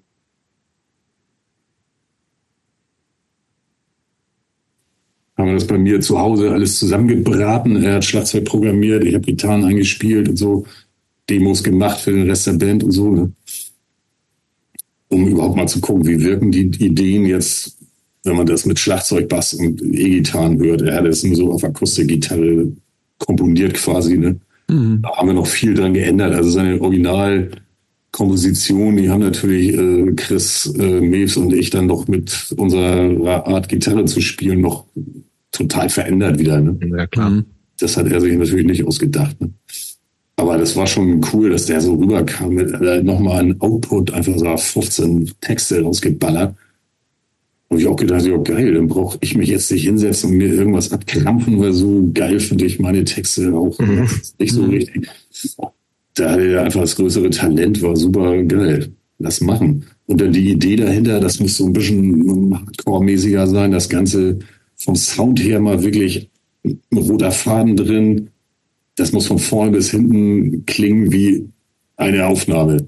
Mhm. Die Viva la Muerte, die ist ein bisschen so, als wenn wir die in verschiedenen Studios Voll. aufgenommen hatten. Ja, ja. Das sind geile wir. Songs drauf, aber schwierig irgendwie. Ja, aber wir haben die auch in mehreren Studios aufgenommen. Ja, Also, man hört das irgendwie. wir haben das Schlagzeug bei den Big Balls in der Kampnagelfabrik aufgenommen. Die hatten dann im Tonstudio haben das Schlagzeug aufgenommen. Dann haben wir Gitarren im MOB-Studio aufgenommen, wo wir auch mit Abwärts immer waren. Und äh, dann waren wir noch, ja, wie heißt das Studio? So ein Studio in Maschen, hätte ich fast gesagt. Also irgendwo da hinten, so äh, irgend so ein Metal-Typ. Wo Truckstop aufgenommen haben oder was? Ja, nee, das war Was bei der Autobahn. da in der Nähe wahrscheinlich, ja, ich glaube schon. Das war so in der Richtung auf jeden Fall. Also ein drittes Studio, da wurde dann noch gemischt und auch noch ein paar Gesänge aufgenommen. Also, also alleine das ist ein Fehler. Das ist völliger Bullshit. Also man sollte eine Platte in einem Guss aufnehmen, in einem Studio alles machen und fertig. Man kann es woanders abmischen, okay. Aber dann ist man am besten nicht dabei. Das war dann auch so ein Ding, ne? Also äh, wie das dann da gemischt wurde, da mit drei Leuten, also so ein Engineer von dem Studio war da noch bei und Chris Meves und Rodrigo González haben da auch mit dran rumgefuscht. Und äh, das ist dann too much, ne? Too much Input von verschiedenen Leuten, die eine, jeweils eine andere Idee haben, wie das Ja. klingen soll. Also da waren alle mit unzufrieden. Also das, obwohl da sind geile Songs drauf. Da sind geile Songs Ja, drauf, ja, finde ich ja, auch. Aber soundmäßig ist das teilweise merkwürdig. Ja. Keine Ahnung. Kann man sich dran gewöhnen, wenn man einzelne Songs gut findet und die einfach nur so einzeln hört, kann man das gut finden. Auf jeden Fall. Aber wenn du das ganze Album durchhörst, dann denkst du so, hm, das klingt jetzt aber wie von einer anderen Band fast oder so. Wenn du jetzt heute irgendwie mit äh, 30 Jahre später auf ähm, Schweineherbst guckst, ähm, ist das für dich auch das geilste Slime-Album? Oder sagst du jetzt irgendwie, naja, ich habe ja danach noch geile Alben gemacht? Also das ist auf jeden Fall von den damaligen bis dahin Platten ist es das Beste. Hm. Klar. Also nicht mit Riesenabstand zu alle gegen alle, aber schon noch besser als die. Weil, Ja, und das ist tatsächlich auch so, Wir ne? haben einfach Also, schon noch besser gespielt als, als, Ja. als 83. Ne? Also klar, man entwickelt sich weiter, ein bisschen mehr drauf und kann einfach noch krasser abliefern. So, das, das war so. Ja, und Ja, das ist halt, da, da, da, eigentlich zeigt sich da ja schon so ein bisschen, was ja irgendwie, was euch jetzt ja zum Teil irgendwie so als Kritik äh, gegen, äh, entgegengebracht wird. Es ist halt natürlich, eine, also du kannst es ja auch nicht vergleichen, du erstes Slime-Album nicht mit Schweineherz vergleichen. So, es sind Mhm. einfach es ist eine andere Zeit, da liegen zehn Jahre dazwischen, mindestens oder noch mehr. Noch mehr. So, wo man sagt, ja, mein, es ist halt eine irgendwie eine andere, andere Band zum Teil ja auch, ne? Jetzt ja auch. Also ganz normal. Weil Ich fänd's eher schlimmer, wenn es irgendwie alles gleich klingen würde. So, das ist ja überhaupt nicht so. Es gibt ja eigentlich eine Slime. Also klar kann man jetzt die erste, zweite und dritte LP sind relativ ähnlich, würde ich jetzt mal sagen. Ne, aber auch erste und zweite, dritte gibt schon Unterschied. Dann hast du noch mal die Phase und dann gibt's jetzt halt die neue Phase, wo jetzt Leute sagen, das ist ja nicht mehr Slime. Und ich sage, ja, aber das haben wahrscheinlich Leute 94 auch gesagt, ist ja nicht mehr Slime so. Also war, oder wie waren die? Kam das so gut an, wie es jetzt sozusagen im Nachhinein noch gesehen wird, dass alle sagen, ja, geilste Album? Oder gab es da auch schon die, die ewigen Nörgler, die sagen, nee, das ist aber kein Slime mehr? Nee, bei der Schweineherz war das nicht so. Nee, ne? Nö. Nö, Das das, hätte genauso sein können. das kam durchweg geil an. Also alleine, weil es thematisch wirklich auch äh, ja, mehrere Texte hatte zum Thema Nazi-Scheiße, Ja. die fackeln irgendwelche Leute ab und Häuser und sind einfach total ätzend am Start gerade und so. Und da gab's, also ich meine, der Titel alleine, ne? Und Ja, das war, das war textlich, aber auch Deutsch. musikalisch, äh, das war auch musikalisch auch schon sehr auf den Punkt, ne? Also Ja. das war, das, das war sehr stimmig in sich. Ja. Ähm, ja. nö, also da kam überhaupt nicht irgendeine Art von Kritik. Kann ich mich nicht dran erinnern. Wie, wie kam es denn, dass ihr euch nach so einem großen Wurf dann schon wieder aufgelöst habt? Ja, also wir haben noch eine Tour oder also ich weiß gar nicht, wie viel wir da noch getourt sind zu dem Album. Das war nicht nur eine Tour, vielleicht waren es auch zwei oder so. Also ein Jahr lang, glaube ich, ging das noch. Ne? Ja, noch so Also ich bisschen glaub, größer, 93 ja, kam die schon Rockpalast-Geschichte, ne? Ja? Es gab auch diese Rockpalast-Geschichte, so, so ein bisschen auch so ein größeres Publikum plötzlich auch gefühlt da war. Ja, äh, das war so ziemlich am Ende der ganzen Runde da. Ich glaube, das war das vorletzte Konzert sogar. Ja. Und, also das war dann schon auch äh, Stefan, hatte, bei dem war die Luft raus in, in Sachen äh, Punkrock machen. Mhm. Also dem war das irgendwie too much mit, äh, also er alleine wahrscheinlich Schlagzeug spielen. Super anstrengend, was der da gemacht hat und so. Also das ganze Geachtel da und so. Also der, keine Ahnung, wie der das geschafft hat. Also das ist wirklich krass. Ne? Man das gesehen hat, wie der da gespielt hat und die Last, der dann hinterher vollgeschwitzt Ja. war so. War ein Tier irgendwie damals, ne? richtig Power und so. Ne? Aber wahrscheinlich hatte er unter anderem auch da keinen Bock mehr so richtig drauf. Denn er hatte auch noch privaten Kram, irgendwie mit äh, Job, mit Arbeit, irgendwas studieren und also, um nicht so richtig Bock, Rockstar zu werden. So. Das hat er, glaube ich, auch mal gesagt. Also der wollte das einfach nicht mehr. Und, und Christian hatte auch äh, so ein ähnliches Ding am Laufen. Der hat schon andere Sachen gemacht mit ganz anderer Musik. Rossburger Report war so ein Ding. Also so auch so neues Kram und echt schräges Zeug irgendwie, äh, was überhaupt nichts mit dem zu tun hatte, was wir da gemacht haben. Ne? Und äh, ganz woanders. Und außerdem sein Studio, das Soundgarden Studio, da haben wir die Platte ja aufgenommen auch. Und das ging ja damals auch äh, so ein bisschen nach vorne los. Also die haben Togotronic produziert, ich glaube die ersten zwei Alben von denen, also Hamburger Schule, Bands und ein paar andere Sachen auch, was gar nicht, wahrscheinlich war Blumfeld auch da oder so. Und äh, das wollte er auch mehr machen. Das war für den mehr Blick in die Zukunft, beruflich, Geld verdienen mit Studio. Hat sich als Toningenieur gesehen so. Mhm. Und hat das ja Wie habt ihr eigentlich diese ganze. Ham Ne? wie, wie habt ihr denn eigentlich als Ur-Hamburger Band diese sogenannte Hamburger Schule so wahrgenommen? Also damals gar nicht. Gar nicht. Also mich hat Also- der Scheiß echt nicht interessiert. Also, okay, ja. Also ihr habt die schon wahrgenommen, aber es ging euch irgendwie am Arsch vorbei, was die ja, ich haben. fand das völlig uninteressant irgendwie. Mhm. Aber ich habe es mir auch damals nie ernsthaft angehört. Also irgendwas mal gehört, dass ja, was ist das für ein lahmer Scheiß irgendwie. Mhm. Aber ich war damals auch äh, schon auch echt Metalhead und so. Ne? Also ich Mhm. Slayer geil gefunden. Das war ja auch die lange Haare Phase, ne? ja, auch genau. Ja, ja, stimmt. Damals ja. auch.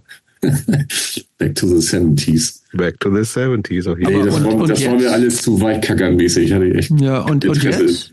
Jetzt? Kannst du, kannst du jetzt so, wie, wie, wie, hört sich das jetzt so an? Oh, auch nicht interessanter. Auch nicht interessant. Nee, das nicht. Also, also ich habe auch echt ein Problem mit deutschsprachiger Mucke manchmal. Oder fast immer. also, Ja, du bist ja schon so. auch in der einen oder anderen deutschsprachigen Band jetzt so über die Jahre aktiv gewesen, ne? ja, das ist dann irgendwie was anderes. Irgendwie jetzt mit einem richtig nochmal geilen Neustart, einem geilen Sänger irgendwie. Das ist echt was anderes wieder. Klar, es gibt auch ein paar Sachen, die irgendwie geil sind. Also, aber äh, na, so Togotronic ist nicht mein, meine Welt irgendwie. Blumfeld schon gar nicht. Hm. Das ist irgendwie Hippie-Mucke. Die nennen ihre Fans Freaks, ja. Warum wohl? Sorry, Jan Müller. Ist okay. Schönen Gruß an Jan Müller. Ah, weiß er ist Erstlandfan und so, das ist alles cool. Der ist alles Ey, die haben ihren Erfolg auch verdient und Ja. so. Das ist, aber das ist nicht mein. Meins ist es auch nicht. Kann ich nichts mit anfangen. Nee, Ich ich auch brauche härtere Mucke oder ich höre dann lieber gleich irgendwie Country und Western. Und Rockabilly, Cramps finde ich geil. Sowas finde ich geil. Und Cramps ist eine meiner Lieblingsbands. Oder Killing Joke. Whatever. Oder neue Bands gibt's was weiß ich, irgendwie, äh, Emil and the Sniffers oder sowas. Australische Bands fand ich schon immer geil. the Chats. Oder die alten Cosmic Psychos oder Radio Birdman, sowas. Schon Ich würde mal- Richtung rockiger oder Punk Ja. irgendwie und nicht so Studenten. Wir haben noch ein paar, wir müssen noch ein paar Sachen besprechen. Ja. Elf, ne? Also ich würde mal CIA und Rubber Slime mal so ein bisschen außen ausklammern, nur aufgrund der Zeit. Wir haben ein bisschen mit Dingen drüber gequatscht. Ähm, äh, vielleicht mal Slime Phase 3. Ne? Also es, das erste Album war ja äh, This of People Like You, dieses, wo ihr dann mit äh, Also Texten gearbeitet habt, 2012, ne? Kam das? Ja, genau. Äh, dann noch zwei Alben mit Dingen. 2017, 2020. Ähm, tatsächlich Platten, die auch äh, Chart-Erfolge waren, erstaunlicherweise. Gerade die letzten beiden. Ähm, aber ist das heutzutage noch was, was ich, was irgendwie finanziell interessant ist? Platten zu machen oder Charts. In den Charts zu sein. Äh, naja, wenn du weißt, wie viele Platten so verkauft werden, äh, auch so viele Bands, das hat sich einfach, das kannst du durch fünf teilen oder noch. Wahrscheinlich noch mehr, ne? Ja, noch. Also selbst auch bei den Hosen oder so. Ja, ja. Die haben, glaube ich, die äh, Anzahl der Platten für eine goldene einfach auf 100.000 runtergesetzt. Das war mal bei 250.000. Noch mehr. In den 90ern. Ja, ja. Das ist nur da, darum geht's. Ne? Ja, du kommst echt mit, wenn du, du bist ja nur eine Woche drin.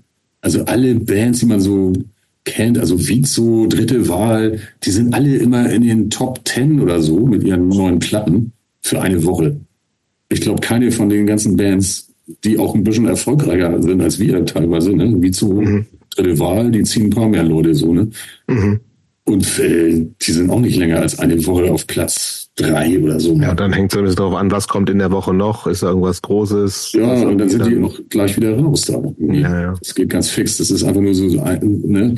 Da werden, ich weiß gar nicht genau, wie das läuft, aber immerhin ist es heute, glaube ich, ein bisschen äh, transparenter, wie das zustande kommt. Also in den 90ern, da, da wurden irgendwelche Typen in Plattenläden befragt, so hier, was tippt ihr, was nächste Woche irgendwie gut abgeht. Na, das hat uns ja, das die wurden bestochen mit irgendwas. Ja, ne? ja. Mhm. Hier, wir laden dich nach Mallorca ein zu einer mhm. Partyrunde da mit der Plattenfirma. Naja, Nickel Pallat hat uns ja erzählt, dass dass das so, so, also nicht ohne Bestechung, sondern mehr, weil alle Bock drauf hatten, dass Slime, also Schweineherbst ja so in die Charts gekommen ist dass sozusagen da alle gesagt haben, sagt mal Schweineherbst ist geil, so also zumindest die ganzen Independent-Vertriebe, was ja total cool ist, so, ne? Also, das, das habe ich noch nicht zu Ende gehört. Ich habe nur die Na, siehst du, danke, über den, mal kurz über den Deckel gehört. Ja, ja. Und steht auch in seinem Buch drin. Das ist ganz cool. Ich kann dir das mal rüberschicken. Das habe ich noch nicht gelesen. Nee, ja. ja, kann ich. Guter Mann, besser Mann. Sehr guter Mann, auf jeden Fall. Ähm, ja, was, was, was, wenn wir sagen, äh, wie gesagt, so ein bisschen mit Blick auf die Zeit, ne? Ähm, was sind denn für dich jetzt in dieser Prä-Textphase, diese, äh, diese drei Alben, was ist da so das, was ist da für dich am meisten hängen geblieben? Ja auch alles sehr relevante Alben, aber das Besondere halt mit dieser, mit dieser, äh, mit den Erich Mühsam Texten, dann aber wieder eigene Texte. Was ist da für dich am wichtigsten aus der Zeit? Naja, dieses Mühsam-Album war schon irgendwie eine interessante Geschichte, das zu machen wir hatten irgendwie noch keine Idee, wie man alle neue eigene Texte hinkriegt. Mhm. Mein Ding hat nie welche geschrieben, außer zwei oder so. Und äh, ich hatte jetzt auch nicht so die richtig goldenen Ideen. So ein paar hatte ich irgendwie, aber die vielen Dingen irgendwie nicht oder so. Und dann haben wir irgendwie die Idee gehabt, also wir haben das mit CIA damals schon mal gemacht. Und den Song dann aber tatsächlich erst mit Rubber Slime auf dem Album veröffentlicht. Ne? Wie hieß denn der? Ähm, zum Kampf für Anarchie war das, glaube ich. Ah, okay. Ne, de, äh, das war ja schon so ein mühsam Text okay. vertont. Und wir haben, den haben wir quasi auch genauso gemacht, glaube ich, mit der, auf der Slamplatte. Oder ein bisschen anders, aber so ähnlich, also die Musik mhm. ist fast dieselbe eigentlich. Und daher kam die Idee. Also wir kannten auch eine, eine Metal-Band in Hamburg in den 80ern, die in dieser Winterhude-Szene äh, in diesen Kneipen da unterwegs waren. Soylent Green hießen die. Mhm. Also nicht grün wie die Ärzte ja, ja. Band, sondern Soylent Green, wie der Film. Und äh, die haben mal so einen Abend mit mühsamen Texten gemacht. Also die Band war eher scheiße. die waren echt nicht besonders gut. Ja. Trommler hat echt rumgerumpelt, trotzdem haben sie halt auch Metal gemacht. Also es war äh, grenzwertig. Aber das Ding war geil, was sie da gemacht haben, diese Vertonung von mühsamen Texten, ne? weil die haben ein paar Texte auch gemacht, die wir dann auch gemacht haben. Okay. Ich weiß jetzt nicht mehr genau, hier das genau war, aber also so ein paar waren da auch bei, die wir dann auch übernommen haben oder eigene Songs draus gemacht haben dann natürlich. Ne? Die haben ganz mhm. andere Musik dazu gemacht. Aber da war die Idee schon mal irgendwo bei, mindestens bei Dingen im Hinterkopf oder so. Und irgendwie haben wir da irgendwann drüber geredet. Ich weiß gar nicht, ob ich die Idee hatte oder Dicken da mal drüber kam oder so, keine Ahnung ist auch egal. Auf jeden Fall haben wir uns da irgendwie im, im Gespräch mal drüber unterhalten und äh, gedacht, ey, das kann man auch mal versuchen. Und dann habe ich damit angefangen, äh, ich hatte schon ein paar musikalisch schon ein paar äh, Songsachen am Start, so Fragmente oder wie auch immer, fast ganze Songs zum Teil. Und habe dann ja, geguckt, was gibt's denn da für Texte von Erik Mühsam? Und siehe da, also diese ganzen Dinger, die wir da benutzt haben, die sind ja, das sind ja alles Gedichte, die so geschrieben sind, dass man die echt direkt umsetzen kann. Das sind ja wirklich so vier Zeiler, Mhm. teilweise gar kein Problem, Refrain noch irgendwo rauszustricken. Aus so einer Zeile, wie sich fügen, heißt Lügen. ne? Das ist der Refrain. Oh, wunderbar. Ja, das ist auch eine runde Sache. Viermal und dann hast du den Chorus. Irgendwie geil. Und die Texte sind einfach nicht so kompliziert umzusetzen gewesen. Und, und wir fanden das aber geil, diesen alten Anarchisten nochmal hochleben zu lassen, weil der hat echt tolle Sachen geschrieben irgendwie. Ja. Und das war eine geil, ein geiler Kompromiss, um was Neues rauszubringen, bevor man wirklich zur eigenen Coverband wird. So. Voll. Ich Da fand hatte das, ich schon von Anfang an nicht so richtig Bock drauf, sonst hätten wir vielleicht dann auch wieder aufgehört oder so. Und Ich- da ich muss ja ist es gestehen, ja weitergegangen. Ich meine, dann kamen ja die weiteren, weiteren Platten, wo wir dann mehr Ideen auch wieder hatten, ein paar eigene dabei, ein paar Texte von Kollegen, irgendwie, die wir gefragt haben, die dann da mitgemacht haben und so. Ich die, muss ja gestehen, ich, ich, ich war, als das rauskam, war so ein bisschen geturnt, weil, ähm, und ich weiß nicht, ob es schon bei früheren Alben der Fall war. Auf jeden Fall ist es mir da zum ersten Mal aufgefallen, dass da richtig so äh, für den Album-Release plakatiert wurde. ja, das fandst du nicht cool, oder was? Nee, das fand ich, also ich bin da hier bei mir, bin da bei meinem Penny einkaufen und da auf einmal so alles so voll plakatiert. Da dachte ich, nee Leute, echt jetzt? Slime? Die machen jetzt hier so Plakatwerbung für ein Album-Release. Warst du zufällig auch in Ampermoching und hast damit so 20 Markscheinen gewählt? Na, damals war noch Wir hatten vorher gesagt, dass du das nicht verraten Ja, sollst. sorry. Ne? Das hatten wir vorher gesagt, dass du das nicht verraten sollst. ähm, nee, aber ähm, das, war- das ging, aber da dachte ich irgendwie, das kann doch jetzt nicht wahr sein. Diese, also diese, ag- diese aggressive Form der Werbung, also so plakatieren, fand ich irgendwie, das fand ich unpassend. Ja, ist, ist komisch, das stimmt. Aber das war natürlich die Idee der Plattenfirma. Ne? Ja klar. Und wir haben ja gesagt, wenn die meinen, dass das irgendwie was bringt oder so, ja, macht doch. Das ist Ja. auch ja Geld. Ist natürlich nicht ganz wahr, weil natürlich Ja. das ist verrechnet Fehler. Klar, ja. Ja gut, äh, ja, was haben wir für eine Ahnung? Ne? Du fängst wieder an und hast jahrelang sowas in der Art überhaupt nicht gemacht. Hm. Das ist ja, komm.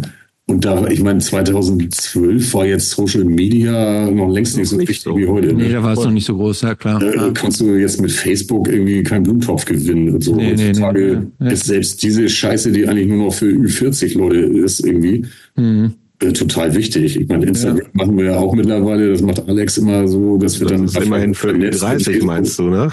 Ja. TikTok, Slime-TikTok-Kanal fehlt, glaube ich, noch. Ja, also da musst du dich ja aber wirklich echt mit beschäftigen, was du da machen ich kannst weiß. und wie das Ja, geht so. Das ist ja, ja, voll ja, das nerviger ist- Scheiß, ey. Ja, ja, Ich will da nichts mit zu tun haben. Da bist du auch zu alt für. Also ich habe ich hab mir jetzt ich hatte schon einen Instagram-Account und habe da nie was gemacht. Und jetzt habe ich das mal mir nochmal irgendwie auf, auf, aufs Tablet gespielt. Und da mal rein, das ist doch totaler Scheiß.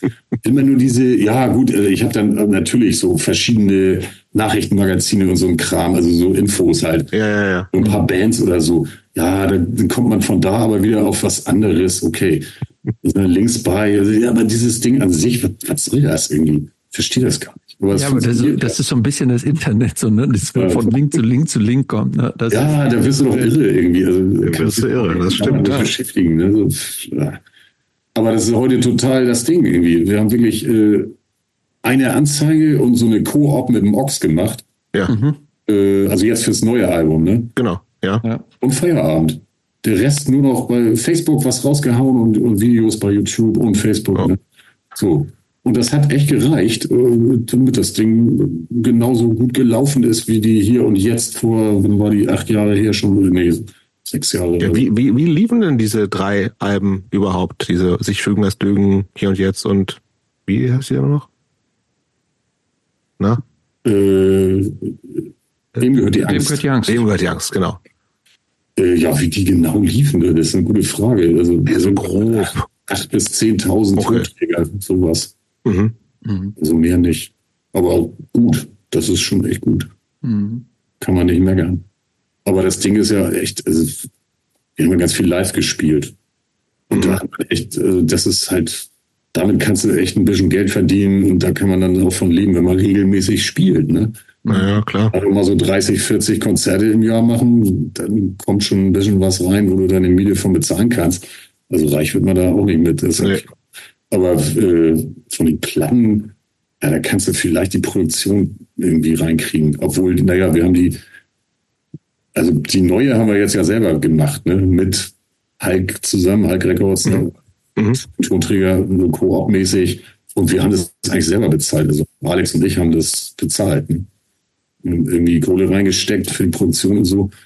Gar keine Plattenfirma. Also Hulk Records ist ja Fratz, unser Mercher und Vizo Mhm, genau. Manager und Plattenfirma von Vizo und so weiter. Das ist ja alles, ne? Der kennt sich halt aus, der hat einen Vertrieb am Start und hat. Mühe gemacht, die kümmern sich um, um äh, den ganzen Online-Scheiß irgendwie, hier Spotify, den ganzen Bullshit irgendwie. Mhm. Naja, da muss ja einer, das muss ja auch sein. Muss rein. Absolut. Ja. Das ist auch Werbung. Ja, klar. Wenn du dir das anguckst, wie das gestreamt wurde, ne, also bester Song ist sein wie die, über eine Million mittlerweile. Was? Echt? Wow. Ja. Und komm schon klar, war der erste, ist aber drunter, aber der ist auch bei 800.000 oder so. Okay. Ne? Also das, das, das funktioniert schon im Aber das ist halt Werbung in erster Linie, ne? Also finanziell bleibt da, kommen da ein paar hundert Euro. Doch, da kommt dann, da, da, da kommt auch was. Also wenn du in, in solche Regionen kommst und dann ziehen ja auch ältere Sachen auch wieder ein bisschen nach. Die Leute hören ja nicht nur den einen Song, wenn sie den geil wollen finden, wieder hören sie auch die anderen. 2,7 Sachen an. Millionen. Ne? Sie wollen wieder schießen dürfen. 2,7 Millionen. Ja, der hat am meisten, aber der ist ja auch schon seit Ja, schon. 2017 oder so draußen. Das ist auch ein wahnsinnig geiler Video- Song. Finde ich von. Ja, das ist, ein, Ja. ist eine geile Nummer. Das Video war genau passend zu diesem ganzen, äh, das war ja diese, äh, diese ganze ja, Flüchtlingskrise, oder wie nennt Ja, man ja. das? Um nichts Falsches zu sagen, äh, 2015 und so, da haben wir den ja irgendwie rausgehauen. Die Single war ja schon vor dem Album draußen. Und das Video dazu war ja mit ihr, äh, hier Eva Braun von Storch kriegt eine Torte in die Fresse und Ja, solche ja, Sachen ja. war da im Video einfach aus YouTube alles geklaut irgendwie. Ja. Das, das kam super an, das Ding, und hat eine gute Aussage und deswegen ist der so viel geguckt worden. Der ist einfach so halbwegs viral gegangen dann. Ne? Kann man, das könnte man so sehen, ja. Aber das kriegt man nicht so leicht hin mit, mit einem neuen Song, der jetzt nicht so eine Message rüberbringt, sondern aber sein wie die ist, das hätten wir auch nicht mitgerechnet, dass das jetzt der Hit wird von der neuen Platte. Das war der Song, den wir als allerletztes irgendwie zusammengebastelt haben. Also das war einer von Tex, äh, nur auf Akustikgitarre, äh, so Akkordfolgen, die man sich echt nicht so einfach merken kann. Und immer wieder mal noch ein anderer dazwischen und so. Ah, du bist irgendwann wahnsinnig. Und dann wusste man auch nicht, wie wollen wir den jetzt arrangieren. So, äh, so ein Ramones-artiges Ding draus machen oder, naja, oder eben so, wie es dann jetzt geworden ist. Und so ein Country-Punk-Stück irgendwie, mehr oder weniger, würde ich sagen. Und dass der dann ausgerechnet so der Hit wird, aber das liegt dann am Text. Mhm. Also der, ne, diese, Ich weiß man nicht, ob es als Lass uns, lass uns niemals so sein wie die. Das ist einfach ein guter, guter Slogan, den können ganz viele Leute Mhm. einfach nachvollziehen und gut finden, so anscheinend. Ja. Da steckst manchmal nicht drin. Ähm, be bevor wir hier jetzt noch weiter äh, drüber sprechen und auch über das letzte Album, lass uns auch noch mal kurz über den Bruch sprechen. Ne? Also ähm, Ding ist ja bei euch ausgestiegen und das lief damals irgendwie, der hat eine öffentliche E-Mail geschrieben und das mit internen Problemen, Umsetzung des Albums, Verhältnis zur Crew irgendwie begründet. Wie, ähm, wie, wie überraschend kam das für dich damals? Nee, es war ja, er hat ja schon länger vorher gesagt, dass er das nicht mehr machen möchte. Aha. Also körperlich nicht mehr Bock hat, ist ihm zu anstrengend geworden. Hat er auch so seine Zipperlein, irgendwie dies und das. Ne? Und da war schon klar, das war schon, äh, warte mal, wie jahresmäßig, äh, 2019. Und Vor Corona quasi noch. im Herbst, ja, ja. Irgendwie so Ende Herbst. 2019 war die noch auf Tour auch, ne? Wieder. Ja, ja, genau, das war nämlich auch auf Tour. Da, Da war ich nämlich auch noch in der am haben Master. wir eine dritte Wahl in, ich glaube, Erfurt oder so. Da hat uns das dann Backstage irgendwie dann gesagt. So. Er macht das jetzt noch, äh, zieht das jetzt noch durch mit der neuen Platte und so. Und dann ist für ihn Feierabend. Oder vielleicht so, das wusste ich gar nicht, dass das vorher schon angekündigt war. Okay, hm, erzähl mal Ja, weiter. vielleicht kann man noch eine Abschiedstour machen. Mhm. Ja, vielleicht, ne? Oder würde er machen. So. Und dann kam eben, ja, das, das war dann echt schon, was weiß ich, äh, wann war Corona? 13. März, weiß ich, weil das war Nigis Geburtstag. Hätten wir in Berlin spielen sollen, in Esso und ihren Geburtstag feiern nach der Show. So, und da war dann Lockdown. Oder das war der Freitag vor dem Lockdown am Montag. Aber das Esso hat die Konzerte schon abgesagt. Und wir waren zum Glück gerade noch zu Hause und sind noch nicht losgefahren und haben dann hier gefeiert und gedacht, scheiße, was wird das jetzt für ein Mist? ne? So. Und dann hat es auch noch, was weiß ich, ein paar Wochen gedauert, bis man da irgendwie drüber geredet hat, was ist denn jetzt eigentlich, wie geht das eigentlich weiter und so, bis einem das klar wurde, so, nachdem man ne, gelesen und gesehen im Fernsehen hat und so, was die da so erzählen und was da mit los ist mit der Pandemie und so, da war einem dann schon klar, dass das ist nicht äh, in drei Monaten vorbei. Mhm. Da kannst du zwar drauf hoffen, aber ist ja Quatsch. Wir brauchen einen Impfstoff. Da hat ja jeder drauf gewartet, dass sowas Naja. ja, auch total überraschend, dass sie wirklich einen gefunden haben, der funktioniert. Ne? Und da haben wir gedacht, Alter, ja, wie lange sollen wir denn warten auf irgendeine Abschiedstour? Das lassen wir mal schön stecken, da hat überhaupt keiner Bock drauf. Mhm. Außer dicken, weiß ich nicht, aber da immer noch Bock drauf hatte, als wir gesagt haben, das fällt einfach aus. Wir warten nicht zwei Jahre und machen dann noch eine Abschiedstour. Mhm. Und so lange könnte das dauern. Und hat es ja im Endeffekt auch fast. Mhm. Also uns wäre es dann so gegangen wie Terrorgruppe. Die haben ja eine Abschiedstour gemacht. Genau äh, 22 war es, glaube ich, ne? Haben die Hälfte Ja, durchgezogen stimmt, und, dann, und dann, hatten, dann mussten sie wieder abbrechen wegen Corona. So. Ja, auch Genau das wäre uns passiert, weil dann hätten wir es ungefähr machen müssen oder so. Und das haben wir irgendwie geahnt, intuitiv, keine Ahnung. Und haben gesagt, komm, lass stecken. Genau, also diese, Nachricht von, von Dingen, die kam ja Juli 2020, also mitten in die Pandemie rein, so. Ne? Ja, ja, so lange Weil das überhaupt nicht klar war, was macht ihr überhaupt weiter auch und wie geht's, wie Ja, kann man ja, überhaupt ja. weiter Musik machen und so, ne? Ja. Ja, da war erstmal bei allen irgendwie Frust da und wir so, ja komm, ist da irgendwas klar, also wie, ob das und wie das weitergehen kann. Ja, ich habe neulich noch mal so, ich habe mir irgendwie so ein Auf jeden Fall nicht mit einer beschissenen Abschiedstour nach zwei Jahren, Ja. wo man eh schon aufgehört hat, das ist Quatsch. Aber Luft. Und das hat ihm wahrscheinlich nicht gesteckt. gesagt, Also, ne? nee, will ich da auch gar nicht zu sagen, das weiß ich nicht so genau, das hätte er dann erzählen können oder auch nicht. Ja. Haben uns auch darauf geeinigt, wir wollen hier auch nicht uns gegenseitig noch äh, rumdissen oder so. Nee, muss ja auch nicht. Ähm, Das war dann einfach so, wie es war. Und äh, das, also wir hatten noch nicht die Idee, uns einen neuen Sänger zu suchen. Die, Das war dann eine spontane Idee wegen, äh, weil wir dachten, Tex äh, war bei Chris im Studio schon mal gewesen und hat da Songs aufgenommen. Und der sollte bei uns als Support spielen am 13.3. in Berlin, weil der Ach. irgendwie dann ausgefallen ist. Und deswegen haben wir uns den angehört. Was macht er denn eigentlich und so? Und er ist drauf gekommen, ey, das ist ja mega, was, wie der singt und so, geil. Gute Texte und so. Und die Idee ist so langsam gereift, nachdem aber erst schon mal klar war, das mit Abschiedstour und Dingen wollte ja auch raus und so, das ist erstmal vorbei. Dann haben wir, glaube ich, ungefähr erst äh, gesagt, nachfragen. Ich weiß nicht, ob ich die Idee zuerst hatte oder irgendwie Chris oder so. Ja, okay. Lass es mal versuchen, mal sehen, was der sagt. So. Und dann haben wir das halt äh, angefangen. Wir haben uns mit dem getroffen, haben eine Session gemacht, haben vorher gesagt, hier, hör dir doch mal, äh, zieh dir mal die fünf Nummern rein, so Albtraum, SAB, Stellebigger oder was. Schweineherbst, glaube ich, noch und so. Und dann haben wir das mit ihm gespielt und da haben gedacht, Alter, geil ist das denn? Das ist mega. Der singt richtig geil. Der klingt auch nicht so übel anders als Ding, so dass das passt irgendwie. Wir müssen die Tonarten nicht ändern, weil er eine höhere So, ja, Stimme ja. oder sowas hat. Der ist in einer ähnlichen Range unterwegs und kann aber auch total geil singen irgendwie. Also ja, ja, aber ich, äh, ich da, da würde mit, ich viel- einhaken. mit Feeling, mit Blues und Soul in der Stimme und so. Ge- ge- Genau, da würde ich, da, da würde ich einhaken, weil ich finde, er klingt schon doch deutlich anders als Dicken. Ne? Also Ja. äh, äh, Ja. Dicken, ähm, Dicken ähm, war, war natürlich total prägend und so, aber ich, ich, ich finde gerade, dass er nicht genauso, er klingt halt nicht wie ein Abklatsch. Ja, das wäre auch scheiße. Genau, das wollte ich gerade sagen. Das, das wäre ja, das, das wäre dann hätte das ja nie funktionieren können. Ne? Wenn der, wenn, wenn der jetzt so wie Dingen 2 geklungen hätte oder wie, wie so eine, wie so eine neue Version, wie, wie sie das zum Beispiel, bei den Misfits, da haben die es, glaube ich, x-mal versucht, immer irgendjemanden zu finden, der so ähnlich vielleicht doch wie, wie, wie Danzig klingt. Ne? Und ja, Michael Graves hat so ähnlich versucht. Der hat so ähnlich versucht, ja, ja. so, ja, so, ne.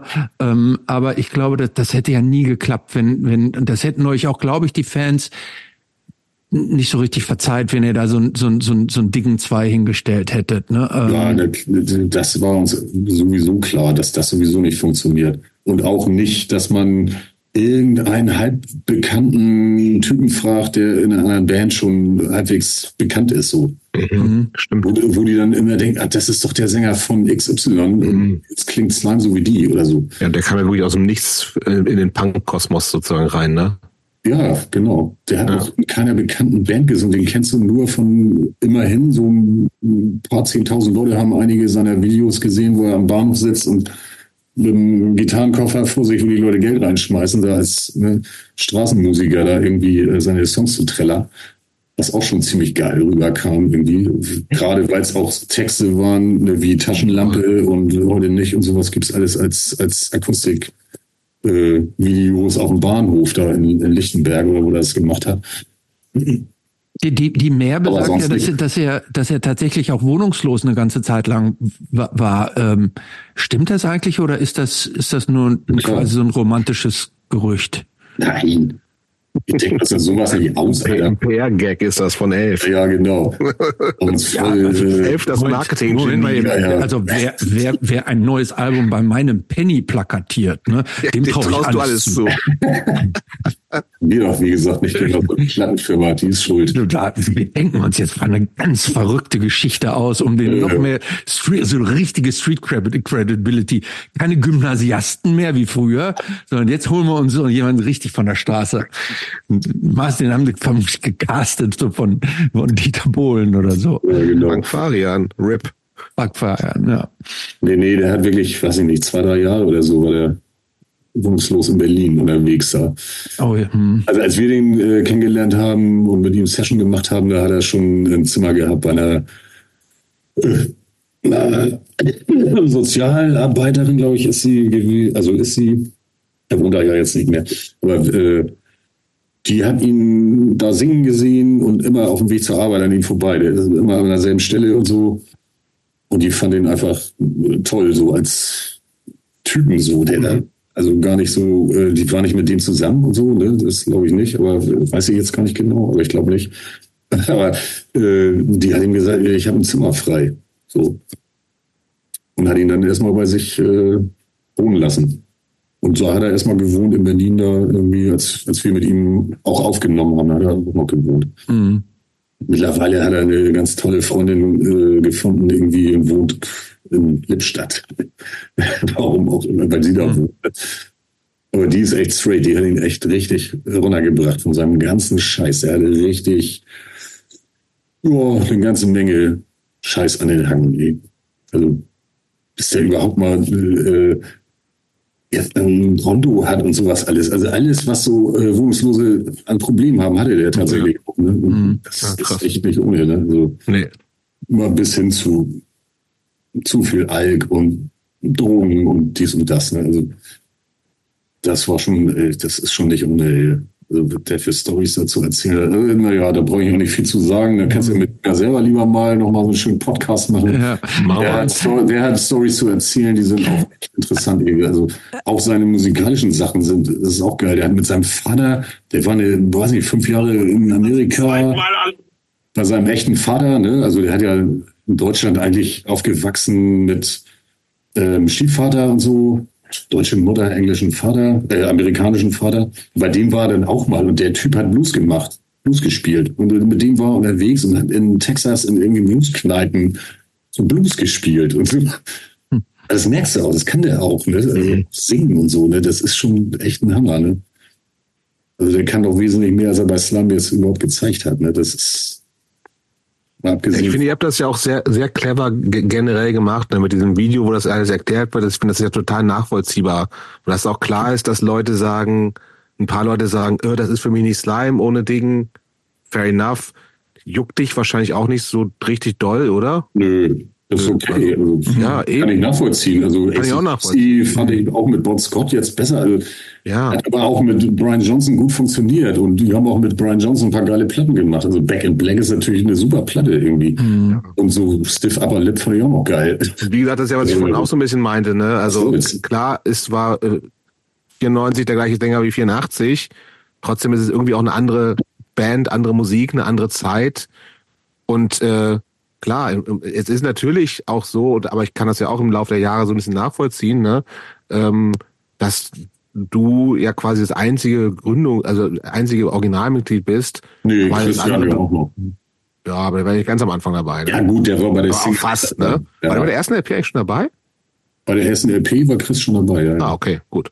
So. Aber es ist, es ist klar, ist halt auch so in, äh, in Bewegung so eine Band halt auch so, ne? Ja. Und dann hat mal jemand keinen Bock und das, dann kommt wer Neues und mein Gott, ne?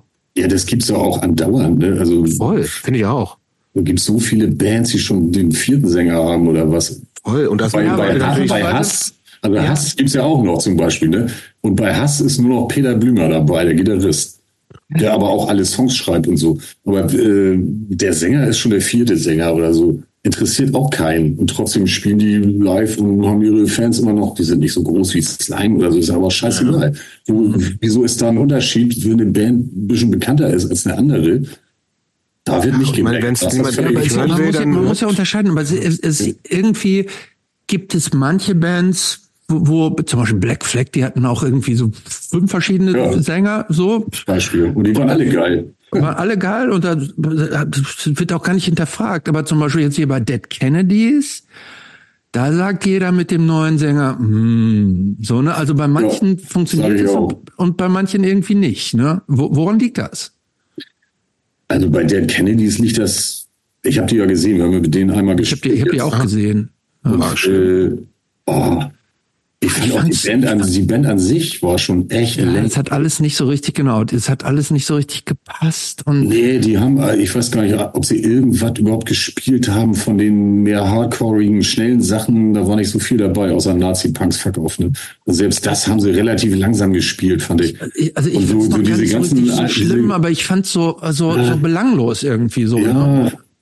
Also das Einzige, was ich da immer noch total geil fand, ist die Gitarre von East Bay Radio. Das ist aber geil, wie er mit Echos arbeitet und so. Voll. Das klingt auch immer noch genauso wie auf der ersten Platte. So, das, Mhm. ist, das ist cool. Aber der Sänger ist einfach scheiße. Mhm. Sorry. Der ist nicht Jello, ja, das ist egal. Aber also Jello ist so speziell, Mhm. so eine abgefahrene, ganz eigene Note, ganz eigene Stimme irgendwie.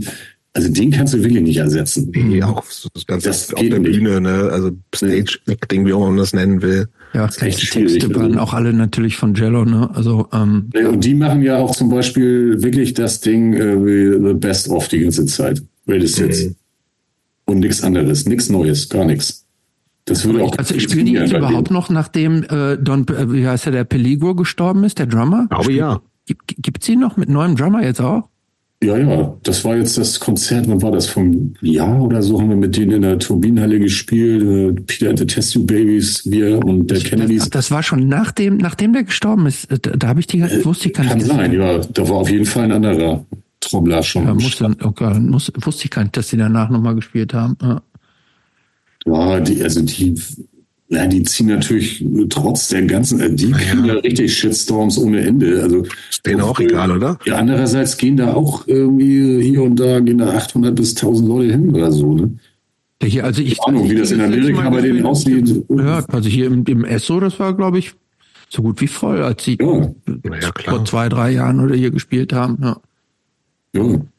Ja, sollen die machen. Also mein Gott, irgendwie, man muss da nicht hingehen. Richtig. Man muss auch keine Slime-Platte kaufen, wenn Muss man der Sänger nicht gefällt. Ist mir scheißegal. Ey.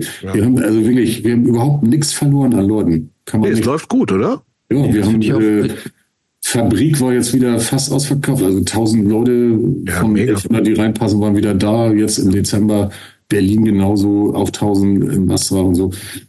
Äh, Und in den anderen Städten auch wunderbar. Teilweise haben wir äh, in Bielefeld war der Laden ausverkauft. Da, da passen 600 rein, glaube ich, oder so. Forum Bielefeld war war voll das Ding. Ne? In Bielefeld, da denkst du auch nicht dran. Ne? Mhm. Hätte ich jetzt mit 400 maximal gerechnet in so einer Und da schätzt Bielefeld nicht. Ja, genau. Bielefeld ja. weiß nicht, ob es existiert und so, aber anscheinend doch. äh, ja gut, aber es ist ja ganz offensichtlich, dass ihr, ihr euch da so beide nochmal so einen nochmal einen neuen Wind gegeben hat. Ne? Also man, man, man sieht auch, wenn man sich die Live-Videos anguckt, das man sieht voll viel. Im, gute Energie ist da. Gute Energie, genau. Also ja, ihr, ihr, genau. ihr wirkt als als Band doch nicht irgendwie, das ist nicht irgendwie so eine, nicht eine abgehalfterte Blast, Blastruppe, sondern ihr habt da noch Feuer und man hat so ein bisschen das Gefühl, als wenn da wirklich so, so nochmal so ein neuer Funke irgendwie so zum Lohnern gekommen wäre. Deshalb also auch, ähm, du hast ja im Vorfeld schon gesagt, ihr nehmt, wollt, glaube ich, dieses Jahr ein neues Album aufnehmen. Ja, ja, also dabei, da, da ähm, da habt ihr ja noch auch dann einiges vor, ne? Also da kann ja noch einiges jetzt auch draus werden dann. Ja, ja, ja ich hoffe. Ne? Also Bock drauf haben wir alle. Wir haben echt eine geile Zeit jetzt gehabt, diese zwei Jahre fast, die wir jetzt live gespielt haben mit dem neuen mhm. Album. So, das war alles total cool. Mhm. Eine geile Erfahrung mit dem neuen Sänger. Erstmal alle voll, ja, er am meisten unsicher, aber wir auch so, ah, mal sehen, wie das denn jetzt wirklich funktioniert, so live. Ne? Mhm das ankommt und so. Und er war zuerst auch voll schüchtern und so, fast nicht getraut, sich getraut, irgendwelche Anlagen zu machen oder so. Ne? Das habe ich dann zuerst mal ein bisschen übernommen noch und so. Ne? nachvollziehbar war ja auch, ne? Naja, wir, also wir wollten erst ein paar kleine Shows machen, diese sogenannte Club-Tour da irgendwie. Ja. Aber dann kamen diverse Sachen im Sommer auf einmal dazu und ganz zuerst so, wollt ihr nicht mit Bad Religion mal fünf Konzerte spielen? So. Ja. ja, da sagst du nicht nein. Ne? Da sagst du nicht nein. Irgendwie. Ja, und dann spielst du einfach fünfmal vor, äh, weiß ich nicht, das waren teilweise 2000 Zuschauer, ne? Mhm. Das sind seine ersten Konzerte. Ne? Natürlich hat er die Hosen voll so ein bisschen. Aber es hat funktioniert. Also er ist da reingewachsen und das war genau richtig. So als Support und ein paar kleinen Festivals im Sommer und so. Das hat ihn dann irgendwie, hat ihm dann echt gezeigt, auch ja, das funktioniert. Die finden das irgendwie geil und so. Die neuen Songs kommen gut an. Alles cool. Und das ist immer besser geworden. Bis dahin, wo wir dann sogar noch vor mittlerweile ein Jahr her endlich mal gesagt haben, lass uns mal in ihr Monitoring ausprobieren. Wow. Alle anderen auch. So, nicht mehr diese lauten scheiß Lautsprecher vor einen, die einen zubrüllen und man hört gar nichts eigentlich. Nee, jetzt schön mit Kopfhörern ne, und so. Wunderbar. Jetzt hörst du alles geil und kannst viel besser zusammen agieren, zusammen singen auch und so, wenn ich mit Text zusammen zweistimmig manchmal versuche und so. Das funktioniert einigermaßen gut jetzt. Das hat früher immer ein Problem so. Ne? Was brauchst du auf deinem Monitor? Ja, meine Gitarre, mein Gesang, aber ich auch den anderen Gesang, damit ich mit ihm zusammen vernünftig singen kann. Und äh, ja, und dann hast du einen einzigen Brei da, ne? Und so. Und jetzt vernünftig, ja, bisschen professioneller geworden vom Bühnending her, so, ne? Das ist schon geil. Und deswegen, das merkt man auch, da wird die Band auch besser durch. Weil alle sich gut hören, spielt man auch besser zusammen. Kann mhm. empfehlen, der Musik macht. Einfach in ihr Monitor. Das ist eine gute Erkenntnis mit über 60 auf jeden Fall. Ja, ja. man lernt nicht aus, ne? Ja, man hat auch nicht mehr so ein Klingeln auf dem Ohr hinterher am Konzert, das kann ich dir sagen. Ähm, du, ihr habt ja in der aktuellen ähm, Bandformation äh, ja auch deine Partnerin, die, die Niki jetzt am Bass. Mhm. Ähm, hat sich die, die du, du hast, haben wir gar nicht drüber gesprochen, du hast ja auch bei den Mimis Steht's ja auch teilweise so, ne? Ich glaube, da. Wir, aber Mimis haben wir zumindest ja auch schon mal mit Danny drüber gesprochen. Und Fabsi kommt irgendwann auch noch, das ist ja keine Genau, Frage. so, ähm, auf jeden Fall. Also ich, wir skippen Mimis mal zu deiner Info, würde ich sagen. Aber ja, ja. es ist, es ist spät, ne? Ich, genau. ich freue mich total, es wird, es wird auf jeden Fall die längste Folge ever. Ja, vier Stunden ähm, ja schon. Aber was ich fragen wollte, hat sich dann im, im Bandgefühl was verändert, nachdem jetzt deine, deine, praktisch so deine Lebenspartnerin auch dann mit dabei ist? Oder macht das keinen Unterschied. Ja, die ist ja seit 2010 dabei, seit wir wieder angefangen haben. Ja. Wir haben ja vorher schon zusammen bei den Mimis gespielt. Also ja, das heißt, das ist normal für euch jetzt. Ja, das, äh, natürlich war sie dann eigentlich auch erste Wahl. Als Eddie gesagt hat, er macht da nicht mehr mit, so, das ist nicht mehr sein Ding. Er kann gar nicht mehr Bass spielen, hat er, glaube ich, sogar gesagt. Mhm. Ja, der hat den Bass in die Ecke gestellt, nur seit 94. Äh, nee, den habe ich mitgenommen. Aus irgendeinem Grund ist er bei mir gelandet. Sein, eine, sein einer Bass der hatte so einen Bass mit irgendwie so einem Graphithals, also nicht aus Holz, sondern irgendwie super stabil, das Ding, äh, unkaputtbar. Und den habe ich irgendwie mitgenommen, hatte den irgendwie bei mir rumstehen. und habe ihm den dann mitgebracht, als wir uns getroffen haben wegen der Reunion 2009, um mit Stefan mhm. Eddie mal zu reden, um was geht und so. Ne? Und da hat er natürlich gesagt, Alter, ich kann das gar nicht mehr. Keine Zeit wegen Arbeit und so, geht sowieso nicht und auch kein Bock irgendwie, also nee. Und dann habe ich natürlich gesagt, komm, dann probieren wir das jetzt mit Niki aus. Die kann das auf jeden Fall.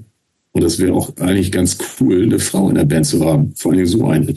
Unbedingt, ja klar. Ja. Ähm, so aggressiver als Niggi kannst du nicht sein als Frau. ja, die, ja, die habe ich schon Nazis aus ihrer Kneipe rausprügeln sehen. Ey. Das glaube ich. Ist ja. hart irgendwie. Und das passt richtig gut.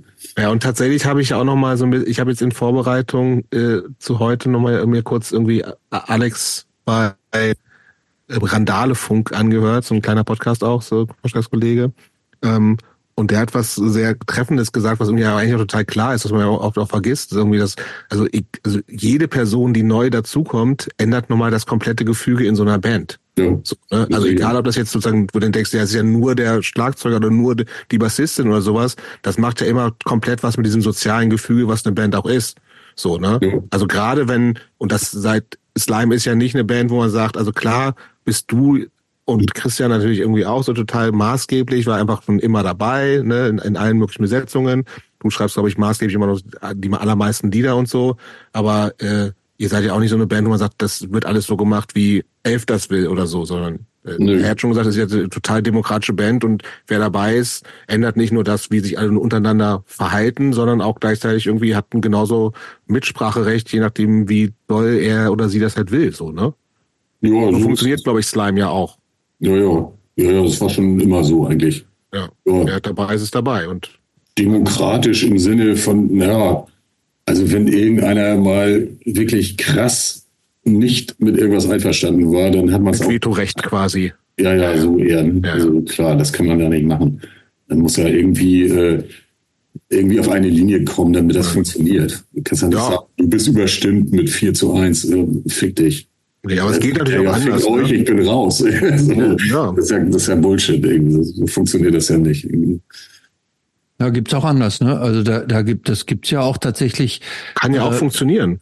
Anders. Es gibt ja auch Bands mit so richtigen Chefs ja, sozusagen, klar. wo einer das dann entscheidet und alle anderen nach der äh, Pfeife zu tanzen haben. Aber wenn es bei euch gut funktioniert, ist ja ist ja super. Ja, also das war vielleicht ein bisschen in dem Sinne so bei Abwärts als ich dabei war. Das ist ja auch okay, wenn das, das so war ist. Ne? Frank, ne? das, das war, Franks, war Franks Band. Genau. Er hat alles irgendwie an Texten geschrieben und auch viel Musik und so. Und wir haben dann dazu gearbeitet oder auch mitgeschrieben teilweise und so. Aber das war schon sein Ding. Und natürlich, mhm. aber er hat natürlich auch gute Connections gehabt, äh, so und hat das immer alles cool eingetütet, was da gelaufen ist an mhm. Verträgen mit Major-Labels und diesem ganzen Scheiß, der da gelaufen ist, der irgendwie teilweise echt geil war. Also, das war eine interessante Zeit irgendwie, sowas mal mitzumachen. Anstatt nur independent unterwegs zu sein mit Slime, hat man mal mit so einer Band irgendwie mit irgendwelchen beschissenen Major-Labels zu tun gehabt, die man eigentlich ein bisschen abgezogen hat. Das ist auch irgendwie mhm. ja, wir haben eine geile Zeit, ne? haben geile Platten gemacht mit viel Kohle irgendwie. Hm.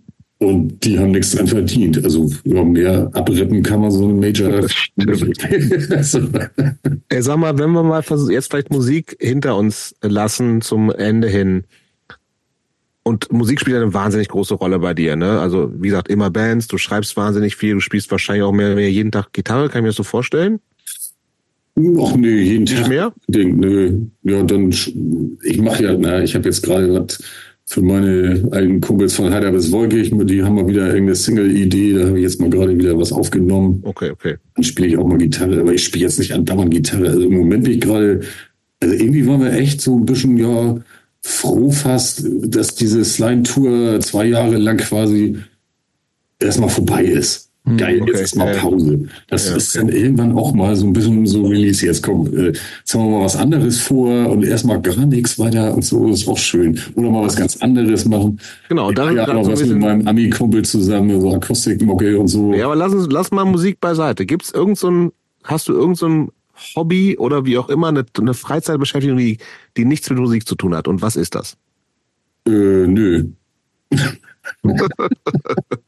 Nee, also du, du, du ähm, guckst, gibt keine Filme, die du besonders gerne guckst? Ja, doch, Bücher, irgendwas. äh, so. Klar, irgendwelche Serien gucken. Strecken. Wenn man nichts Besseres zu tun hat, na klar, guckt man sich gerne, was ist, also ich stehe auf Science Fiction, auch mal Fantasy. Also neulich, Niki ist auch total manchmal auf, äh, ja, eher so Fantasy-Kram. Harry Potter. Also auf einmal guckt sie Harry Potter und ich sitze daneben und denke, oh, ist doch irgendwie auch ganz witzig. Lass mal den Scheiß Total. gucken. Jetzt was gegen, soll's, gegen Harry. Außer gegen Fläschchen Wein dazu und vielleicht. irgendwie Zauberei. Komm, scheiß drauf. Auch cool. Oder Sopranos wieder angucken, haben wir auch angefangen. ja, oder, Ähm. Oder manchmal einfach auch lesen, aber ja, da komme ich, also ich auch nicht. Das mache ich am liebsten im Urlaub. Mhm. Was liest du Sechs- denn, wenn kann du ich sechs? Stunden am Strand sitzen und mir irgendwelche Thriller reinziehen oder so. Okay. Äh, Also, machst du noch, wenn ich das jetzt du- noch. Was? machst du noch irgendwelchen Sport? Du warst ja in deiner Jugend, wissen wir, großer, großer Sportler. Hast, hast du da noch irgendwas, was du jetzt aktiv machst? Nö, Nichts mehr. Fahrradfahren. Fahrradfahren. Na gut. Ja, aber nicht so richtig, äh, eigentlich zu wenig. Also das merke ich, also ich, äh, zu wenig Fitness habe ich. Das werde ich dieses Jahr auch mal angehen müssen.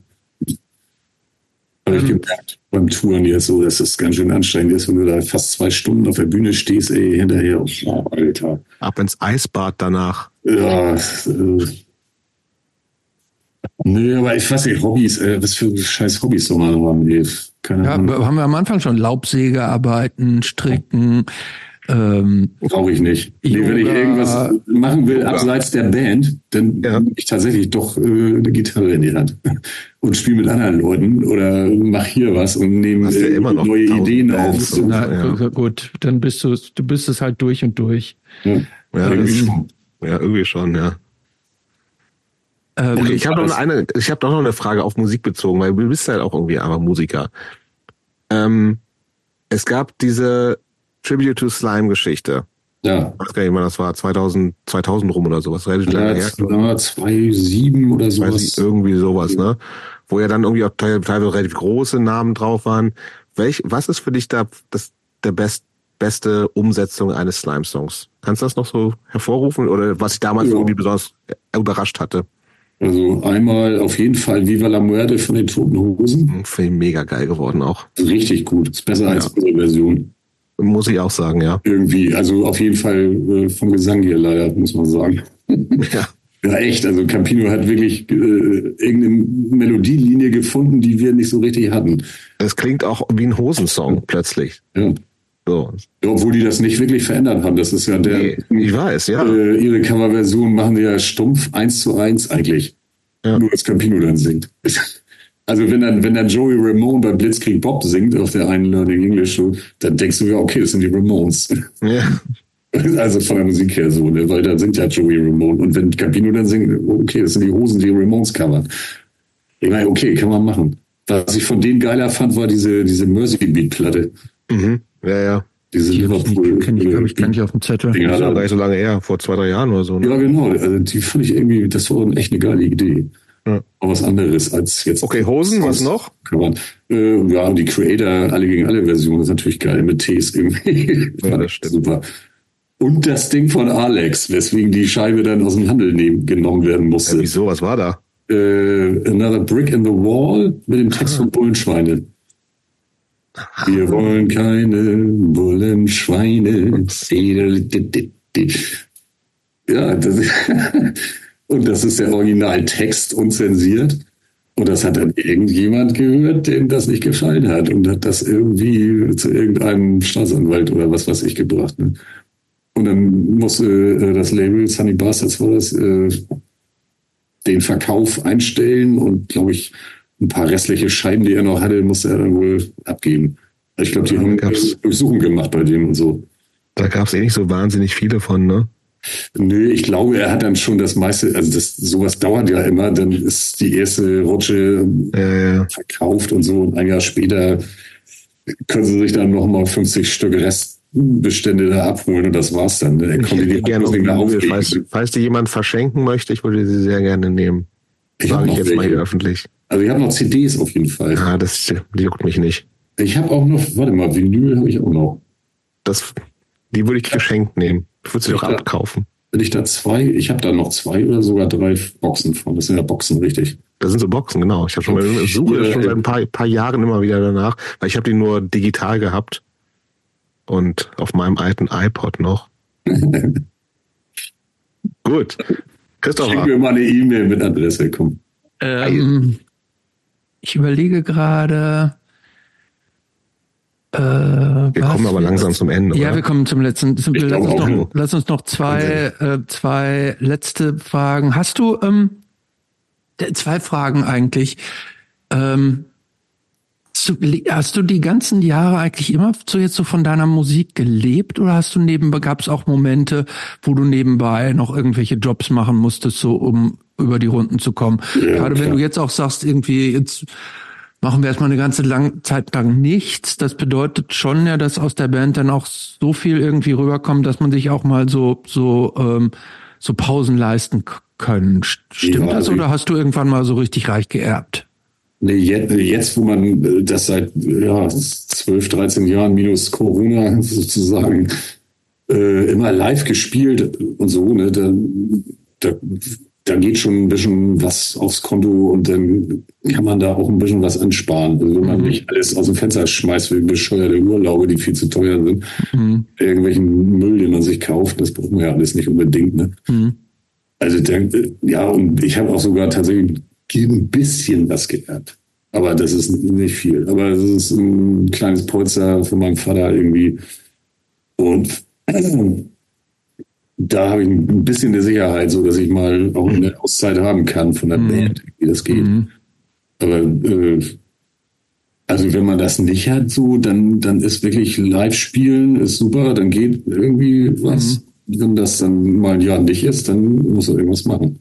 Ja. Also das ist so.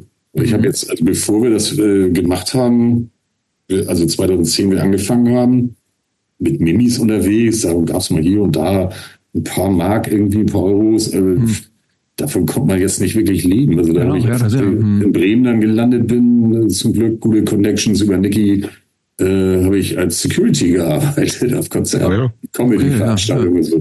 Ja. Oh, ganz simpel, ne? Einmal diesen Schein gemacht, den man dafür braucht. äh, Ja. So. Das war dann ein okayes Zusatzeinkommen. Als freier Mitarbeiter ging das damals noch. Jetzt ist das irgendwie strenger geworden, schwieriger und so. Bin wieder angestellt, sagen wir in der Firma. Aber das musste ich dann ja nicht mehr machen. Und ich habe irgendwie nach äh, Slime und abwärts in den 90ern, ja, da war auch noch ein bisschen Kohle über, aber die war dann auch so nach eineinhalb Jahren war die dann auch zur Neige gegangen. Ne? Und dann, Leben ist ja auch teuer.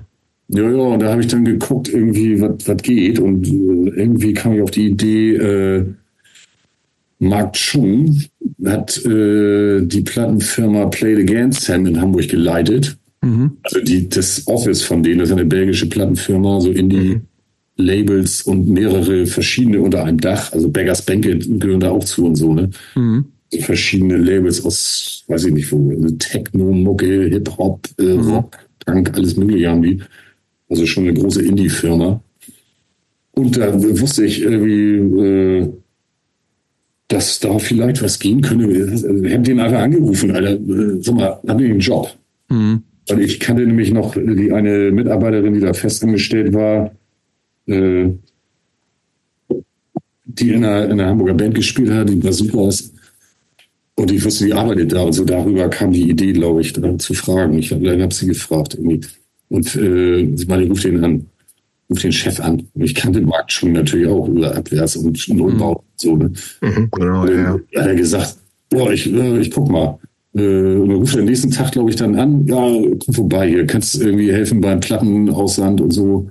Und dann habe ich, glaube ich, fast drei Jahre oder so bei Play It Again Sam in der Promotion-Abteilung sozusagen gearbeitet. Also nicht Ja. Platten einpacken und verschicken, das habe ich zuerst gemacht und dann habe ich auch mehr mitgearbeitet. Dann habe ich so äh, Pressegeschichten äh, raussuchen, ne? unsere Acts irgendwie haben die Reviews und bla und das alles ko- rauskopieren und Pressemappen zusammenstellen, so ein Scheiß. Ne? Mhm.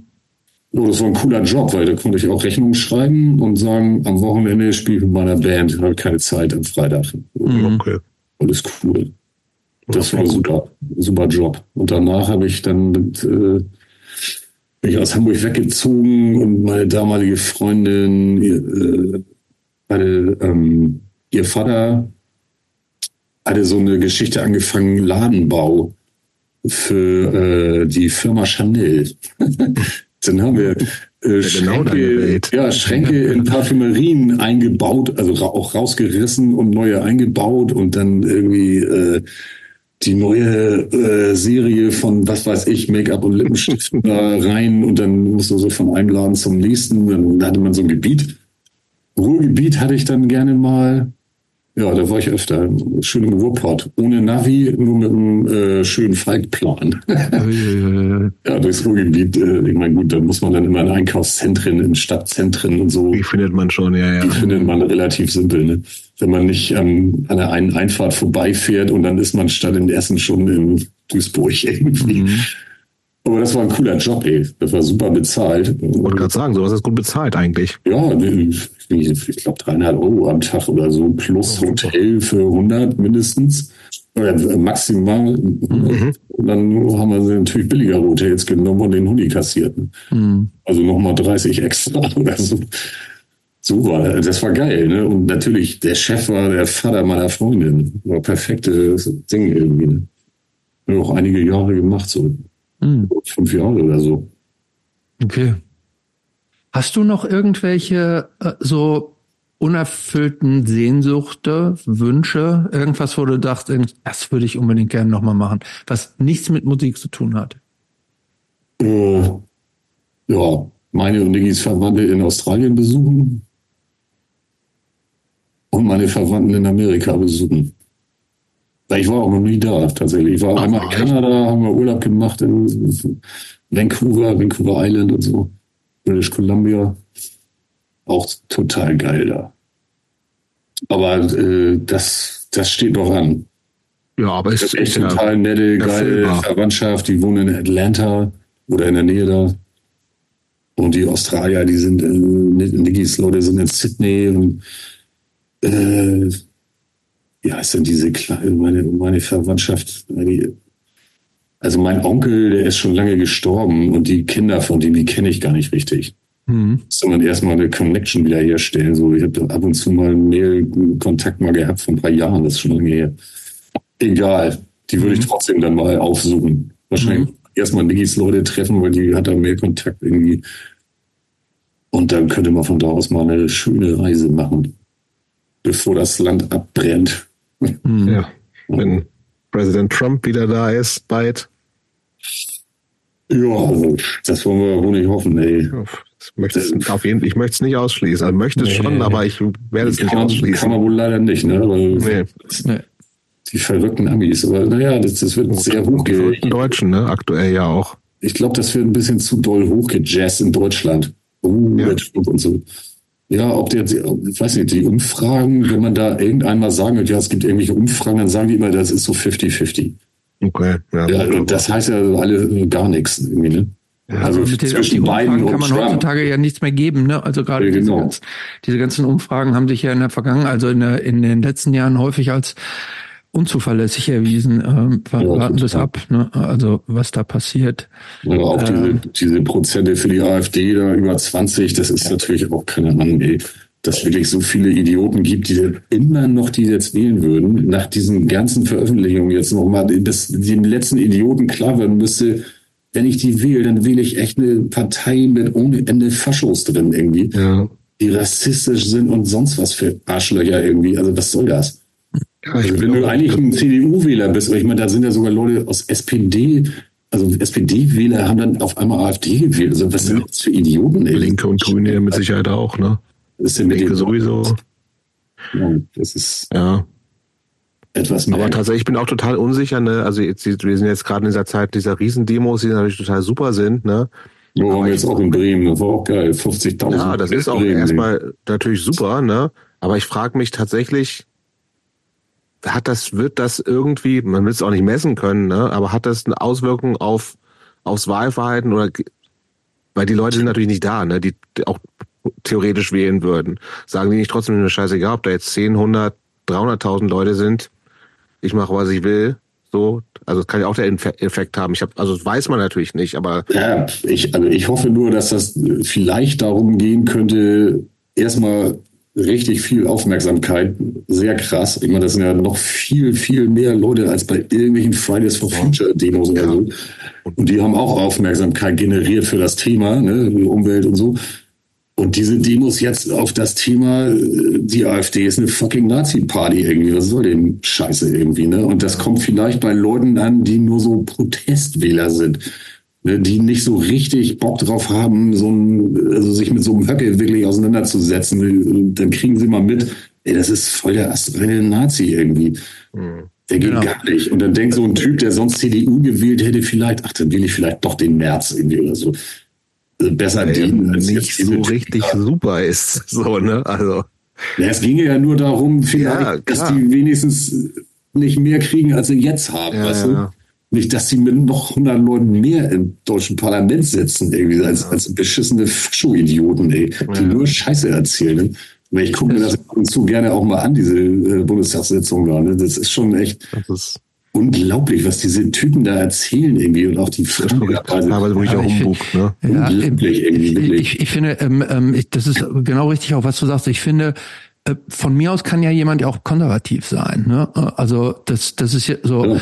Aber man muss nicht so eine scheiß Faschistenpartei wählen. Ne? Also äh, ähm, gar nicht. So und insofern finde ich das, ähm, ähm, solange jemand sich für eine demokratische Partei entscheidet, muss nicht meine Wahl sein, aber das finde ich in Ordnung. So, aber in dem ja. Moment, wo ich praktisch eine Grenze überschreite und das tust du, wenn ich dir die AfD wähle, äh, das geht halt einfach nicht. Und das äh, finde ich da. Nee, das ist ja keine Frage. Ich frage nee, nur, ob also ob diese diese Demos, ja, das, ob die das haben, ob die ich Leute weiß die Frage, die, so, ne? ich weiß, aber das weiß man vorher nie. Ne? Nee, weiß das, man nicht. So ähm, und ähm, Angeblich hat es, hat, kann, gibt es jetzt schon Messungen, dass die, äh, dass die, dass die Werte der AfD um wenige Prozente gesunken sind. Aber ja, super.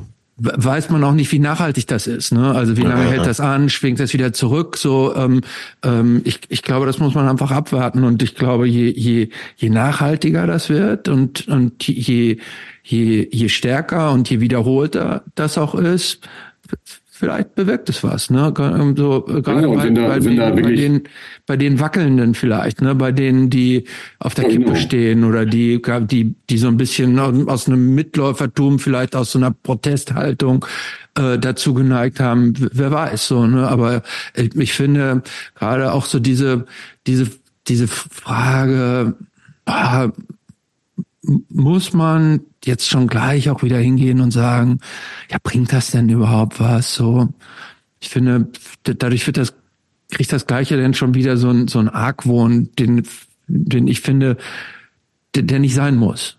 Nö, warum? Äh, ist doch besser, sowas äh, mitzumachen, irgendwelche Demos irgendwie zu organisieren oder auch mal hinzugehen und einfach ein Gesicht zu zeigen, als gar nichts zu machen. Genau. Ja. Ich meine, wir können ja auch noch, wir, können ja zumindest immer noch behaupten, äh, oder was heißt behaupten, also wir machen das ja. Wir schreiben Songs gegen diese Scheiße, ne? Ja. Nicht speziell gegen die AfD, ja gut, sie wollen wieder schießen dürfen, war jetzt über die, ne? Aber allgemein gegen rassistische Scheiße, ja. was weiß ich, irgendwie Homophobie haben wir es noch nicht als Thema direkt mal gehabt oder so. Diesen ganzen Müll irgendwie, diesen ganzen Scheiß, ja. den diese Leute erzählen. Dagegen sind ganz viele unserer Songs immer gewesen. Also das ist mhm. das, was man so als Künstler so machen kann. Klar. Klar. Das ist schon mal mehr als jetzt irgend so Normalbürger. Aber die Normalbürger, die jetzt auf diesen ganzen Demos waren, das waren dann natürlich nicht alles irgendwelche linken Autonomen oder was eben nicht.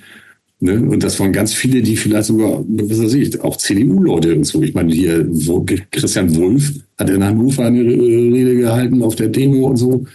CDU-Ex-Bundespräsident. Äh, ja, ja. Ja, äh, wenn die alle mal so schnallen, okay, das ist jetzt doch eine Masse, die nicht nur von links grün oder so kommt, sondern das ist auch äh, die andere konservativere Seite geht auch dahin und findet die scheiße. Das ist auch ja, so. Vielleicht kommen die dann auch drauf, wenn sie auf Leute treffen, auf der Arbeit wahrscheinlich am ehesten oder so, im Sportverein oder so, die so AfD-Scheiße schnacken, da irgendwie denen mal die Meinung zu geigen. Sagen, ja. mal, weißt du eigentlich, was du da erzählst oder was du da wählen würdest, was dabei rauskommt? Ja, die, war, die wissen ja noch gar nicht, die, die meisten Leute, die wählen, die wissen überhaupt nicht, was in deren Parteiprogramm drin steht. Dass die zum Beispiel überhaupt, also ich weiß nicht, es gibt bestimmt auch Leute, die äh, Bürgergeld kassieren irgendwie oder so und die AfD wählen. Die Das würden, sie dann nicht die mehr. das glatt abschaffen oder, oder halbieren oder so. Weißt du, die, die, die würden ihren eigenen Untergang wählen, ne? Das ist Ja. total irre irgendwie, ne? Das ist so ähnlich irre wie dieser eine schwarze Senator, der für Trump ist, wo du auch denkst, was? Ja, das ist Also eine alles, Karte gibt es immer, ne? Also, und die kann man vielleicht zurückgewinnen, wenn die Ja, aber das Positive jetzt irgendwie nach, nach diesen ganzen Großdemos, da, da, wir sprechen ja kurz nach denen, wer weiß auch, wie lange es die auch noch geben wird, es gibt schon noch ein paar geben, aber ähm, das ist ja jetzt ja gerade Ende, Ende Januar der Fall, war ja tatsächlich, und das, der Auslöser waren ja diese, diese, äh, dieses Pseudo-Geheimtreffen, was ja gar nicht so geheim war, mit diesen sogenannten Remigrations, äh, Migrationsplänen, ähm, dass, dass ich also von mehreren Leuten, die eigentlich davon betroffen werden, das werden wir ja im Zweifelsfall nicht als Bio-Deutsche, ne, in, in dieser Dreierrunde, die gesagt haben, das war für sie ein total gutes Zeichen zu wissen, irgendwie so, ey, wo diese äh, Pläne, die ja auch nicht neu waren, die gab's, das ist ja nichts irgendwie, was irgendwie, das, ist, gibt's ja schon länger, ne?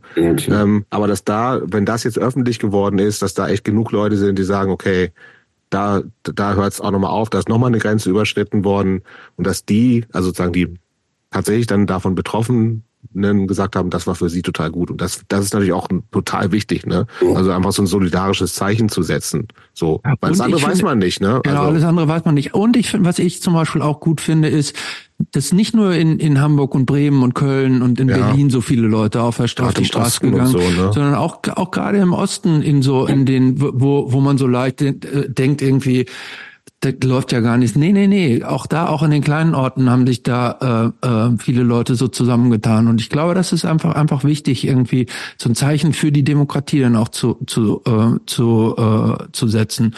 Und dass dass da auch ideologische Differenzen überbrückt werden können, wenn man sagt irgendwie, man, man kann inhaltlich unterschiedlicher Meinung sein und so, aber solange die Leute demokratisch sind, ist das okay und, und da kann man auch unterschiedliche Meinungen aushalten, aber nicht das, ne? Und da muss man eine harte Grenze ziehen und deshalb finde ich auch so ein so ein Zeichen in der in der Menge zu setzen, finde ich schon schon sehr gut und wichtig. Ja, also irgendwas wird es bringen. Und Wenn es aber ist, dass die Message verbreitet wird, dass diese Partei aber äh, mindestens undemokratisch ist und eben auch etliche Faschisten in ihren Reihen hat, das wird noch das Problem sein. Die reden sich ja immer schön raus. Nee, wir, also wir meinen mit Remigration nur genau das, was die CDU auch damit sagen will, mit äh, wir müssen Leute abschieben, die ja kein Recht haben für einen Aufenthalt und so. Ne? Also kein Recht auf Asyl haben und so. Das sagen die ja dann. Ne? Also, Ja, ja, genau. Behaupten einfach das Gegenteil von dem, was vorher von eigenen Mitgliedern gesagt wurde und was die selber posten. Da waren auch irgendwie Postern bekannt von AfD-Abgeordneten aus Landesparlamenten oder so, die geschrieben haben, ja, das ist doch nicht geheim und das ist, äh, Ja, genau. ist auch, äh, wie war das noch der Satz? Das ist nicht Dingens, das ist ein, Versprechen. Ja, genau sowas. Das ist ja. nicht eine, eine, irgendeine lose Idee, sondern das sind Versprechen, das machen wir auf jeden Fall. also das, was äh, dieser Arsch von der Identitären da, der Sellner, was der da, Ja, ja, so darum geht's ja. Ne? Das ist, genau. Ja, und wa- was ich zum Beispiel auch äh, gut finde, ist, dass, also ich, ich, ich, ich fände es auch gut, wenn das so ein Empowerment sich daraus ergibt, praktisch äh, aufzustehen und äh, sich deutlich zu positionieren. Was ich zum Beispiel auch bemerkenswert fand, ist, äh, es war jetzt hier vor kurzem auch diese, diese Trauerveranstaltung für, ähm, für Franz Beckenbauer ne, im, im, im äh, Bayern München. Zu Franz Beckenbauer kann man stehen, wie man will und was er da alles Bestechung, bläh, legen wir das an die Seite, aber dass dann Uli Hoeneß da in der Trauerrede äh, äh, sagt und in die Zukunft blickt und sagt gerne aber ohne AfD. Das hat er gesagt? Okay, ich habe das ja, hat er gesagt. Hat, also Uli, Uli Hoeneß hat in seiner praktisch in seiner in seiner Trauerrede gesagt, ohne äh, oder ich weiß nicht, die ähm, AfD soll in der Zukunft nicht dabei sein und sowas. Und ich glaube, dass dass das äh, dadurch kann auch so ein so ein, so ein Dominoeffekt geben, dass dass also auch Leute in wichtigeren Positionen dann einfach hingehen und sagen, äh, nee, ohne uns. Da könnte man ja auch denken, ja. aber so ein Fußballverein, der hat in seinem, in seiner Fangemeinschaft, haben die mit Sicherheit auch AfD-Anhänger, mit denen will man sich nicht ver, ver, vergrätzen und so. Ähm, insofern glaube ich, dass irgendwie je, je mehr Stimmen sich dagegen erheben, umso besser. Ja, mit Sicherheit. Ja, wenn das so einen Effekt hat, dass selbst so ein Typ vom FC Bayern, ich meine, gut, Uli Hoeneß hat auch mal den FC St. Pauli äh, supported, ne? Stimmt. Das Retterspiel ja. äh, FC Bayern gegen St. Pauli im Millantor und so. Ja, und immerhin FC auch, Bayern äh, stramm Teil, Antisemit. Teil ist halt auch cool gewesen. Ja. aber auch die, Bayern aber auch ja. immer sehr stark gegen Antisemitismus, muss man denen auch zugute ja, halten. Wie viele andere, also andere, viele machen das nicht. Ja, aber es gibt Bayern. auch so eine, es gibt, glaube ich, auch so eine, so eine leichte äh, Fan-Freundschaft zwischen Ultras von St. Pauli und FC Bayern. Schickeria. Erstaunlich. Bayern, ja, ja. So bei eins im Spiel war ich auch mal und so, die haben sich da auch vom Millantor Stadion auch versammelt und da gab es dann auch, glaube ich, so ein paar Stände mit so bayerischem Food und so. da waren alle zusammen, haben Bierchen getrunken und so. Also, da ist alles andere als äh, das Gegenteil mit Hansa Rostock. naja. naja. So, letzte, Ey, letzte Frage? Frage? Mach du letzte Frage. Okay. Das ist eine Standardfrage bei uns die lautet, was würde der 15-jährige Michi denken, wenn er 11, 20, 24 sehen würde? Das würde er denken. Ja, okay. Hast du einen Teil von dem erreicht, was ich mir damals vielleicht so ein bisschen erträumt habe? Welchen Teil? Naja, Musiker. Musik machen und so lange auch durchziehen und keinen irgendwie geerdeten 9-to-5-Scheißjob gemacht haben zu müssen und so. Also da würde, würde ich sagen, so das, das ist es irgendwie gut gemacht. Weiter also so.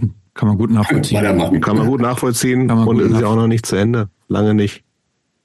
Hey, vielen Dank für deine Zeit, Elf. Vielen Dank. Hey, vielen ja. Dank für das, das schöne Gespräch. Das war geil. Ja, fand ich auch. Spaß gemacht.